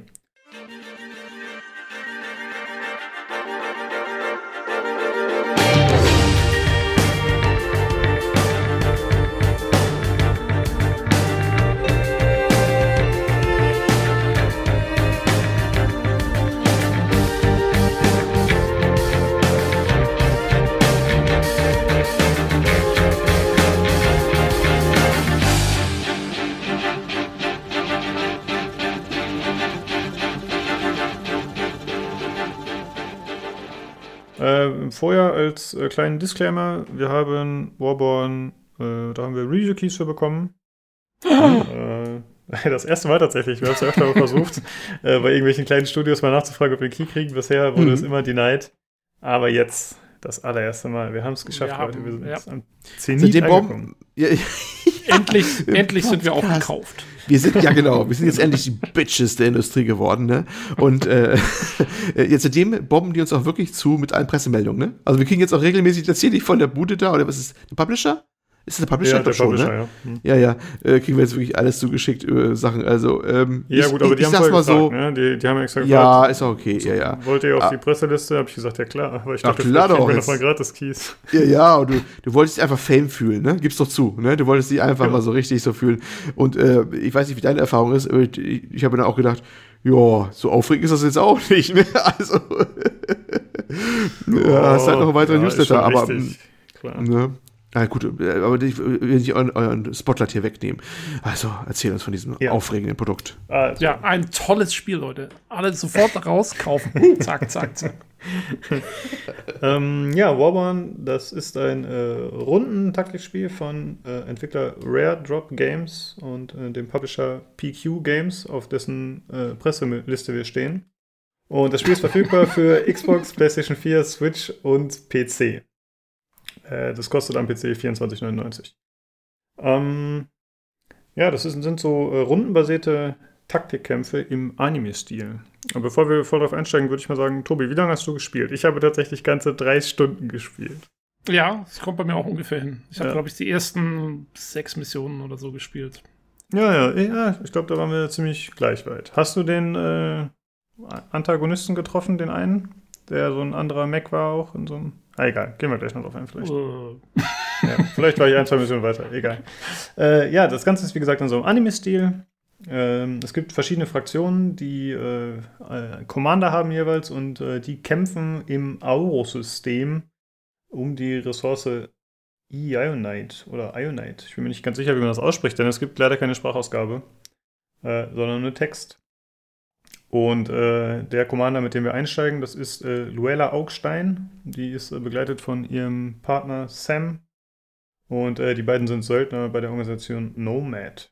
Also es, man merkt schon, es gibt super viele Namen. Ich finde, man wird von Anfang an relativ schnell damit zugeschissen. Ging mir das auch so, dass du ein bisschen äh, überfordert warst mit den ganzen Fraktionen, Namen, Begriffen und so?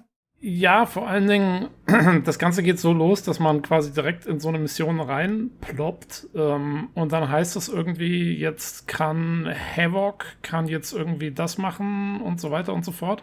Und ich dachte erst, das sind irgendwie Charaktere, also das sind irgendwie Leute, die, also das sind Namen von Leuten.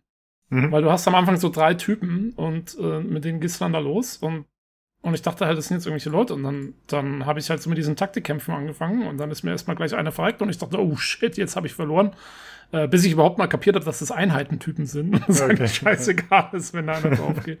ähm, ja, und, und genau, also es gibt echt, echt viele, viele Namen irgendwie. Das, das Schiff im Orbit hat einen Namen und irgendwie jeder Commander hat einen Namen und jeder äh, ja, der Mac des Commander, also die sind halt in so, so riesigen Power-Anzugs, die heißen äh, Variable genau. Power Armors, heißen die Dinger, VAs nennen die. Und ja, der hat dann auch wieder einen Namen, die heißt irgendwie genau. Deity, ihr Mac und ach, also das. Genau, De Deity ist, ist Luelias Mac oder so. Genau, ja. Also man merkt schon, ja, es ist, es ist, äh, es ist viel los. Äh, finde ich aber eigentlich ganz nett. Es, also ich finde, es bringt von Anfang an diesen Vibe rüber, dass das Universum eine sehr weitreichende Lore hat. So halt. Ich mag, mhm. sowas mag ich eigentlich immer. Also, ähm, äh, ja, der, da hat sich mal wirklich jemand hingesetzt und hat sich einfach den ganzen Schrott voll ausgedacht und, äh, und man wird so reingeworfen und kriegt es quasi so mit, als, als gäbe es da irgendwie schon so eine große Geschichtsschreibung dahinter oder sowas. Äh, das hat mir eigentlich sogar ganz gut gefallen, muss ich sagen. Ah, okay. Ähm, ja, ist, ist mir tatsächlich anders gegangen. Also ich, ich fand es äh, überfordernd und auch nicht wirklich gut gemacht, also nicht gut aufgebaut, weil es halt, also die Präsentation besteht ja im Grunde nur aus Texten, wie gesagt, und es, es, es, sind halt immer zwei Charaktere, die sich unterhalten oder mehrere auch meinetwegen, aber es ist halt, es gibt jetzt äh, keine visuelle Erklärung der Welt, des Universums, äh, man, man sieht nicht irgendwie, es gibt keine irgendwelche ja, Rendersequenzen. Es gibt, es gibt, es gibt leider, nur, hm? genau, es gibt kein Intro. Äh, genau. Das ist so ein bisschen das Problem. Also so ein Intro-Video wäre halt cool gewesen, wo man einmal so erklärt kriegt, hey, es gibt, was weiß ich, die Fraktion und die Fraktion, die wollen das und die wollen das.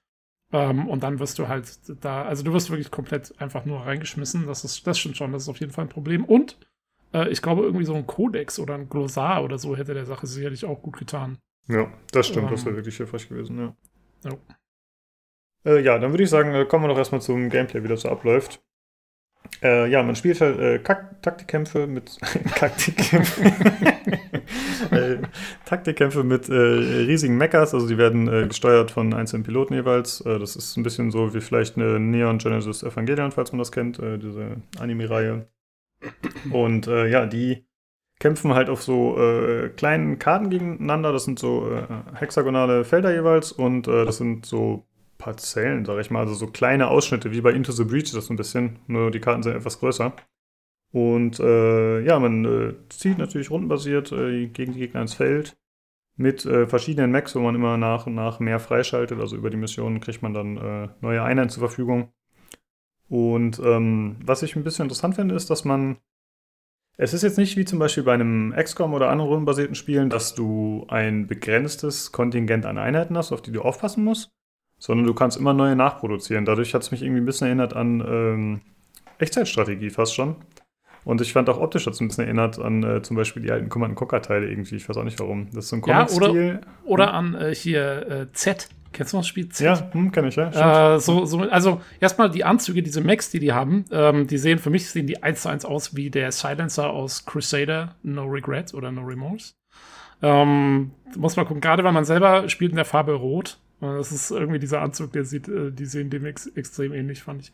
Okay. ähm, und, ähm, und ja, von der Spielweise her hast du genau recht. Also es ist, ich habe auch, weil ich habe, also ich, ich meine, ich habe nur kurz geguckt, was das jetzt eigentlich für ein Spiel ist, stand da Rundentaktik und ich so, okay, XCOM. Aber nee, ist es eigentlich gar nicht. Ne? Es ist wirklich mehr wie so, ja, eben wie so ein Z oder so, aber halt im Rundenmodus. Also dass du. Stimmt. Ja. Dass du so Verstärkungspunkte musst du ja, hast du, oder beziehungsweise musst du einnehmen und Ressourcenpunkte und dann kannst du, je nachdem, wie viele Ressourcen du gerade zur Verfügung hast, ähm, und äh, ja, wo du Verstärkungspunkte hast, kannst du dann halt quasi immer Einheiten nachschicken ins Feld. Und äh, insofern, das war auch, wie gesagt, mein Fehler. Ich habe am Anfang gedacht, okay, wenn mir jetzt da einer drauf geht, das ist irgendwie total wichtig oder schrecklich oder so. Äh, aber es ist echt, also du musst auch so spielen, dass du Leute opferst für das quasi den Gesamtgewinn dann. So spielst genau. du dann auch. Ne? Ja, das kann man ruhig in Kauf nehmen, auf jeden Fall, das stimmt. Ja. Ähm, ja, wie du sagst, man nimmt halt diese ähm, Punkte ein, diese Ressourcenpunkte und man bekommt dann, das sind so Silos, sag ich mal, und für jedes eingenommene Silo, was die Einheit dann äh, ja, eben äh, übernommen hat, bekommt man pro Runde 10 Punkte. Und dann kann man halt dementsprechend, je nachdem, wie viele Silos man hat, kann man dann Einheiten bauen, die irgendwie 30 Punkte kosten, bis später gab es welche, die haben, glaube ich, 100 gekostet oder so, diese äh, mit den äh, Mörsern, falls du dich erinnerst. Mhm. Ähm, und es kann natürlich auch so sein, dass die Gegner die einem wieder wegnehmen, wenn man nicht aufpasst. Also das kann schon passieren. Und äh, ja, das Ziel ist natürlich, wenn es wie ja, wenn es möglich ist, am besten so viel Boden gut zu machen, wie es geht, schnell und äh, dem Gegner entsprechend seine Silos wegzunehmen und äh, dann seine Nachfuhr halt einzuschränken. Und äh, das ist relativ simpel, muss ich sagen. Also man hat halt keinen Fog of War oder so, sondern man weiß immer genau, wo sind die Gegner, wie viele Gegner sind da und äh, wie viele Ressourcen hat er zur Verfügung. Oder, oder zumindest wie viel bekommt er jede Runde. Und ich muss sagen, das hat es ein bisschen, äh, ja, ein bisschen zu simpel gemacht für meinen Geschmack. Also da ist äh, nicht viel Überraschung drin, weißt du? Es ist eigentlich ziemlich klar, was wird passieren und wie gewinne ich das Spiel. Ja, und auch, man hat ja selber nicht so wahnsinnig viele Optionen eigentlich auch von dem, was man dann letztendlich macht, fand ich jetzt. Ja. Also es ist halt, ich meine, das ist dann wieder äh, doch ähnlich wie XCOM, was du mit der Einheit in der Runde machst. Du machst quasi einen Movement-Zug und einen Aktionszug und jede Einheit hat dann ein bisschen andere Aktionen zur Verfügung. Äh, aber eigentlich ist es wirklich so, jede Einheit hat so einen normalen Schuss und dann noch irgendwie was anderes. Ähm, und ähm, ja, also ich fand es auch, das war so ein bisschen mein Hauptkritikpunkt an dem Spiel, ist, dass eigentlich, ich fand es jetzt nicht so wahnsinnig abwechslungsreich irgendwie. Und auch dadurch, dass du diesen Boden gut machen musst, ähm, wenn du halt mal irgendwie so eine, so eine Einheit, ähm, also du, du gehst halt immer irgendwie so, ich finde, du nimmst diese Karte eher so ein. Also bei, bei XCOM ist es ja so, du gehst irgendwie über diese Karte drüber und gehst so durch bis zum Zielpunkt und dann vielleicht auch wieder zurück. Um, ähm, und hier ist es eher so, du nimmst diese Karte eher ein, also du, du übernimmst eher so Kartenteile. Das war mhm. also meine, äh, so, so der Hauptunterschied. Und dadurch ähm, machst du halt auch oft mal immer das Gleiche, weil du schickst halt zum Beispiel einen vor, du weißt zwar schon, okay, der geht jetzt wahrscheinlich dann irgendwann drauf, aber währenddessen weißt du, auch, okay, ich hole jetzt dann den nächsten nach und wenn ich mit dem fast wieder genau das Gleiche mache, äh, weil ich aber dann irgendwie ein Stückchen weiter nach vorne gekommen bin, komme ich dann langsam, aber sicher irgendwie an diesen Ressourcenpunkt vom Gegner dran oder so. Und das heißt, das Spiel hat inhärent schon irgendwie so diese, diese Geschichte, dass du, dass du Sachen einfach fünfmal machst, bis sie dann mal funktionieren, weil du immer mhm. nur so ein Stück weiterkommst damit. So, das war so ein bisschen mein Ding. So. Okay. Ja, da haben wir das äh, tatsächlich ein bisschen anders gespielt. Ich habe relativ wenige Einheiten verloren, aber ich habe halt auch vorher ordentlich gepumpt, weißt du? Also ich habe dann äh, in der Regel schon fünf Stück oder so hingestellt und mhm. bin dann erst losgegangen. Du hast ja anscheinend okay. so tröpfchenmäßig die da hingeschickt. Ähm, deswegen habe ich, keine Ahnung, in den sechs, sieben Missionen habe ich zwei, drei Einheiten verloren, also echt nicht viel. Oh, okay. Ähm, ich muss mal auch sagen, ja. ich hatte immer, ja, okay, da kommen wir noch gleich dazu. Äh, okay. Äh, aber trotzdem muss ich sagen, fand ich es jetzt äh, trotzdem ein bisschen ähnlich wie du. Also ich, ich fand es jetzt nicht so mega spannend. Das ist halt so, äh, ich finde, die Einheiten können nicht weit genug laufen. Habe ich das Gefühl. Mhm. Also die können, also je nachdem, was für ein Geländetyp dein Weg ist, also wenn du durch den Wald gehst zum Beispiel, hast du weniger Bewegungspunkte, dafür hast du ein bisschen mehr Deckung. Das gleiche gilt bei Stadt. Wenn du über eine Straße gehst, dann hast du, äh, kannst du am meisten Boden gut machen. Und es gibt halt noch natürliche Hindernisse wie Berge oder so, die kann man dann zum Beispiel nicht überqueren, da muss man außen rum. Und ich finde, es dauert super lange, bis du deine Einheit mal nach vorne gezogen hast. Mhm. Weil die blockieren sich dann gegenseitig. Du kannst natürlich, nicht, also die können zwar durcheinander durchgehen, aber sie können natürlich nicht beide auf dem gleichen Feld stehen. Äh, dann hast du aber nur die Option, ihn auf das Feld daneben zu stellen, aber dann steht er wieder im Wald, das nimmt ihm wieder Punkte und dann brauchst du halt, um irgendwie, weiß ich nicht, zehn Felder gut zu machen, brauchst du vier Runden oder so. Und das fühlt sich echt nicht so geil an. Das war so eigentlich mein Hauptproblem damit. Also, ja, es fehlt die Abwechslung auf jeden Fall, auch in den Kämpfen so ein bisschen, aber die, die Zeit, die ich aufwenden muss, um da hinzukommen zu meinem Ziel, das fand ich mega nervig, muss ich sagen. Aber vielleicht lag das dann auch ein bisschen daran, wie ich es gespielt habe, weil ich die eben alle auf einem Platz gebündelt habe. Ne? Ja, keine Ahnung. Ähm, mag sein. Also ich muss eigentlich so sagen, weil es gibt ja, also die Missionen haben Rankings. Das heißt, am Ende wird ja angezeigt, wie gut warst du jetzt in der Mission. Und mein Ranking war im Durchschnitt eher so C oder D. Also das sind ja amerikanische Schulnoten. Das heißt, das war eher so drei bis vier. Also die Art, wie ich es gespielt habe, ist anscheinend dann nicht so gut, weil wie gesagt, ich habe auch echt immer viele Leute verloren und so, weil ich halt, ich habe die immer schön nach vorne geschickt ähm, und konnte dadurch natürlich schnell Ressourcenpunkte einnehmen ähm, und dann immer neue hinterher schicken. Und deswegen, der Gegner hat mir zwar viele abgemurkst, aber es war mir relativ egal, weil ich halt dann gleich wieder drei neue gespawnt habe oder so und dann äh, dann bin ich halt so quasi ganz so Stück für Stück habe ich diese Karte so eingenommen. Aber ja, dadurch äh, gehen dir halt auch ein Haufen Leute drauf. Ja. Ähm, aber ja, also wie gesagt, ich fand auch Abwechslung war das größte Problem. Ähm, das genau. steht mal fest. Ich muss einmal kurz Weil, pausen. Ich habe immer ein S-Ranking bekommen, aber ist oh natürlich yeah. die Frage, also warst du ist die Frage, ob du länger gebraucht hast für die Runden oder ich länger gebraucht habe und ob das vielleicht auch das Ranking beeinflusst oder ob es tatsächlich nur darum geht, überleben möglichst viele Einheiten. Ich, äh, ja, ich kann mir vorstellen, dass da alles so ein bisschen mit reinspielt halt. Ja, ja. Äh, ja also es gibt ja ähm, die Einheiten, wie du schon gesagt hast, die haben in der Regel so zwei verschiedene Fähigkeiten, also äh, zwei verschiedene Attacken in der Regel. Äh, die, es gibt verschiedene äh, Rüstungswerte. Im Moment habe ich mir aufgeschrieben. Und zwar gibt es äh, Energie, kinetisch und explosive, genau. Das sind äh, die drei Schadensarten, die man machen kann und gleichzeitig die Rüstungsarten und dementsprechend, wie viel Defense der eine in dem Bereich hat, dann äh, nimmt er auch weniger Schaden daran. Und dann gibt es noch äh, bestimmte Gebiete, äh, die einem zum Beispiel, also wenn du im Wald stehst, sage ich jetzt mal fiktiv, dann kriegst du halt plus zwei auf kinetischen Schaden, also auf kinetische Rüstung. Und da gibt es halt verschiedene Attacken, die zum Beispiel dafür sorgen können, dass man die Rüstung der Gegner reduziert. Das führt dann, finde ich, schon ein bisschen dazu, dass man taktiert. Aber was mich da ein bisschen gebremst hat, war, wenn du mit einer, du hast ja schon gesagt, man hat quasi zwei Aktionen mit der Einheit, also einmal laufen, einmal schießen oder so. Aber du bist gezwungen, das in einer Runde, also du musst mit einer Einheit beides machen, bevor du die nächste bewegen kannst. Mhm. Und das finde ich ziemlich doof. Weil das hat dann äh, teilweise zu blöden Situationen geführt. Ich hätte mir halt gewünscht, dass ich erstmal mit beiden vorziehen kann, dann kann ich mit dem einen die Rüstung reduzieren, dann mit dem anderen schießen. Zum Beispiel. Manchmal gingen halt die Sachen, die ich mir vorgestellt habe, gingen nicht, weil ich gezwungen war, erst mit einer Einheit beides zu machen. Ja, ich ähm, hatte das auch relativ häufig. Ähm, ja. Also ich bin mit einer Einheit gezogen und dann geguckt, okay, was machst du jetzt? Ähm, dann wollte ich aber noch eine andere Einheit verziehen und dann macht er ja quasi den, den Bewegungszug wieder rückgängig, als hätte mhm. die Einheit nie was gemacht. Und ja, das, deswegen habe ich auch ich hab alles ungefähr zehnmal machen müssen. Und ähm, ich wurde auch sehr aufgehalten, muss ich sagen, aber das ist eine Gewöhnungsfrage, durch diese Hexagonfelder. Weil also das, äh, die Karte ist in Hexagonfelder eingeteilt, nicht in, in Quadrate. Und das beeinflusst die quasi, wie die Leute schießen können. Also die können immer nur gerade schießen nach diesen Hexagonfeldern. Und das heißt, mhm. die können halt entweder gerade nach oben, unten, links, rechts oder dann eben so komisch diagonal schießen. Und ich hatte irgendwie, ich weiß nicht, aber vielleicht ist es wirklich nur mein Problem.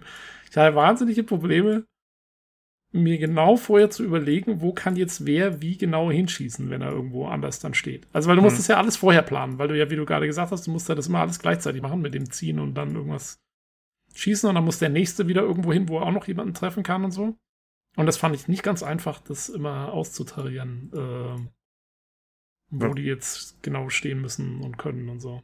Also, ja. Äh, das Problem hatte ich nicht ganz so sehr, aber ähm, du hast ja gerade schon gesagt, man kann zum Glück Züge rückgängig machen. Das war schon sehr mhm. hilfreich. Das, also man kann tatsächlich nur den Bewegungszug rückgängig machen, den man gemacht hat. So, sobald man einmal geschossen hat, dann ist es vorbei.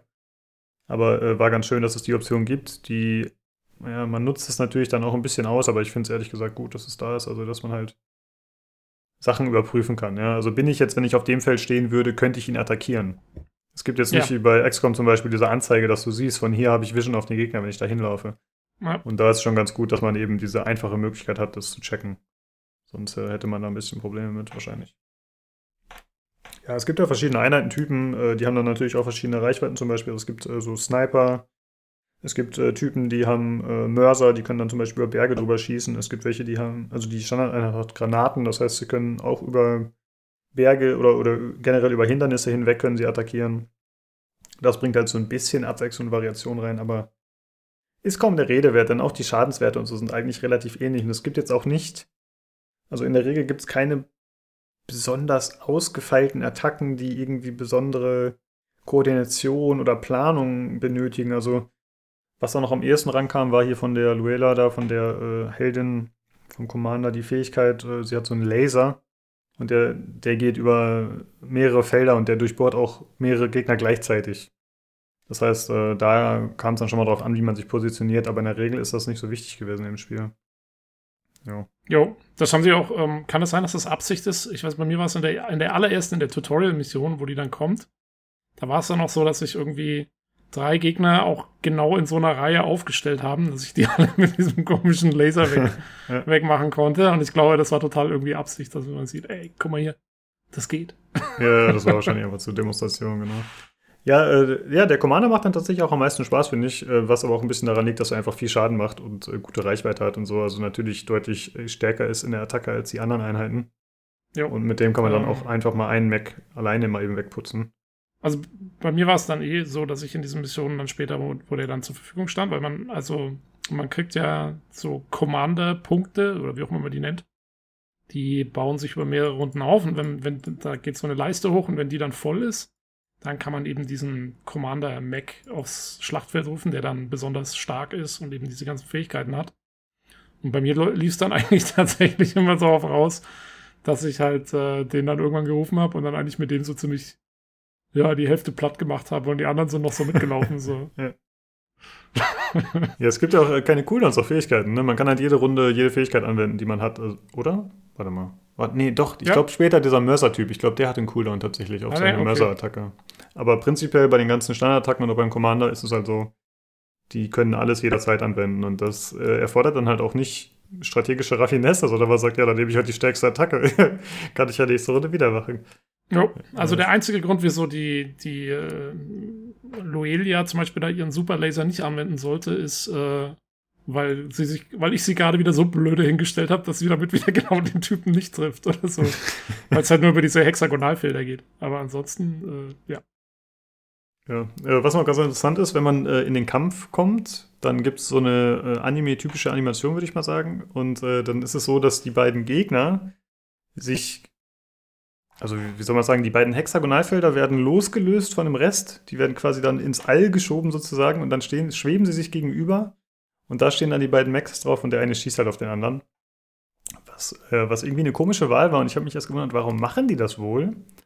Und dann bin ich zum Schluss gekommen, das liegt daran, dass diese relativ ja, simpel gestalteten 2D-Mannequin, dass sie halt entweder nach rechts oder nach links gucken. Und wenn du aber auf wen schießt, der quasi diagonal ist, über dir, dann bräuchten die eine extra Animation, dass er sich dahin dreht. Mhm. Und wenn sie es so machen, dass sie sich quasi immer gegenüberstehen in der Attacke, weil das halt so ein Duell ist und episch ist, dann passiert das halt nicht. Ja. Ja, guter Punkt. Ich, aber ich muss ganz ehrlich sagen, also die, die Präsentation, obwohl ich, ich kann ja eigentlich mit Anime nichts anfangen, das ist ja reichweitlich jetzt bekannt hier im Podcast. Ähm, aber ich fand eigentlich, also dafür, dass es Anime ist, das ist, das ist auch kein so ein, so ein typischer Super-Anime. Es ist eher so ein 80er Jahre Anime, kann es sein? Oder, oder sowas irgendwie. Also es hat so ein, für mich hat es so einen ziemlichen 80er Jahre Vibe auch gehabt. Mhm, und, mhm. ähm, und da fand ich, hat es sehr gut dazu gepasst, dass das dann so rausfährt. Das ist dann auch so mit so einem Sound, ja, wo es dann so und dann äh, machen die ihr Ding und so überhaupt die ganze, diese ganze Soundpräsentation äh, fand ich sehr cool gemacht. Halt eben in diesem 80er Jahre so ein bisschen Spielautomaten-Stil irgendwie. Ähm, das hat mhm. auf jeden Fall seinen eigenen Stil da und den fängt es ganz gut ein. Also, das fand ich eigentlich ganz cool. Auch, dass diese Hexagons ja. dann so, dass die so rausfahren und so. Doch, also das fand ich schon ganz nett gemacht. Das fand ich auch ähm. ganz cool tatsächlich, aber ich muss sagen, ich fand generell das Einheitendesign ein bisschen zu langweilig. Also zum halt einen ist es. Hm? Es ist halt sehr minimalistisch, ne? Genau. Also die Grafik generell ist ja jetzt auch nicht der Oberhammer, weil es halt einfach so eine 2D-Optik ist, aber die fand ich durchaus in Ordnung. Also das hätte mich jetzt nicht so gestört. Aber ich fand halt, dass die Macs ein bisschen uninspiriert wirken. Ich meine, deswegen hast du vielleicht auch diesen 80er-Vergleich. Äh, für mich hätte da ein bisschen mehr gehen können. Die hätten ein bisschen posermäßiger sein können. Ähm, außerdem ist es leider so, dass alle Fraktionen äh, die gleichen Macs haben. Mhm. Also da gibt es keine Unterschiede, dass äh, die anderen halt andere Waffen haben oder andere Rüstungen oder so. Ich, ich meine, das wird natürlich einfach an der Produktionsgröße des Spiels liegen und an dem Aufwand, den die da reinstecken konnten. Das ist klar, aber ähm, das finde ich macht es ein bisschen austauschbar, leider. Ja. Äh, ich gucke gerade mal, was gibt es da noch? Was habe ich mir aufgeschrieben? Um, gibt, was, ja? was, mir noch wahnsinnig aufgefallen ist, ist ähm, das User Interface. Ich glaube, du hast es auch aufgeschrieben gehabt. Ne? Mhm. Äh, das ist sehr bulky und sehr groß. Und ganz ehrlich, mich hat es gerade gewundert, weil ich, hab, ich wollte dich nämlich noch fragen, äh, beziehungsweise wollte dich jetzt hier im Podcast fragen. Das Ding gibt es tatsächlich nur für Konsolen und PC, weil also für mich wirkt es so, als wäre es so, als wäre es fast wie so ein Mobile Port, ganz ehrlich. Weil, ja, das hat nee, Julian also, weil, gesagt, ja. Weil das User Interface äh, würde dafür voll passen. Es würde auch voll passen, dass es eben diese Hexagon-Dinger dann so rauszoomt und nur die beiden das machen, weißt du, dass man noch so ein bisschen mehr, das, das könntest du eigentlich ideal auf einem, auf einem Smartphone äh, machen so. Und auch diese ganzen, diese riesigen Buttons und alles. Ähm, wirkte für mich sehr mobile-mäßig. Also wundert mich jetzt zu hören, dass es kein Mobile Ja, meinte der Julian nämlich auch. Und ich habe es dann extra gesucht, äh, sowohl im Apple als auch im Play Store. Und ich habe es nicht gefunden dort. Ja, also ja, krass. zumindest also, noch gibt es das nicht. Aber das war auch ein großer Kritikpunkt von mir, ja. Das, also, also ja. das ist einfach riesig, die Buttons. Warum? Und warum nicht nur, dass die Buttons groß sind, sondern wenn ich er schiebt mir halt quasi, es gibt so eine Einheitenforscher, wenn man draufklickt und dann wird einfach mal das untere Fünftel links unten meines Bildschirms wird verdeckt mit den drei Attacken, die er benutzen kann oder mit dem Laufen oder Einnehmen irgendwelcher Gebäude und es ist alles viel zu groß. Ich weiß gar nicht warum und ich kann es auch nicht skalieren. Das ist, weiß ich nicht, das war echt recht nervig, muss ich sagen. Ja, also wie gesagt, ich bin da komplett davon ausgegangen, dass das irgendwie was mit Mobile zu tun hat. Aber vielleicht machen sie es ja auch noch, ich weiß es nicht genau. Ja, das kann natürlich sein, ja. Ja, ansonsten die Bedienung, hm, ein bisschen gewöhnungsbedürftig. War alles in allem schon okay. Ich hätte mir aber zum Beispiel wie bei XCOM ein paar Shortcuts gewünscht. Ja, dass du zum Beispiel sagst, äh, wenn ich eins drücke, dann macht er die Attacke. Die erste. Also das ist quasi immer durchnummeriert ist. Stattdessen muss man dann halt auf das Icon klicken, dann klickt man die Einheit an. Äh, dann hat man halt die Eigenheit, dass man, wenn man zurück will aus dem Menü, dass man Rechtsklick machen muss. Finde ich ein bisschen strange, aber ist okay an sich. Ähm, äh, achso, was ja. auch nicht geht, was ich auch schade fand, ist äh, Vorausplanen von Zügen. Also, dass du einfach Einheiten sagst, lauf hier hin an diese Position und dann geht er halt so weit, wie er kann und sobald er wieder laufen kann, geht er nächste Runde weiter, weißt du? Wie es zum Beispiel bei Civilization gibt. Das hätte ich ganz angenehm gefunden, glaube ich. Äh, was? Aber naja, dass du halt sagen kannst, äh, ich will da hinten hingehen, aber das schaffe ich nur in drei Zügen, weil ich habe halt nicht so viele Bewegungspunkte und dass er das dann einfach aneinander cued. Dass du dann halt Okay. äh, nächste Runde die Bewegung fortführst. Ah, okay. Äh, Hätte ich gut gefunden. Aber scheint dir ja nicht gefehlt zu haben. äh, keine Ahnung, ich hätte es jetzt. Ja. Äh, achso, was mir auch noch gefehlt hat, gameplay-technisch und bei der Anzeige, ähm, die Statuseffekte. Also du kannst zum Beispiel, ähm, ein Gegner kann eine Einheit von dir, äh, ich weiß gar nicht mehr, wie sich das nannte, aber die ist dann kurzzeitig gelähmt oder, oder irgendwas will, oder ihre Widerstände werden reduziert oder so. Immobilize, glaube ich, heißt es. Ja, genau. Und dann hat sie halt einen Statuseffekt auf sich, aber ich habe keine Möglichkeit gefunden, mir den anzeigen zu lassen. Ich möchte halt wissen, wenn eine von meinen Einheiten oder auch wenn ein Gegner von einem Effekt betroffen ist, was genau bewirkt er. Und soweit ich weiß, steht das, also du hast keinen, Kein Ja. Tooltip oder so. genau. Ähm, ich meine, klar, es, es gibt ja so Fähigkeiten, die du anwenden kannst, dann steht da irgendwie, äh, eine befreundete Einheit kriegt für äh, drei Runden plus drei Rüstung. Mhm. Aber das, das kannst du noch anwenden, aber das wird ja dann danach auf der Einheit nicht mehr angezeigt. Also es, ich habe das nicht mehr überprüft. Es kann natürlich sein, dass es dann unten bei diesen äh, Kreisen angezeigt wird, wo eben deine, zum Beispiel deine kinetische Rüstung angezeigt wird. Ja, aber eigentlich also, brauchst du halt einen Tooltip, wie du sagst. also du meinst, dass es, dass es, ähm, dass du nicht lesen kannst, was es genau, weil zumal, also ich weiß nur noch, ich weiß jetzt auch nicht mehr genau, wie es war, aber ähm, als ich diesen, ähm, diese Zielhilfefähigkeit sozusagen angewendet habe, da kannst du auf eine freundliche, also auf deine eigene Einheit kannst du das anwenden und dann hat sie, glaube ich, ein Feld mehr äh, Reichweite oder sowas.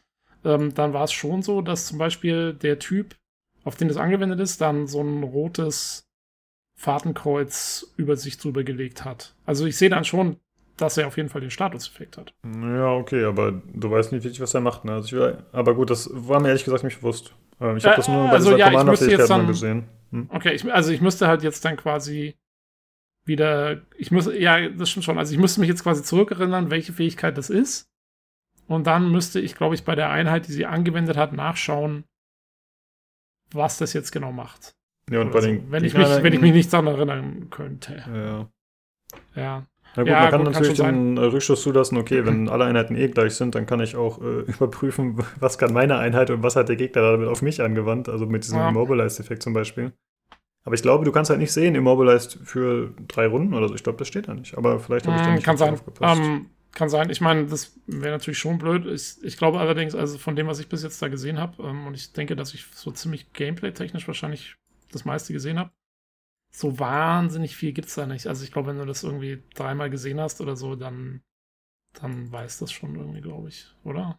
ja, wahrscheinlich. Also es, waren, es gibt jetzt, es gibt, glaube ich, nicht so viele Effekte, dass man sagen könnte, okay, ich muss jetzt hier mal wissen, was ist jetzt das. Oder klar, also das erste Mal oder das zweite Mal, wenn du siehst, ist vielleicht blöd. Ähm, aber jo, war mir jetzt auch gar nicht so aufgefallen, muss ich sagen. Ja, okay. Ja, ich würde sagen, damit haben wir eigentlich schon unser äh, Wissen zum Spiel so mehr oder weniger wiedergegeben. Ähm, wie gesagt, es ist nicht so umfangreich und wir haben es auch nicht so lange gespielt. Jo, ich Ähm. glaube, also ich habe irgendwas gelesen, es gibt 27 Missionen. Mhm. Äh, also es ist schon, sagen wir mal, also ich habe jetzt, wie gesagt, so wenn du sagst, drei, vier Stunden für sechs Missionen, also wahrscheinlich, ja, im Großen und Ganzen nehme ich mal an, wirst wahrscheinlich so 15, 15, 20 Stunden oder so vielleicht dran spielen. 15 vielleicht, keine Ahnung. Ähm, Ähm, kann ich mir ja. vorstellen. Achso, äh, die Commander haben wir noch gar nicht, also haben wir zwar schon drüber gesprochen, aber die, äh, es gibt insgesamt vier Commander, habe ich gelesen, Mhm. äh, die man nach und nach freischaltet. Das sind dann halt die verschiedenen rivalisierenden Fraktionen. Ich denke mal, dass sich das dann storytechnisch auch noch ein bisschen entfaltet. Ähm, und es ist so, dass jetzt die Luella, dass sie immer nach gewissen Missionen auch äh, neue Fähig Fähigkeiten freigeschaltet hat. Ähm, zum Beispiel, oh, was war das nochmal? Äh, ich glaube, eine von ihren Fähigkeiten ist, dass alle Einheiten ein Feld weiter schießen können, standardmäßig oder so ähnlich. Das ist, glaube ich, Also- die erste. Ja. Ja, genau. Und da gibt es halt noch äh, diverse, die man automatisch freischaltet. Immer, ich denke mal, das wird einfach nach einer gewissen Mission immer getriggert. Aber so hat man zumindest noch ein bisschen Development, aber ich glaube nicht, dass das äh, noch besonders äh, ja, umfangreicher oder anspruchsvoller wird, sondern dass es eher sich auf passive Fähigkeiten beschränken wird, denke ich. Ja. Jo, äh, was noch also zu die, die ich, erwähnen? Hm? Äh, ich wollte, die, die ich bis jetzt gesehen habe, waren auf jeden Fall auch alle passiv, das stimmt, ja. Äh, Es wäre noch zu erwähnen, dass es einen Editor gibt. Den habe ich ausprobiert, der ist tatsächlich ganz cool. Damit äh, kann man eigene Karten basteln. Äh, ist halt super simpel, aber ist nett, ne? Also kannst du halt ein bisschen Stadt anlegen, kannst ein bisschen äh, Geländetypen festlegen, kannst äh, Spawnpunkte setzen und äh, Einheiten verteilen und so. Ist, ist spaßig, sag ich mal. Jo. Und äh, man kann auch Multiplayer spielen. Habe ich versucht, weil ich einfach mal neugierig war. Aber leider habe ich keine Mitspieler gefunden. Aber es liegt einfach, glaube ich, an der Größe des Spiels. Ich weiß nicht. Oh, okay, hättest du was gesagt. Wir hätten, ja, wir hätten ja mal gegeneinander spielen können. Allerdings, wenn ich jetzt höre, dass du immer äh, die, die besten Noten bekommen hast für deine Mission und ich immer irgendwo bei drei, vier umgekrebst bin, dann ist es vielleicht besser so. naja, gegen KI ist ja immer was anderes, ne? Das äh, weiß ich nicht. Ja, ich muss sagen, ich war leider ein bisschen enttäuscht vom Spiel. Hm, ich hatte es ja auf meiner Wunschliste tatsächlich schon länger, äh, was so, nicht unbedingt okay. heißen sollte, dass ich es mir gekauft hätte. Aber ich war, ich packe mir Sachen auf die Wunschliste, die mich interessieren und wenn, dann gucke ich halt mal. Und hier war ich jetzt ein bisschen unsicher und ja, tatsächlich bin ich dann auch eher ein bisschen enttäuscht vom Spiel. Ja, ja so, was ich, ich also, hm? ich bin ja ohne große Erwartungen jetzt irgendwie reingegangen oder so. Also ich kannte das Spiel vorher tatsächlich nicht äh, und habe, äh, als der als hier der, der, der Luca, als du geschrieben hast, hier, wir haben, wir haben Keys gekriegt. Und ich so, ja, immer her damit. ja. ähm, dann habe ich es halt mal ausprobiert jetzt. Ähm, ich meine, also jetzt irgendwie umgehauen oder so hat es mich auch nicht. Wie gesagt, ich glaube, als Mobile-Spiel würde es richtig gut funktionieren. Ähm, jetzt am Computer, ja. Also ich glaube jetzt auch nicht, dass ich es großartig weiterspielen werde. Aber ich fand immerhin, es hat einen ganz stimmigen Gesamteindruck gemacht. Also, ähm, weil ich fand, wie gesagt, also die Präsentation fand ich doch gelungen und ähm, und, und es ist halt ein bisschen was anderes wie jetzt irgendwie ein XCOM oder so, was wirklich meine einzige Rundentaktik-Erfahrung eigentlich so ist. Ähm, und ja, für, für, so einen kleinen Happen zwischendurch passt schon. Also es ist jetzt kein, ich würde es jetzt nicht als irgendwie ein total vollwertiges Spiel betrachten und wenn du sagst, die wollen dafür 25 äh, Euro haben oder was, das halte ich für einen sehr anständigen Preis für sowas. Ja, das stimmt. Ähm, also anständig im Sinne von hoch. Ähm, aber ja, also wenn es mal irgendwann in einem Sale ist und jemand will so ein kleines Spielchen für, für zwischendurch, äh, dafür würde ich, so würde ich es einstufen. Hm. Ich habe es ja, wie gesagt, nur drei Stunden gespielt. Ich habe es äh, den ersten Tag halt irgendwie zwei Stunden oder so gezockt und dann habe ich gesagt, okay, für den Podcast muss ich jetzt aber schon mal ein bisschen weiter zocken und ich war ja auch froh, dass wir den Key gratis bekommen haben und dann dachte ich mir, okay, da willst du eigentlich auch dem ähm, Publisher oder Entwickler quasi ähm, der Fairness halber willst du da auch mehr Zeit investieren. Aber ich habe dann einfach gemerkt, das dauert alles zu lange.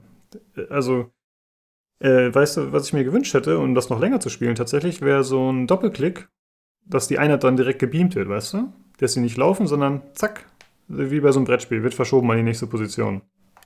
Das hätte mir, mhm. glaube ich, geholfen, dass ich noch deutlich länger gespielt hätte, weil tatsächlich das Bewegen mich am meisten genervt hat. Echt? Aber, also ich meine, so langsam laufen die eigentlich nicht.